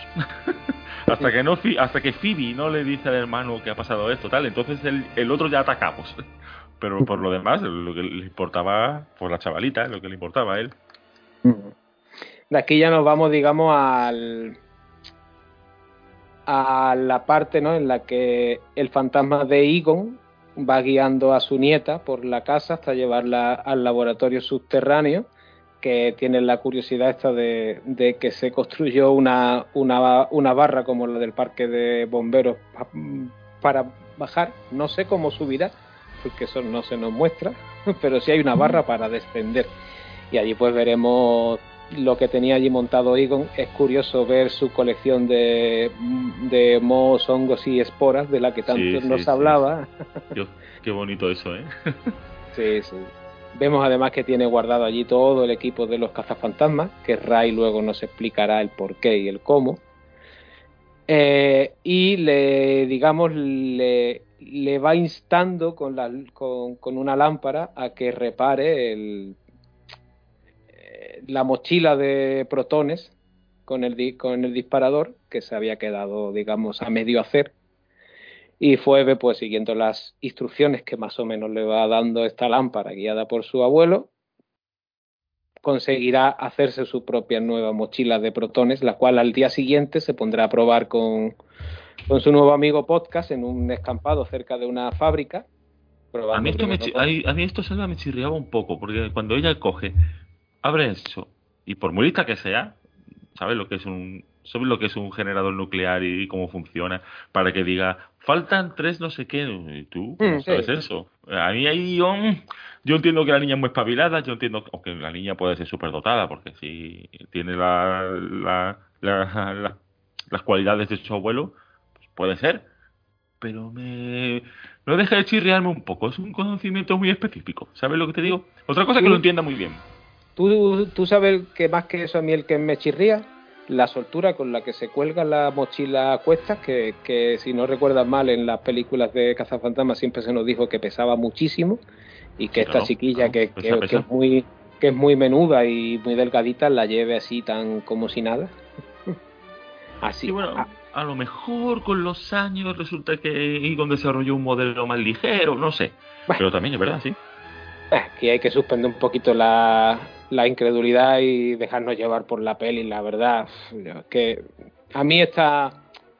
eh, No me hago tan, tantas preguntas con, con, con las pelis. Yo, pre- yo prefiero que me, que, que me las cuelen y ya está. Y lo disfruto más, la verdad. Bueno, mientras están probando allí el, el- la mochila, que, con- que funden todo un coche entero disparando, mm, escucharán un ruido dentro de esta fábrica, ¿no? Entran allí y se encuentran con el nuevo el nuevo fantasmita simpático de esta película. El nuevo no moquete. Sí, que no es Slimer, sino se llama Muncher. Aquí lo llamaban como el, el comedor de, de hierro. Come, come hierro, creo que le el decía. come sí. hierro. Mm. Es una especie como de cien pies gordito, azulado, que se dedica a comer hierro, que le vendrá muy bien, por cierto, a la trama de la película, ya lo veremos. Ya lo veremos. Sí, sí, sí. Y intentan cazarlo con la trampa y demás, pero fallan, el fantasma se escapa, coincide además con que, como he dicho antes, Trevor ha reparado el Ecto 1 y bueno, decide darse una vuelta y se encontrarán eso con el hermano, con el coche, ellos persiguiendo al fantasma, lo van persiguiendo en el coche. Aquí mola mucho no ver la- las mejoras que hizo Egon en el vehículo Sí, sí, sí, sí. ese sillón extraíble que, que saca, digamos, por la puerta a uno de los cazafantasmas para que durante las persecuciones en coche puedan disparar a los fantasmas. Montarán la de Cristo por el, por el, por el pueblo. Y además trae esta nueva trampa teledirigida que puede sacar por una rampilla del vehículo. Que da la, la verdad para una escena de, de acción bastante guapa, guapa, guapa. Sí, sí, sí, muy potente. Y tiene un plano precioso. Que es que el, el del atardecer. No, no me refiero a ese, también es bonito. Eh, es un momento a mí me, me, me- me parece casi una metáfora. Que cuando el fantasma abre la llave del agua y ellos van detrás de él, de él, eh, hay un plano muy cortito que es que el agua le da a la puerta de la, del coche, Sí. del Ecto 1, Ajá. y le quita, digamos, toda la arena, como diciendo, eh, ya estamos aquí otra han vez. vuelto, han vuelto Exacto. los, los cazafantasmas, exacto. Lim- limpia el, el, el logo de los, de los cazafantasmas, que claro, el coche estaba con, con más mierda que el sobacunco. Y ahí digamos que la cosa acaba en que capturan al fantasma, sí, lo capturan, ¿correcto? Sí, sí, lo captura, sí, Sí. lo captura. Mm. Pero también los van a coger a ellos y los van a meter en, en el cuartelillo de- del sheriff del pueblo. Y un guiño antes, maravilloso. ¿Cuál era? Que no Hombre, cuando ahora. los para el coche, abre la guantera y que hay en la guantera. Ay, no me acuerdo. ¿qué Un había, tío? Twinkie, hay un Twinkie, tío. Ah, es verdad, es verdad. Está ahí el, el bizcochito. el famoso bizcochito. bizcochito. Bueno, en el, en el traje de, de Egon también había Chocolate. una chocolatina, es verdad. Mm, que crunch, si no recuerdo, chocolatina crunch. una crunch que también salía en la, en la primera peli. A saber cuánto tiempo lleva esa chocolatina ahí. Sí, sí, eso estar, vaya. Estando en la comisaría descubriremos que la, la chica Lucky, que es la que le gusta a Trevor, es la hija del, del sheriff, que le gastará una broma bastante di- di- divertida, ¿no? Haciéndose pasar porque también está allí presa y lo que Ah, está sí, sí. el padre. Eh, fue eh, querrá hacer una llamada y haciendo alusión al teléfono que se veía en el anuncio de Cazafantasmas de la primera, aquel en el que los tres se anunciaban y que vio Dana Barre, que fue lo que le, la hizo llamarlos a ellos para su caso de la cocina, eh, Fuebes decidirá llamar a ese número. Y aquí está guay el guiño a Cazafantasmas 2, ¿no? Porque Ray sigue trabajando en, aqu- en aquella tienda de esoterismo que había montado. Bueno, y antes de eso, antes de que coges el teléfono. A ver, yo que la he visto doblada, tengo que decir. Pero Yo mm, yo creo que realmente. Sí, me, no, yo creo que me juego. Me juego 20 euros y no los pierdo. o me juego una mano y no la pierdo. Porque cuando él le- el, el policía le da el teléfono, le dice: ¿A quién vas a llamar? Ah, ¿a- ¿a quién vas a llamar? Es verdad, sí, sí. Además, lo, en inglés dirá Who you gonna call, seguro. sí, y además lo, ha- lo hace como comparada, ¿no? Como para que lo escuches bien. Eso es, eso es. Y entonces ya suena el teléfono y tenemos a Dana Aykroyd. Mm.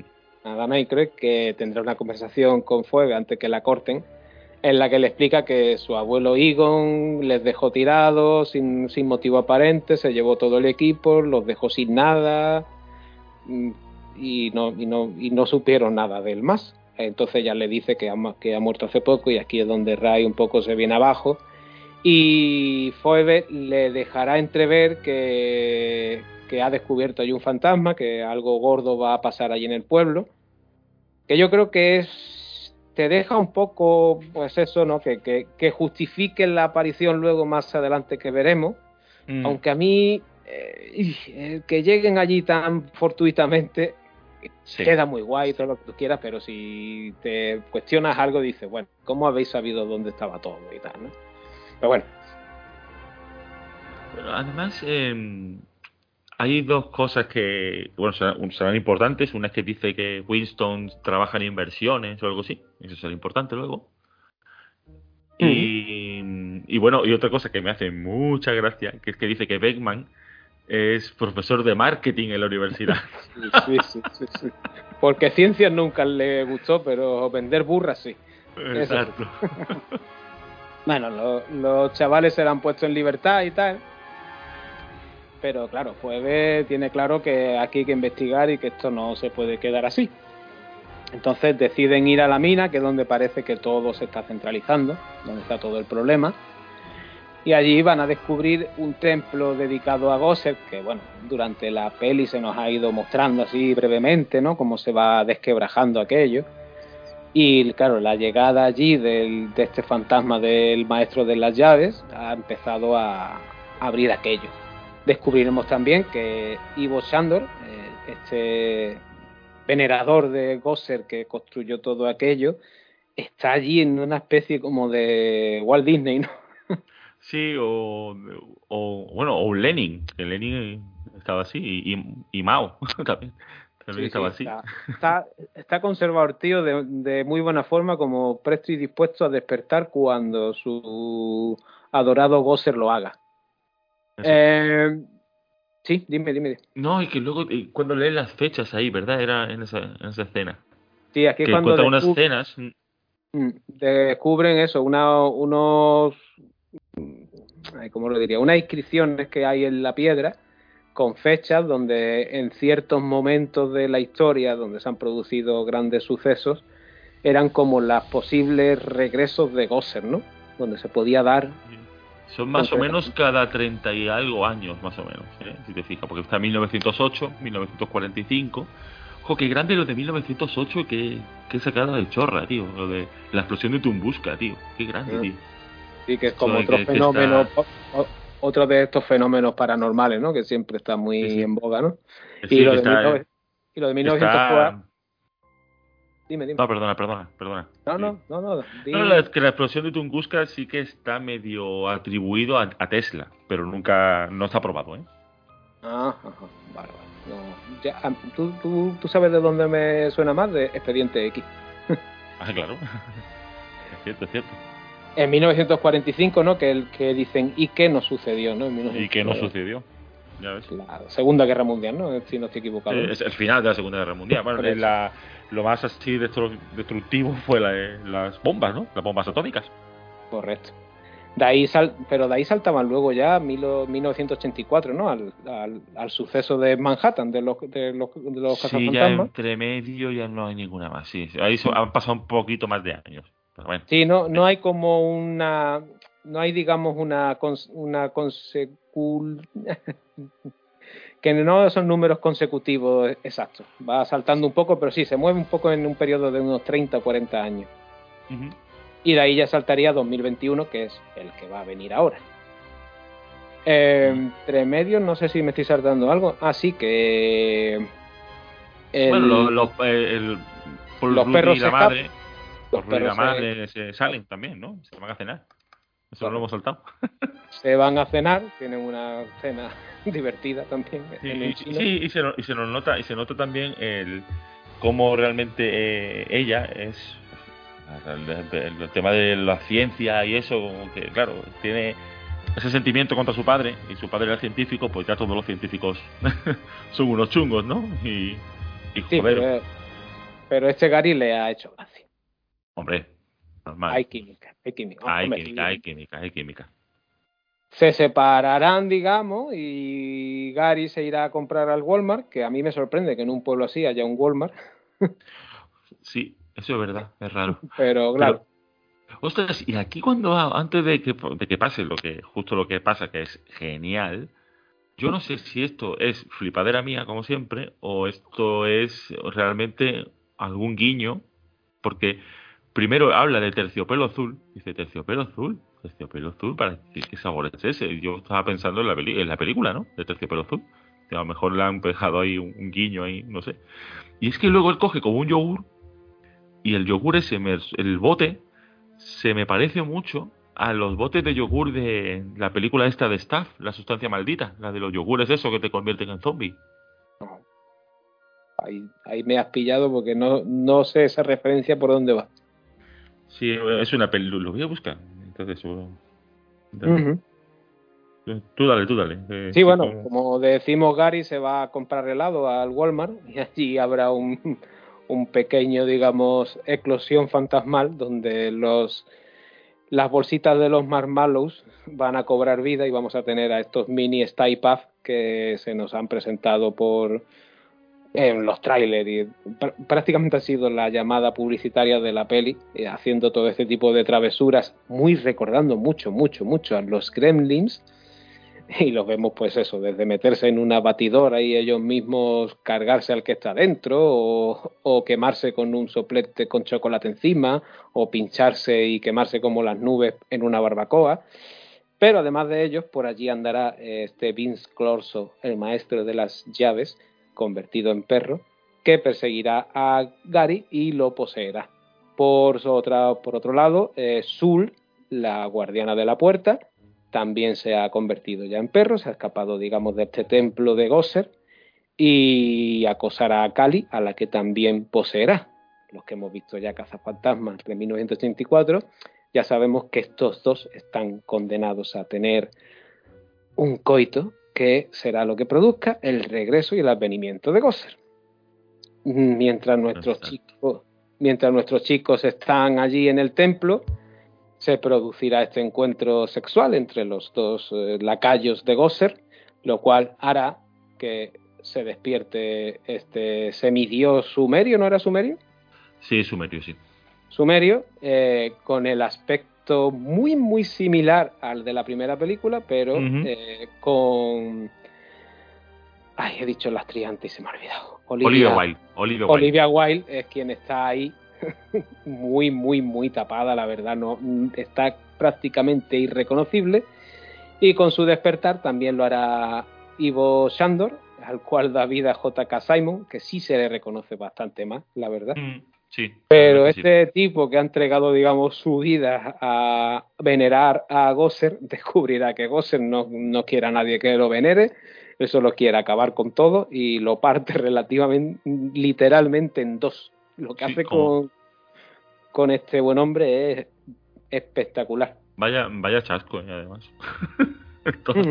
Durmiendo para eso. No sé si es en este momento o es cuando van para allá o es cuando están persiguiendo a... Es que hay un momento que me he acordado que dobla la... Están con Electo y dobla una esquina a toda velocidad y, se- y hay un mural, por cierto, que de publicidad de, de los marshmallows.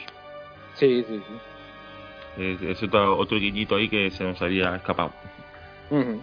Eh, Phoebe se habrá dado cuenta para entonces que el plan de su abuelo no era otro que todo aquel entramado de centrales energéticas que había construido en su granja y que no había sembrado nunca nada, salvo poner toda la red electrificada aquella, son trampas de, como la, la que ella tiene en su mano, con la intención de capturo a uno de los secuaces de Gosser, hago que Gosser me persiga hasta allí, que va debilitado, no, no tiene todo su poder, y con estas trampas lo terminaré capturando. En aquel momento falló porque no tenía la energía suficiente, pero lo van a intentar ahora de, de nuevo. Mm, conseguirán atrapar a cuál, a cuál es el que capturan. Capturan a Azul, ¿no? Liberan a la madre, sí A la madre, liberan a la madre, sí. liberan a la madre, la cual les acompañará, no recuerda nada, aunque mm, tiene la sensación de que algo ha hecho.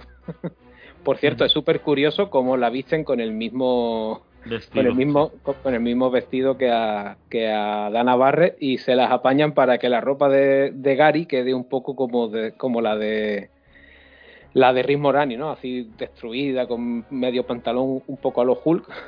Es verdad, es verdad, es verdad, es verdad. Bueno, huirán con el Ecto 1, eh, sufriendo un poco el sabotaje de los mini Stay Puft que se han colado allí. Llegarán a la granja.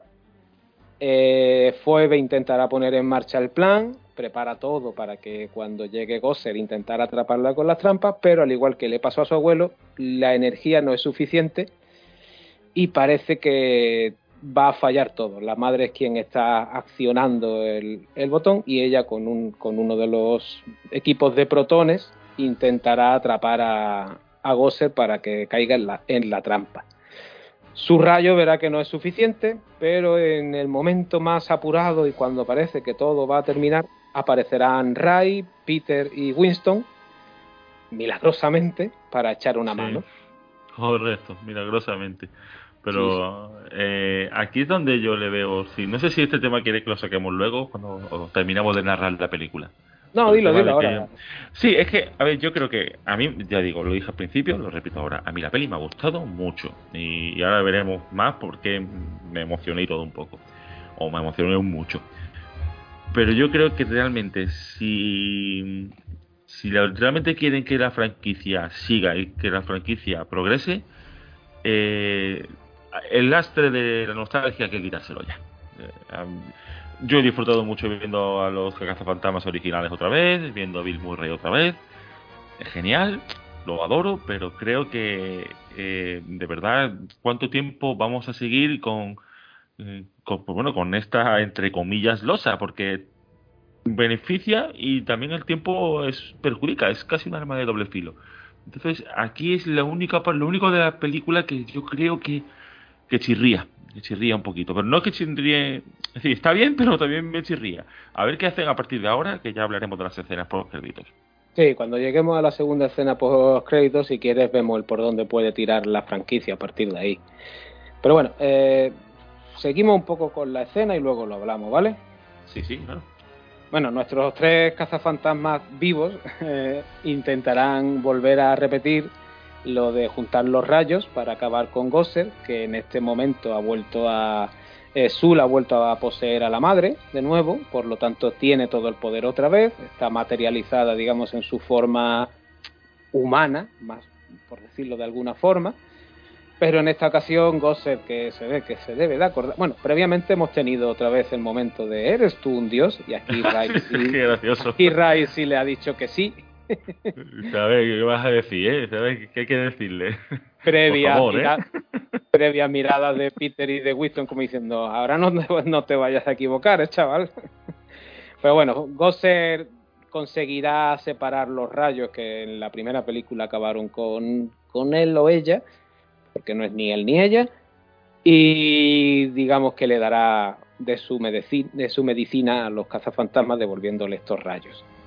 Eh, Phoebe, digamos, mm, le hará frente ella sola con, el, con su rayo de protones y de repente una mano fantasmal aparece para ayudarla a sujetar este enfrentamiento que tiene de rayo suyo contra el rayo de Gosser, que está ganando de momento Gosser, y es su abuelo, que se ha materializado ya en un fantasma visible. Aquí ahora vemos de repente a Harold Ramis envejecido, hecho por ordenador, que está cojonudamente hecho. Ve- ¿Verdad? O sea, ¿cómo, cómo te lo crees, eh? Sí, sí, sí, sí, sí, sí. Está muy bien hecho, por cierto. eh, no, no, se- no han querido que se supiera, digamos, quiénes son los que han hecho, digamos, de cuerpo para animarlo luego, pero se sabe que el propio Ivan Reitman ha participado en esto. O sea, ese, ese Harold Ramis que vemos digitalizado tiene movimientos de Ivan Reitman, lo cual todavía le da un poco más de carga de, emo- de emotividad ¿no? al momento, ¿no? Si, si lo conoces. Y a esta ayuda de Egon se unirán sus tres compañeros que descubrirán que de repente están otra vez los cuatro juntos. Y es el momento en el que yo estoy hablando ahora mismo y se me está emocionando otra vez. Es que es muy emotivo, ¿no? Cuando, cuando Bill Murray mira y, Sí, y hace este, este típico gesto, ¿no? De vuelve a mirar y no me lo creo y vuelvo a mirar otra vez y los otros dos ya se giran y, y se quedan, oh, está aquí. y nada, al final, pues evidentemente acabarán con Gosser, la trampa va, va a funcionar porque él se da cuenta, Phoebe, ¿no? De que lo que tiene que hacer es con su rayo darle la, la energía que le falta a los generadores. No, pero Para se la da el que la- hermano. Eso lo hace el hermano. Ah, es Trevor el que lo hace, es verdad, es verdad. Sí, Sí, sí, sí, el sí. primero le va a disparar por los tres, él, porque tiene la. Ahí, la negrita, ¿cómo se llama? Bueno, da igual. Lucky, Lucky. Lucky, Lucky, pues le va a disparar, le dispara también Phoebe, que son los dos mm, que tienen, y entonces el hermano tiene otro, pero lo habían saboteado los los mini Los- estos. Los Staipa. Exacto, lo tenían saboteado. Entonces ya cuando por fin se deshacen de ellos y lo vuelven a conectar, Bueno, él va a, dispar- va a ellos, ¿no? disparar. Eh, podcast se deshace de ellos, que tiene ¿Eso? un combate ahí contra los mini puff. Eso, eso, está podcast ahí quem- quemándolos como puede y tal. Exacto. y entonces pues ahí él se da cuenta, dice, necesitaba más energía, digo, pues ahí están las torres. Y oye, y está bien que así haga algo que no sea conducir. Sí, que, sí, tenga, sí. que tenga una idea también, aunque sea una vez, por Dios. Sí, porque el chico había quedado más relegado a eso, ¿no? A, a como él que casi se ha sacado el carnet, pues solo hace eso. Y así pues consiguen atrapar a Gosser en la gran trampa que había tendido Egon. Y bueno, pues final feliz, los perros se, se disecan como en la primera peli, de ellos saldrán Gary y la madre Cali. ¿Qué Habrá un dice, ¿qué encuentro- dice Gary? Me dolía, me dolían las manos de galopar. Sí, sí, claro, como va a cuatro patas y con las Sí, manos también se impulsa. Aquí estará el reencuentro entre Cali y su padre Egon. Un abrazo mm, con el espíritu. Está muy bonito, ¿no? El, el momento en el que vemos la espalda y se ve la cara de ella al trasluz llorando. Porque nunca había tenido ese momento con el padre. No, Es- muy bonito. nos hemos saltado que ella entraba al laboratorio y se daba cuenta de que Ah. el padre había estado pendiente, ¿no? Medio vigilando, tenía fotos. y- Sí, ha- había seguido toda la vida de su hija, en verdad, pero pasa que, claro, él se había dedicado en cuerpo y alma a acabar con Cose porque sabía que iba a volver. Él eh, sacrificó a su familia, sa- sacrificó la amistad con sus compañeros solo por evitar el cataclismo de, de la humanidad al que estaba condenada por el regreso de Gosser. Y bueno, pues aquí termina la película comienzan los créditos y primera escena post créditos que es una cachondada porque Sí, sí. no habíamos visto hasta ahora a, a Sigourney Weaver pero aquí la veremos que está practicándole al doctor Peter Beckman su juego de adivinación con las cartas estas que tienen un nombre estas cartas ya lo dije en la parte anterior y sigo sin acordarme pero bueno Las cartas. sí y digamos que se la devuelve electrocutándolo varias veces Y además luego al- él la- tiene las cartas trucadas, porque siempre acierta y dice, tú has marcado las cartas, ¿no? Y es bueno, Y el- sí. Le reconoce que sí, por supuesto, porque es, es un tramposo de tomo y lomo. ¿sí? Y al final de los créditos hay una segunda escena post crédito que si quieres cuéntala tú, Guillermo. Mm, Bueno, eh, empezaba con un flashback, ¿no? Me parece que era hablando de la moneda, una moneda de la suerte que tenía que tenía, ay, que tenía Egon que se le había dado Ah. Annie Potts, era se le había dado, ¿no? Ujú, Me ujú. parece, sí. Y no recuerdo exactamente cómo era que al fin, al fin y al cabo le estaban, salían ellos hablando, bueno, ellos no salían, eh, un, un fast forward y tenemos a, a, de nuevo a Potts hablando con Winston. Y Winston, y Winston, pues nada, que es un hombre de mucho éxito. eh, nos cuentan también que la, el alquiler de la librería, que el alquiler de la librería lo, se lo cubre, se lo cubre Winston, vamos, que la librería de, de Rey. Y ah, y otro detalle, ¿verdad? Porque cuando el- Phoebe habla con Rey por teléfono, dice que, bueno, que alguien compró, eh, alguien compró la estación esa de bomberos donde estaban ellos, que ya no, no la tiene. Y al fin- en esa escena se nos dice que, que bueno, que nos, lo que se nos muestra, ¿no? Que, que él es un empresario y que y que él tiene una visión y que él siempre va a ser un cazafantasma. Y da la impresión que va a abrir de nuevo el negocio. O que va parece que va a franquiciar o no sabemos muy bien cómo. Pero eso parece que va a ir un poco el tema por ahí. De hecho lo último que sale es el, el la trampa la rejilla esta de la rejilla de contención. Sale ahí hecha polvo todo esto cubierta de polvo. Entonces ahí parece que tendremos más cazafantasmas pero ya pues franquiciados Sí, porque aquí es donde va a venir la discusión de cómo puede con- continuar esto. Exacto. Los chavales, si aquí en esta película han estado muy bien para hacer ese equilibrio entre nostalgia y público nuevo, ¿vale? Pero, a ver, Sony querrá, digamos, a corto plazo seguir mm, sacándole rédito a esto.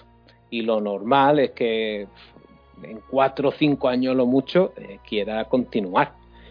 mm, no sé, pero a- aquí a, Trevor, el más mayor, pues oye, pues dentro de cinco años tendrá veintitantos, nos lo podemos imaginar pues ya como un cazafantasmas, ¿no? Normal y corriente, que sea su trabajo. Pero oye, a la chica, a Phoebe, a mí me costaría creerme que esa niña, bueno, que ya no será tan niña, tendrá 17 o 18, pero que viva por ahí independizada, siendo una cazafantasma, a lo mejor en Nueva York incluso, ¿no? Mm, cuesta. A mí me cuesta, Y- me cuesta creérmelo a mí también. La niña en la película, la Phoebe tiene 12 años, la actriz tiene 15. Sí, sí, bueno. Pongamos que pasan eso, ¿no? Unos cuatro o cinco años, que a lo mejor Sony se lo toma con calma y no, y no quiere ir tan rápido. Mm, 17 o 18 lo veo muy cogido por los pelos. Entonces, eh, a mí este de que Winston, digamos, va, eh, reabra los cazafantasmas, incluso se insinúe que va a montar como franquicias por todo el mundo, primero es recuperar un poco la idea original que tuvo Dan Aykroyd cuando escribió aquel primer guion de cazafantasmas, en el que, aunque era en un futuro, pero se daba a entender que esto de cazar fantasmas era como un trabajo ya normal y corriente, algo como ser fontanero. Bueno, pues aquí, si nos vamos por ahí, oye, pues te lo puedes llevar a donde quieras. Cazar fantasmas en Londres, cazar fantasmas aquí en Málaga mismo, que aquí hay muchos a los que cazar, también, te digo. Hombre, el Y- cortico jurado, ¿no? El cortico jurado, tienen ahí para trabajo, pero ya ves. ya, aquí se hincha. Y oye, pues puedes hacer spin-off todo lo que tú quieras y más, eh, con actores locales si quieres, con lo que tú quieras. Mm, parece Además- que parece que Ernie Hudson está muy dispuesto a seguir en la franquicia por, por esta escena, que podría ser como el poco como el Charlie, ¿no? De Los Ángeles de Charlie, ahí en la sombra manejando todo, algo así. Además es el, digamos, de los cuatro cazafantasmas originales, es el que ha tenido una carrera, digamos, menos exitosa. Entonces, a él este revival que le puede venir ahora para tener un el, a tener el éxito que no terminó de tener, que lo pueda tener ahora en la madurez, pues yo creo que él lo verá con buenos ojos. Sí, porque es un actor que se ha movido eso mucho entre series, ha, ha salido en prácticamente todo, vaya, pero en capitulitos sueltos.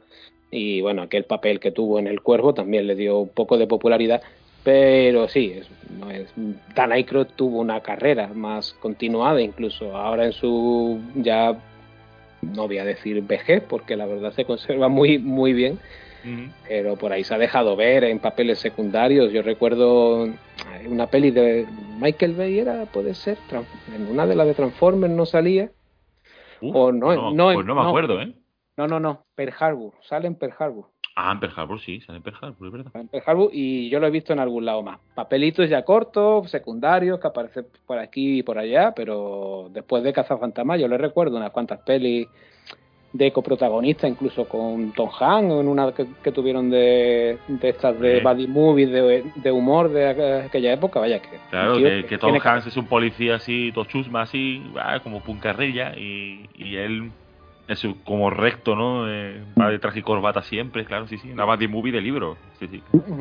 Por eso, que, que Ernie Hudson sea un poco el que se apunte más a seguir esto, pues cuadra también, sí, ¿por qué no? Mm, Y como curiosidad, eh, el tema este de la franquicia, que quiero decir de que los fan- cazafantasmas podrían ser ahora franquicias, y que puede- igual que montas un McDonald's, montas un cazafantasmas. Eh, cuando no, no, no dije, o no recuerdo haber dicho, cuando hablamos del un poquito que hablamos de los juegos de rol, de juegos de rol de mesa, de Ujú. cazafantasmas, la idea en la que se basa el juego de rol de cazafantasmas es justo esta, que los jugadores es- son cazafantasmas porque eh, son franquiciados, porque han pagado su, su royalty y su franquicia para montar ellos, igual que montas un Burger King, pues montas un cazafantasmas. Y esa es la idea para que tú puedas ser cazafantasma en el juego de rol. Y fíjate que esta idea la han rescatado de alguna manera. Pues sí. Sí, porque es que, com- como te digo, todo viene de la idea primigenia de Dan que era eso. El trabajo este era algo ya común en ese futuro que él imaginaba, ¿no? Con, con viajes intergalácticos, temporales y de todo. Y bueno, pues llevar la franquicia un poco más a ese origen, digamos. Que, que no está mal, la verdad. Habrá que ver cómo A ver, evoluciona. a ver qué queda, a ver qué queda. Y bueno, toda la, la secuencia final, lo hemos dicho antes, lo repetimos, toda la secuencia final de cuando se enfrentan a, a Gouser y cuando se enfrentan de nuevo eh, la trampa que la la, la, la granja es una trampa gigante ese apocalipsis esa toda esa parte final es que eh, ahí es cuando hay que, ver- hay que verlo en el cine porque ahí es que es, es una preciosidad una maravilla es un espectáculo ¿eh? y al final de todo hay un cuando termina la película ahí así que te dan unas ganas de llorar tremendas porque pone para Harold ¿verdad? Mm. Muy bonito. Harold. Ramis, los chavales a lo mejor no. Claro, esta es lo que digo yo, los chavales no saben quién es Harold Ramis, pero que este tío nos hizo atrapado en el tiempo, Mm. por ejemplo. Que es una película maravillosa. Oye, pues yo no sé en tu, en tu sesión, en la mía éramos todos familia, vaya. Eran padres con sus hijos, ¿no? Que nosotros íbamos por la nostalgia y ellos por descubrir a estos nuevos cazafantasmas, aunque eh, a mí me daba la sensación de que prácticamente todos los chiquillos que habían ido ya habían visto las, de los, del 84 porque no paraba de escuchar eh, esas sonrisas cómplices, no solo de los adultos, sino de los niños cuando aparecía alguna referencia a la original. No llegué a, a distinguir tanto, pero probablemente.